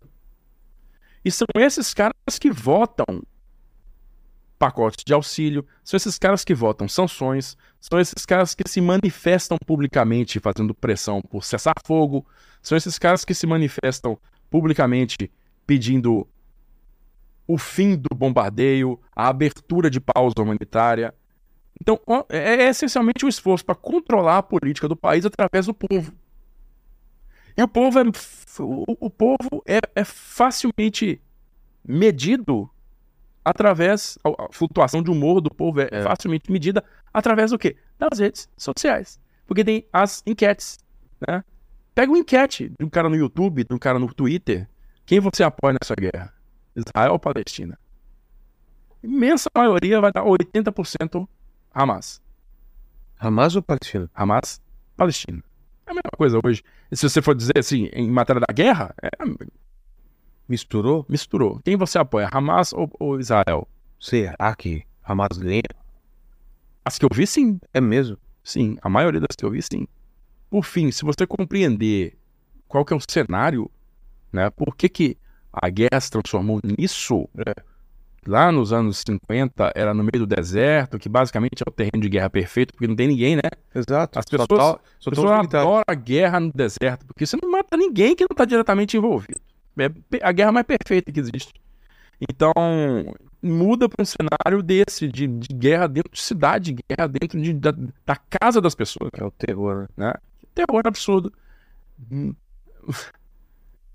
Mas se você se você pensar né, a, a natureza dessa guerra, ela é uma guerra eh, de acordo com o, o- o- de acordo com os, os postulados, né, do Hamas, das outras organizações Hezbollah, esses caras vo- votam, né, votam, eles, eles juram ação pela des- não, é, não é pela instalação do Estado palestino, é pela destruição do Estado Israel. É, eles não admitem que haja. Não admito Haja que, dois- que haja dois. Cara, não é pra ter Estado de Israel, entendeu? Então o Hezbollah, é claro, é, não pode ter Estado de Israel. Você não pode ter Estado de Israel. Cara, Vilela, não gosto de Vilela. Tem um cara ali fora ó, com a faca na mão, não gosto de Vilela, velho. Se sair aqui, eu mato ele. O que que tu faz? E aí? E aí? Se você sair aqui, eu te mato. Tá do lado e fora do portão. Tá do lado de fora do portão. Se você sair daqui, eu te mato. Uma hora essa situação vai desequilibrar para um lado ou para o outro. Não vai. É. Então, sa- tá vendo? É, é um, é, um, é um tema extremamente difícil de falar, difícil de se manifestar, porque você é facilmente mal compreendido. Total. Todo mundo que fala a respeito disso tem que colocar aqui uma opinião. Você está defendendo um lado, você está defendendo o outro. Você é a favor de morte Você é a favor de morte de é de- criança, você é antissemita, você quer a morte dos judeus, você quer a morte do... Não. Cara, eu, eu não, não tô nesse, nessa vibe de discutir essas coisas. Eu tô te dizendo que, que- que eu vim aqui falar hoje, É. né? Foi tentar elucidar para vocês qual que é a, a razão por trás daquele tipo de comportamento, das, daque- daquelas decisões lá, daquelas decisões lá. Não estou defendendo todas as ações de Israel, né? Porque ah, defendendo a causa deles, eles já passaram por cima de normas internacionais diversas vezes, defendendo a causa deles. Tá? Então, se você tomar uma, uma abordagem puramente legalista, você vai reprovar Israel em diversos pontos. Tá? Se você for tomar uma abordagem personalista, ou seja, tentar entender o que que o, o, o povo né, judeu sionista é, defende, né, é, é, guarda como sagrado, é a, é a manutenção do, seu, do direito do Estado de Israel existir, entendeu? Porque de jure ele existe. A maioria da ONU concorda que ele existe, tem relações diplomáticas. Pouquíssimos os países que não têm. Mas, cara, existem organizações armadas que trabalham com financiamento de nações desse, desse grupo pequeno que não aprova, que vai dizer que você não existe, que você não tem que existir. Mesmo depois de Tem cara dando grana, 70 anos grana e abrigo pra esse cara que tá com a faca, faca lá fora tá com a faca lá fora, tá dando, com- é, tá dando óculos de visão noturna, tá dando informação, tá, Da hora tá que eu tipo, saio, a hora que você sai, a hora que você... Quer dizer, pô, você, você fica pensando assim, como é que eu vou resolver essa situação? Como é que você vai resolver essa situação? Então, é, é, é impermanente, não adianta você tentar acalmar o sujeito, que o sujeito tá lá te jurando de morte. Então, porra, é, é uma situação extremamente complexa, por isso que eu digo, eu, eu, eu é, falar disso, falar disso é, é um tema é um tema espinhoso. É um tema espinhoso porque você, não- você tem que obrigatoriamente, os caras esperam que você tome um lado. É. Ah, toma um lado aí, toma um lado aí. Né? Então, é, é, é a experiência mais crua, mais crua da guerra que a gente pode ter. É essa, né? É essa que a gente tá vendo agora, né? Porque E, e, e a Ucrânia também, a Ucrânia, a Ucrânia, pois é, a Ucrânia, é.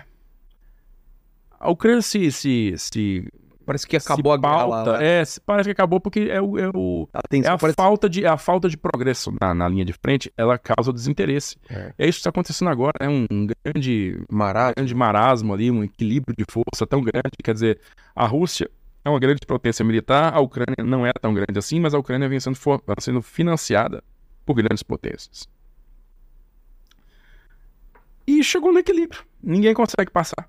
Porque os dois se estabeleceram atrás de campos minados tão vastos, tão, tão recursivos, que não, não existe uma saída. Né? E nesse momento, com o arsenal que está disponível ali, não existe uma saída. Por isso a Ucrânia fica, eu quero isso, eu quero isso, eu quero isso, eu quero isso, eu quero isso. E aí os Estados Unidos ficam dando a conta gotas, né? Porque não pode enfurecer a Rússia. É. Pode. Então, a conta gotas, cara, a história prova que a aplicação de força a conta gotas e nada é a mesma coisa. É. É. Então, a aplicação de força a conta Tá gotas tão a marasmo. aplicação de força contra gotas é a guerra de 1948 em Israel. É, são cinco caras diferentes agindo totalmente diferentes. Ah, tá. Se estivessem juntos, coordenados, eles destruiriam Israel. Mas não, estava todo mundo separado. Isso é aplicação de força a conta gota. Israel, desde o começo dele, aprendeu que a aplicação de força contra gota não funciona. É.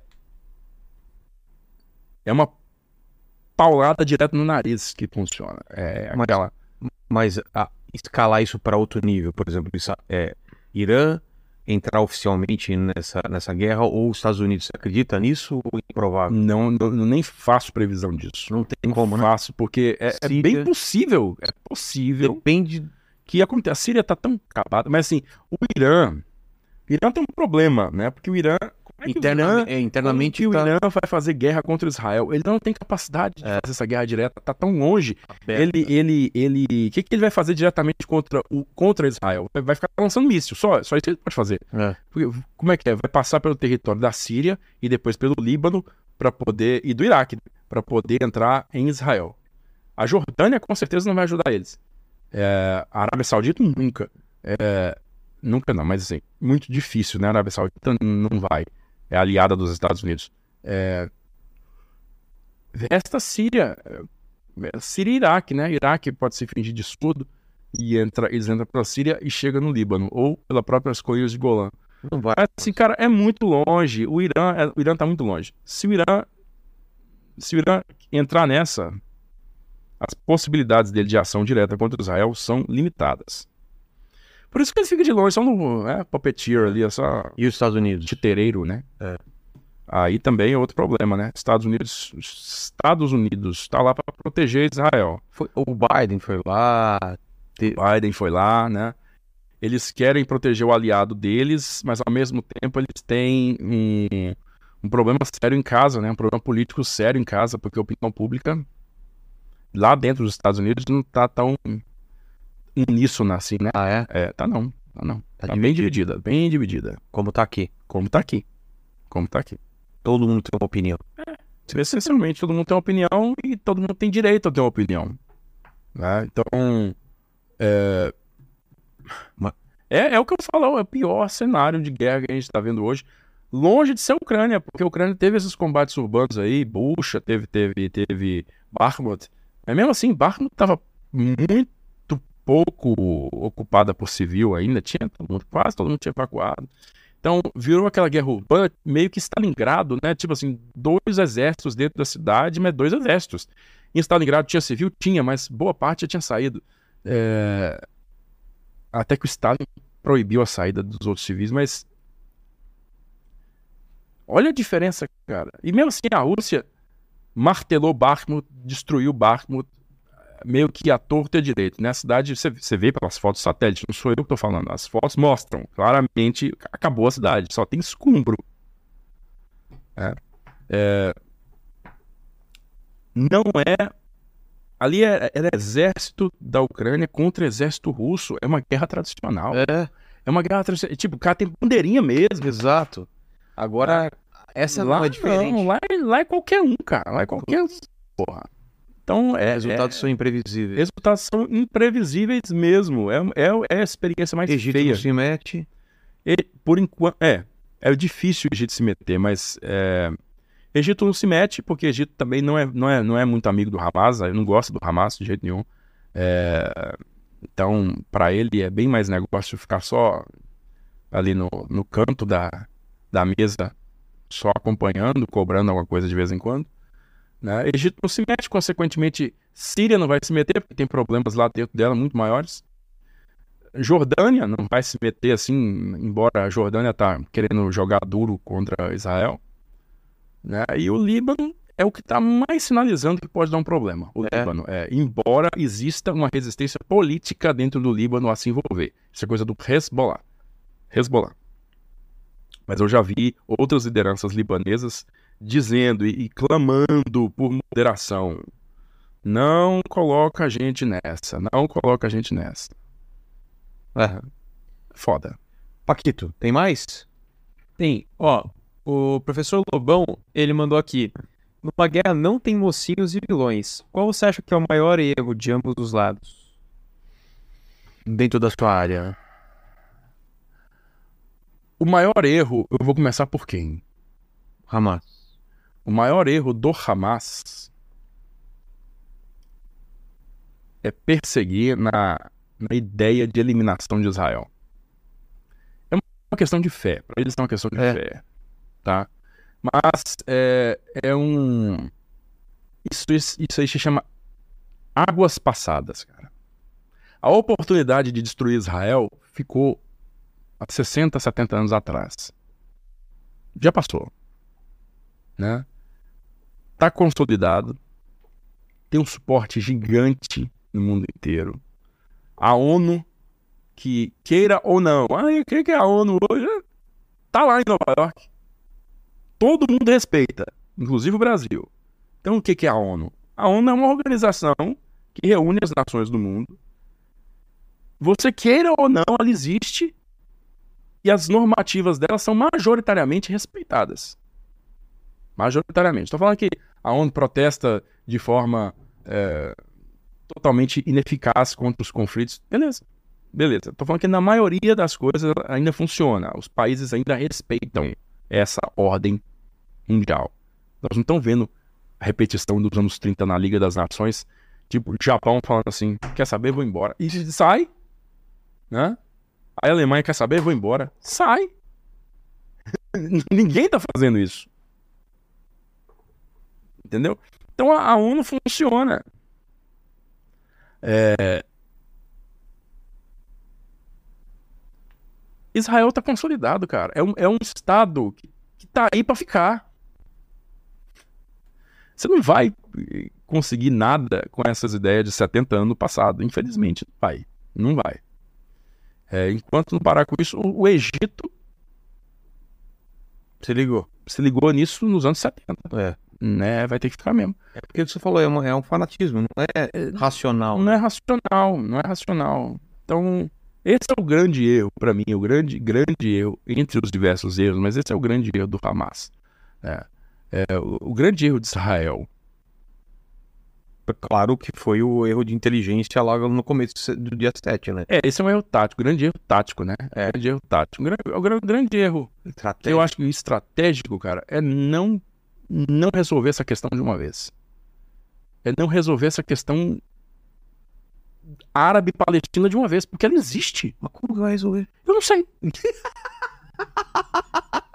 Entendeu? Eu não estou lá. soubesse, eu não estou lá. É, exatamente. É, Chama o cara e vai lá. Porque, zap, vamos lá, eu, eu, eu, sou o, eu sou o foda aqui que vou resolver pra você. Vou... Porque é uma treta tão grande. Tão, Mas não tem, tem que coisa... resolver, porra. Você não é Não tem outra alternativa. É, não, não tem outra fingir alternativa. que olhar por lado. Lá, lá, lá, lá, não. Não, não, não. Tem... Existe o problema. O que, que você vai fazer? Você quer expulsar essa galera pra Jordânia? Você quer expulsar essa galera pro Egito? Nenhum dos dois aceita. É. Acabou a conversa. O mundo inteiro sabe que existem árabes palestinos que precisam de ter a pátria árabe-palestina. Exato. Sabe? Então, meu, tem que resolver. Ah, mas se a gente fizer isso, os a caras... invasão dos assentamentos. É, assentamentos é, ilegais, aqueles assentamentos ilegais, é. Pô, tá bom. Para, velho. Tá Você os caras, para. Meu Deus do céu. Tá? É assim, eu sei que tá ligado às raízes históricas do judaísmo, aquela é. cidade, Neblus, é, é, Jericó. Jericó e não sei o que. É, tá ligado, eu sei que tá ligado. Mano, mas nós estamos vivendo no século XXI e é o seguinte. Você precisa de resolver isso para você poder ganhar um alívio, sabe? Israel ganhar aquela alívio assim. Tá resolvido. Vocês têm embaixada aqui, eu tenho embaixada aí. É. Vamos resolver. Agora é o seguinte. Eu existo pra você, você existe pra mim, beleza? Beleza. Essa conversa desses caras muito doidos aí que querem me destruir, você apoia eles? Você, presidente, você... Não, não apoia, então resolve aí internamente. Então resolve isso aí, vai lá, põe todo mundo aí no xadrez aí, é. faz... entendeu? É, é, por aí, cara, é desse esse jeito, é esse é o caminho, foi isso que o Hussein fez. O, o, o, rei, o da Jordânia, fez isso. É. Lá nos anos, final dos anos 60, 70. Tá ele correu com Arafat lá de dentro né? Falou, quem manda que sou eu, cara? Sai fora. É. Você, você, entendeu? Tem divisão. E, e, não tem essa não, pô. Quem, quem manda que sou eu? E, e, e, é preciso, eu acho que é preciso, na minha opinião, é preciso que haja essa solução. Eventualmente, você tem que dar o lar pros caras. Entendeu? Igual eles têm o lar deles agora. Dá o lar pra eles também. Dá, dá o pro, pro, pro palestino árabe também. Porque do contrário, eu não vejo. Eu, eu pessoalmente, não tô dizendo assim, eu sou o dono da história. É. Não sou dono da história. Não sou dono do futuro. Não tem bola de cristal. Tô dizendo que, na minha opinião, Não vejo outra alternativa. Não também. vejo outra alternativa. Agora, o como é que eu compro? Esse é o problema. Aí é problema para pessoas muito mais capazes. Tava encaminhando com, a, com um acordo com, com a Arábia, já tinha Egito. Parece que tava meio que ca- encaminhando para uma coisa mais pacífica, né? Uhum. E aí acontece essa. E é, acontece isso. Existem extremistas nos dois lados. Com certeza. Existem Tem uns extremistas radicais lá, radicais judeus, existem judeus. radicais árabes, palestinos, existem. E esses elementos, infelizmente, são os que dificultam, que impedem a solução. É. É um problemão, cara. Eu, eu, a gente, eu fico consternado, assim, só de pensar essa pergunta que você me perguntou, como, eu falei, eu não sei, mano, é tão complicado isso.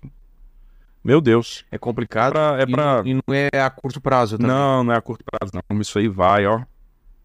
Vai demorar. Mas eu acho que é isso, né? Para que tem alguma outra pergunta que não foi respondida, ou que, que, que abarque uma outra questão. Sim, eu tinha uma dúvida com relação ao Iron Dome. Ah, é. E é, você falou, acho que você mesmo falou da, da eficiência lá, que era 90 e pouco por cento. Eu queria saber É bem alta, né? É bem alto. se tem esse dado e se tem algum dado de dano colateral, assim, de estilhaço do, de míssil, É porque- coisa do tipo. Co- Como, que funciona? Tem, tem alguma imagem disso? É o, o, o secreto? Não, tem diversos diagramas, inclusive, É. tem vídeo que mostra o funcionamento. O Iron Dome, ele Mas, tem assim, duas pe- unidades, Pe- né? Perto da fronteira, os caras lançam um míssil pra cair em Israel, Em certo? Israel. Aí você tem um radar que fica cobrindo o horizonte permanentemente. Ele fica cobrindo o horizonte ali permanentemente. Assim que ele detecta a incursão daqueles objetos no ar, né? Ele vai, desculpa, ele vai computar A a localização. trajetória Ah. e o possível local de impacto. Porque se você tem dois pontos no ar, você consegue fazer a famosa triangulação. É, a velocidade. Outro ponto, ok? Então eu sei que eu sei que foguetes usam uma trajetória parabólica. Lançou, não tem o que fazer mais. É. Lançou onde, onde agora as variáveis de tempo, as variáveis de clima vão fazer ele cair em algum lugar. Então o programa ele já tem que estar carregado com um software que tem essa capacidade de fazer esse cálculo. Ó, o foguete foi lançado daqui nesta direção. É, Eu, eu mudei, eu te baguncei seu. o foguete foi lançado daqui nesta direção. Mas as variáveis meteorológicas, por exemplo, tem uma corrente, Que é o bom terá um pouco É. o, o- o lugar de impacto. entendeu? Então você não, você tá vendo que você não, não pode presumir que uh, aqui, não. É. Aí o sistema é alimentado com meteorologia, temperatura, o que seja. Aí ele vai calcular, cara, a área de impacto é é isso aqui, ó. Tá. A área de impacto provável é isso aqui, provável. Tá? Então, se tem foguete sendo lançado nessa área aqui, a Jujuba representará uma. Desculpa, cara. Porra, isso A, a, a, é um dano colateral. na- lateral à mesa. É. Mas a Jujuba representa. Eu vou Tá. usar duas Jujubas. A, a Jujuba representa. é, não, não vou usar até mais. A Jujuba representa populações, né? Popula centros populacionais. Se cai, vai cair aqui, ó. Vai cair aqui. Né? E os foguetes vão dizer que eles, eles têm essa, essa área aqui, ó Certo. presumível de queda, tá? Esses aqui estão fora da área. Você vai atingir qual foguete? Você vai atingir esse foguete. Ah, Você lançou 200 foguetes. tem prioridade. É, o foguete que vai cair na área que tem cidade é o que vai ser alvejado. Entendi. Não são todos. Os outros caem aqui, ó. Caiu, caiu aqui, caiu aqui, caiu lá no meio do mato, caiu. Enfim, eles vão ter que cair na cidade para eles poderem ser alvejados. Eles são alvejados como? Essa informação do radar passa por um controlador, o controlador autentica, né? Ele, ele, ou seja, confirma o que o, a, a máquina definiu e ele ordena o lançamento dos mísseis. Os mísseis são lançados, eles são lançados contra essa direção já prevista desses foguetes que estão vindo aqui. Ele não tem que atingir o foguete no ar. Não? Não. Ele tem uma, uma ogiva, como o Cassandra também tem, que é uma ofensiva de contato. Ofensiva, falei, ogiva. Sei. Tem uma ogiva de contato com o solo, porque ele explode o contato com o solo. O Iron Dome, ele tem uma ogiva de proximidade. Ele vai fazendo cálculos o tempo inteiro na trajetória dele. Quando ele percebe que ele tem um alvo digamos Próximo. aí, próximo, para otimizar o, o raio de explosão dele, ele explode também com fragmentação, com diversos detritos no ar, diversas, es- diversos estilhaços. São esses estilhaços que destroem o foguete no ar. Ou seja, você tem um foguetinho, Destrói, você tem uma destroem ou é. acionam ele pra explodir? Não, destrói ele. Ah, é? Você vai destruir ele. Ele, ele vai perder o- a trajetória dele, enfim. E vai destruir ele. O foguete, os dois foguetes são mais ou menos do mesmo tamanho. O Iron Dome é um pouquinho maior do que o Caçar, né? Tá. Mas a área de destruição do Iron Dome seria mais ou menos isso aqui, ó. Tá vendo? Tá. Assim, então, é, é- é bem provável que você vai conseguir destruir, porque a área. Ele pode, ele pode explodir aqui, pode explodir aqui, pode explodir Tudo isso aqui. funciona. tal. Tudo isso funciona. Tá. Porque a área de destruição dele é, é um 360, né? Uma esfera que vai, que vai afetar essa área inteira. Então ele vai conseguir destruir. Entendi. É por isso que a tal da taxa de, de acerto é tão, é, tão, é tão alta, né? Esse vídeo que você colocou aí, o que que é, Paquito? Tá. Aí, tá vendo? Eles explodem lá, ó. Você até percebe lá.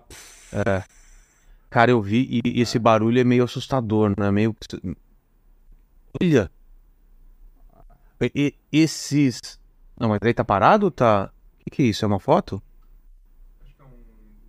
Ah, tá. Compilation of Israel's High-Tech Defense System. É assustador essa bagaça, cara. O alarme toca e aí você escuta. E aí eles fazem o cálculo de tempo também. Se não der certo, por exemplo, em Tel Aviv são 15 minutos que você tem. É, É. é 15 minutos para você se esconder Uhum. e se proteger na, na- na- Agora, perto da, da, da fronteira, às vezes é 15 segundos, né? É. São 15 Ah, minutos. Tel Aviv- Agora, agora eu esqueci. Não, um minuto e meio. Já não é foguete caçando, né? São foguetes de outras classes. Ah, é? Olha lá. E os fragmentos que nem o, o Paquito É. perguntou que Esses caem? fragmentos vão cair, mas eles estão caindo assim, velocidade, na verdade, quase inofensiva, né? Ah, é? É. Ó, de dia. Esse é o míssil que vai Esse é o atacar. Iron Dome, porque tá fazendo curva. Ah, é? O Iron Dome, é. Caramba! Aí, ó. Mano!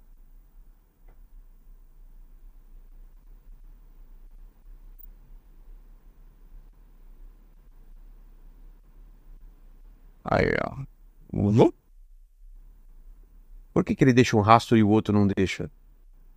É proposital, né? Ah, é Pra proposital. você, pra você acompanhar, pra ser mais óbvio você acompanhar Ah, tá. o- a trajetória do chão, eles fazem isso. Olha isso, cara. Olha. Agora você imagina viver diariamente É. um negócio desse. Eu vivi dois dias. Isso já foi tenso. Não dá, não dá. Meu Deus, eu tava em Tel Aviv. É, Paquito, esse míssil que ele falou, amarelo, qual que é pra você colocar aí na Não, tela? não, não. Eu, eu- eu usei aquele lá, Ah, a ilustração da capa, mas aquilo foi o cara que pintou daquela Ah, não é- não é- necessariamente ele, ele, ele é amarelo. Entendi, É o Kassam. Kassam é Q-A-S-S-A-M. entendi. É, esse foguete é um foguete artesanal é, na- da- da- do Hamas, né? É, que é o, digamos, é o mais usado, o mais popular, mas ele também tem um alcance muito curto. A cidade costeira que eu lembrei agora chama Ashkelon. Ah. Ela fica próxima ali ao norte de Gaza. Mas eles são foguetes de curto alcance. Não é só o Kassan que está no arsenal do Hamas. Tem outros. Tem foguetes russos lá, né? De, Hezbollah tem- projeto, projeto Hezbollah- russo. O Hezbollah tem foguete melhor. Ah, o Hezbollah tem, tem um arsenal até maior, né? Tem quem diga que o arsenal. Tem quem É isso? que isso aí é o Kassan. Ah, achei que era bem, bem maior. Não, é coisinha assim mesmo. Isso aí os caras fazem de tubo de água. Caramba. tubo de água, motor de açúcar. eh, a, a espoleta dele é feita com prego, uma mola e uma munição de arma de fogo para detonar o, o- a ogiva. A ogiva é de TNT. TNT com essas, esses rolamentos. Entendi. Júlio, obrigado demais, cara, pelo papo. Cara, eu- deu pra entender muito aí. Eu acho que agora fala do teu canal e faz um fechamento aí. Se faltou algum ponto, costurar, mas é contigo aí. Obrigado demais Maravilha. pelo, pela tua volta aí. Espero que venha mais vezes pra falar de Vamos, vamos voltar, sempre que precisa a gente volta. É o seguinte, a Sala de Guerra é um canal sobre história da guerra. Tá. né? História militar, história da guerra. É, a história humana, basicamente, ela tá voltada, ela tá envolta né, no fenômeno guerra. Batalhas, Então, guerras, batalhas, conflitos. guerras, conflitos, tudo isso. E assim, é, inevitavelmente a gente fala muito mais da Segunda Guerra Mundial, que foi o maior dos conflitos, é o conflito que a audiência mais gosta. É. E, mas, assim, recentemente a gente vem também de- detalhando bastante a- aspectos do conflito árabe-israelense, né? Porque é, é o que está na mídia, basicamente, é o que está no trend, nos trending topics. Então a gente tem apostado bastante nesses conteúdos também com, com bastante sucesso. Mas é, os vídeos são publicados sempre no domingo, às 11 da manhã. É, e lives são feitas também ao longo de toda a semana para poder manter a situação atualizada. Quando acontece alguma coisa. Ou quando acontece né, alguma coisa muito importante, a gente tem que cobrir, né? É, mas é, é um trabalho que está agora com 710, 712 mil é, inscritos e quantas milhões de visualizações? Que a gente está chegando a 100 milhões de visualizações aí. É... e eu convido todo mundo que não conhece, né, que tem interesse se no inscreve tema, agora, sai já se daqui já. inscrever. Vocês É, viram a, a- capacidade de, de- de explicação dele é muito, muito boa, cara. Acho que você colo- coloca num nível que qualquer um possa entender realmente. Ah, é que eu fico feliz que as pessoas consigam abstrair, pelo Se menos o uma tá parte entendendo, velho. que eu- Você entendeu, né? eu- É a personificação do meme do Sabo Muito. É, eu sabe muito. eu sabo. Pô, obrigado demais, cara. Eu agradeço mais uma vez o convite. Vamos falar sobre a participação brasileira na Segunda Guerra depois. Vamos também, vamos também falar Fechou? sobre a situação brasileira na Segunda Guerra. A gente ia falar com aquele cara que você falou, mas ele tá mal de saúde, né? O... Não, ele assim, não é que ele tá mal de saúde. O Capitão Souza, ele tá com 99 anos de idade. É mais fácil a gente pra lá. ele e ele e ele ele tá muito bem, cara. Ele é, É? fantástico. Ele foi lá pra, minha cidade é, em julho e ele me, me cumprimentou assim, me deu um abraço, um tapão nas costas. Eu falei, não, que isso? Não é possível que você tem 99 anos. Eu, eu cumprimentei ele assim naquela. naquela... Sei, sei. Peraí, peraí. Não mole. 99 anos, ele me deu um puxão. Eu quis já trazer ele por agora. Mas aqui é o que ele- seguinte, ele acabou de voltar de uma viagem para Salvador, que ele está, que ele atendeu lá um- uma cerimônia de formatura de alguém, algum parente, não sei. E aí o, o, o Capitão Souza pediu para ele ficar um pouquinho mais reservado tá. nesse final de ano, mas que no ano que vem, 2024, ele estaria à disposição Então fechou. para vir aqui para conversar com você. Então fechou. E aí a gente pode trazer ele sem problema, Vamos trazer tá? sim. Achei É que a gente aí. precisava ir lá. Não, Então, obrigado demais. Ô, ô, Paquito, é o seguinte, cara. Assunto. Assunto bem profundo aqui. 19 não é 20. Nossa, velho. Essa é Seguinte, fala da Insider aí. Não, não é Isso É, você viu? O Paquito acha que tá. uma- Ele, ele tem uma cabeça de velho, cara. praça nossa. É, a praça é nossa. Fala aí, Carlos Alberto. Cara, ó, é sua última chance de aproveitar lá essas promoções incríveis da Insider aí, Exato. do da Black Friday aí, Black November. Que chega Black até 40% de desconto, né? Usar aí. o nosso cupom. Exatamente. Link na descrição. Você, você usa o nosso. Você acessando aí a Insider pelo nosso QR Code ou pelo link na descrição, você já vai lá direto pro site deles com o nosso cupom, então você não precisa nem de- decorar o nosso cupom aí. Já é direto, no nosso né? link lá. Você vai direto pra lá que você vai ter o desconto do site mais o desconto do nosso cupom, que juntos aí podem somar até 40% de desconto aí nas suas camisetas, cuecas, que são aí o. É, os carro-chefes aí, né? A cuequinha da Insider que vocês Exato, que provaram nós mo- mostramos. Exatamente. O negócio é bom mesmo. É, além dos kits lá que a gente montou especialmente pra vocês, e aí vocês têm aí até 40% de desconto com o nosso códigozinho aí, que é só você clicar no link, já vai automático lá pro seu carrinho, fechou? Fechou. Então dá like, se inscreva no canal, torne-se membro para participar de lives especiais como essa. E, Paquito, é contigo agora esse assunto. O que, que o pessoal escreve nos comentários Cara, para é o provar? seguinte, pra você provar pra gente que chegou aqui até agora, comenta aí pra gente, conta gotas. Conta gotas, coloca aí nos comentários, escreva conta gotas, que a gente sabe que você sabe, que a gente sabe que você sabe. Até mais, gente. Fiquem com Deus. Beijo no cotovelo e tchau.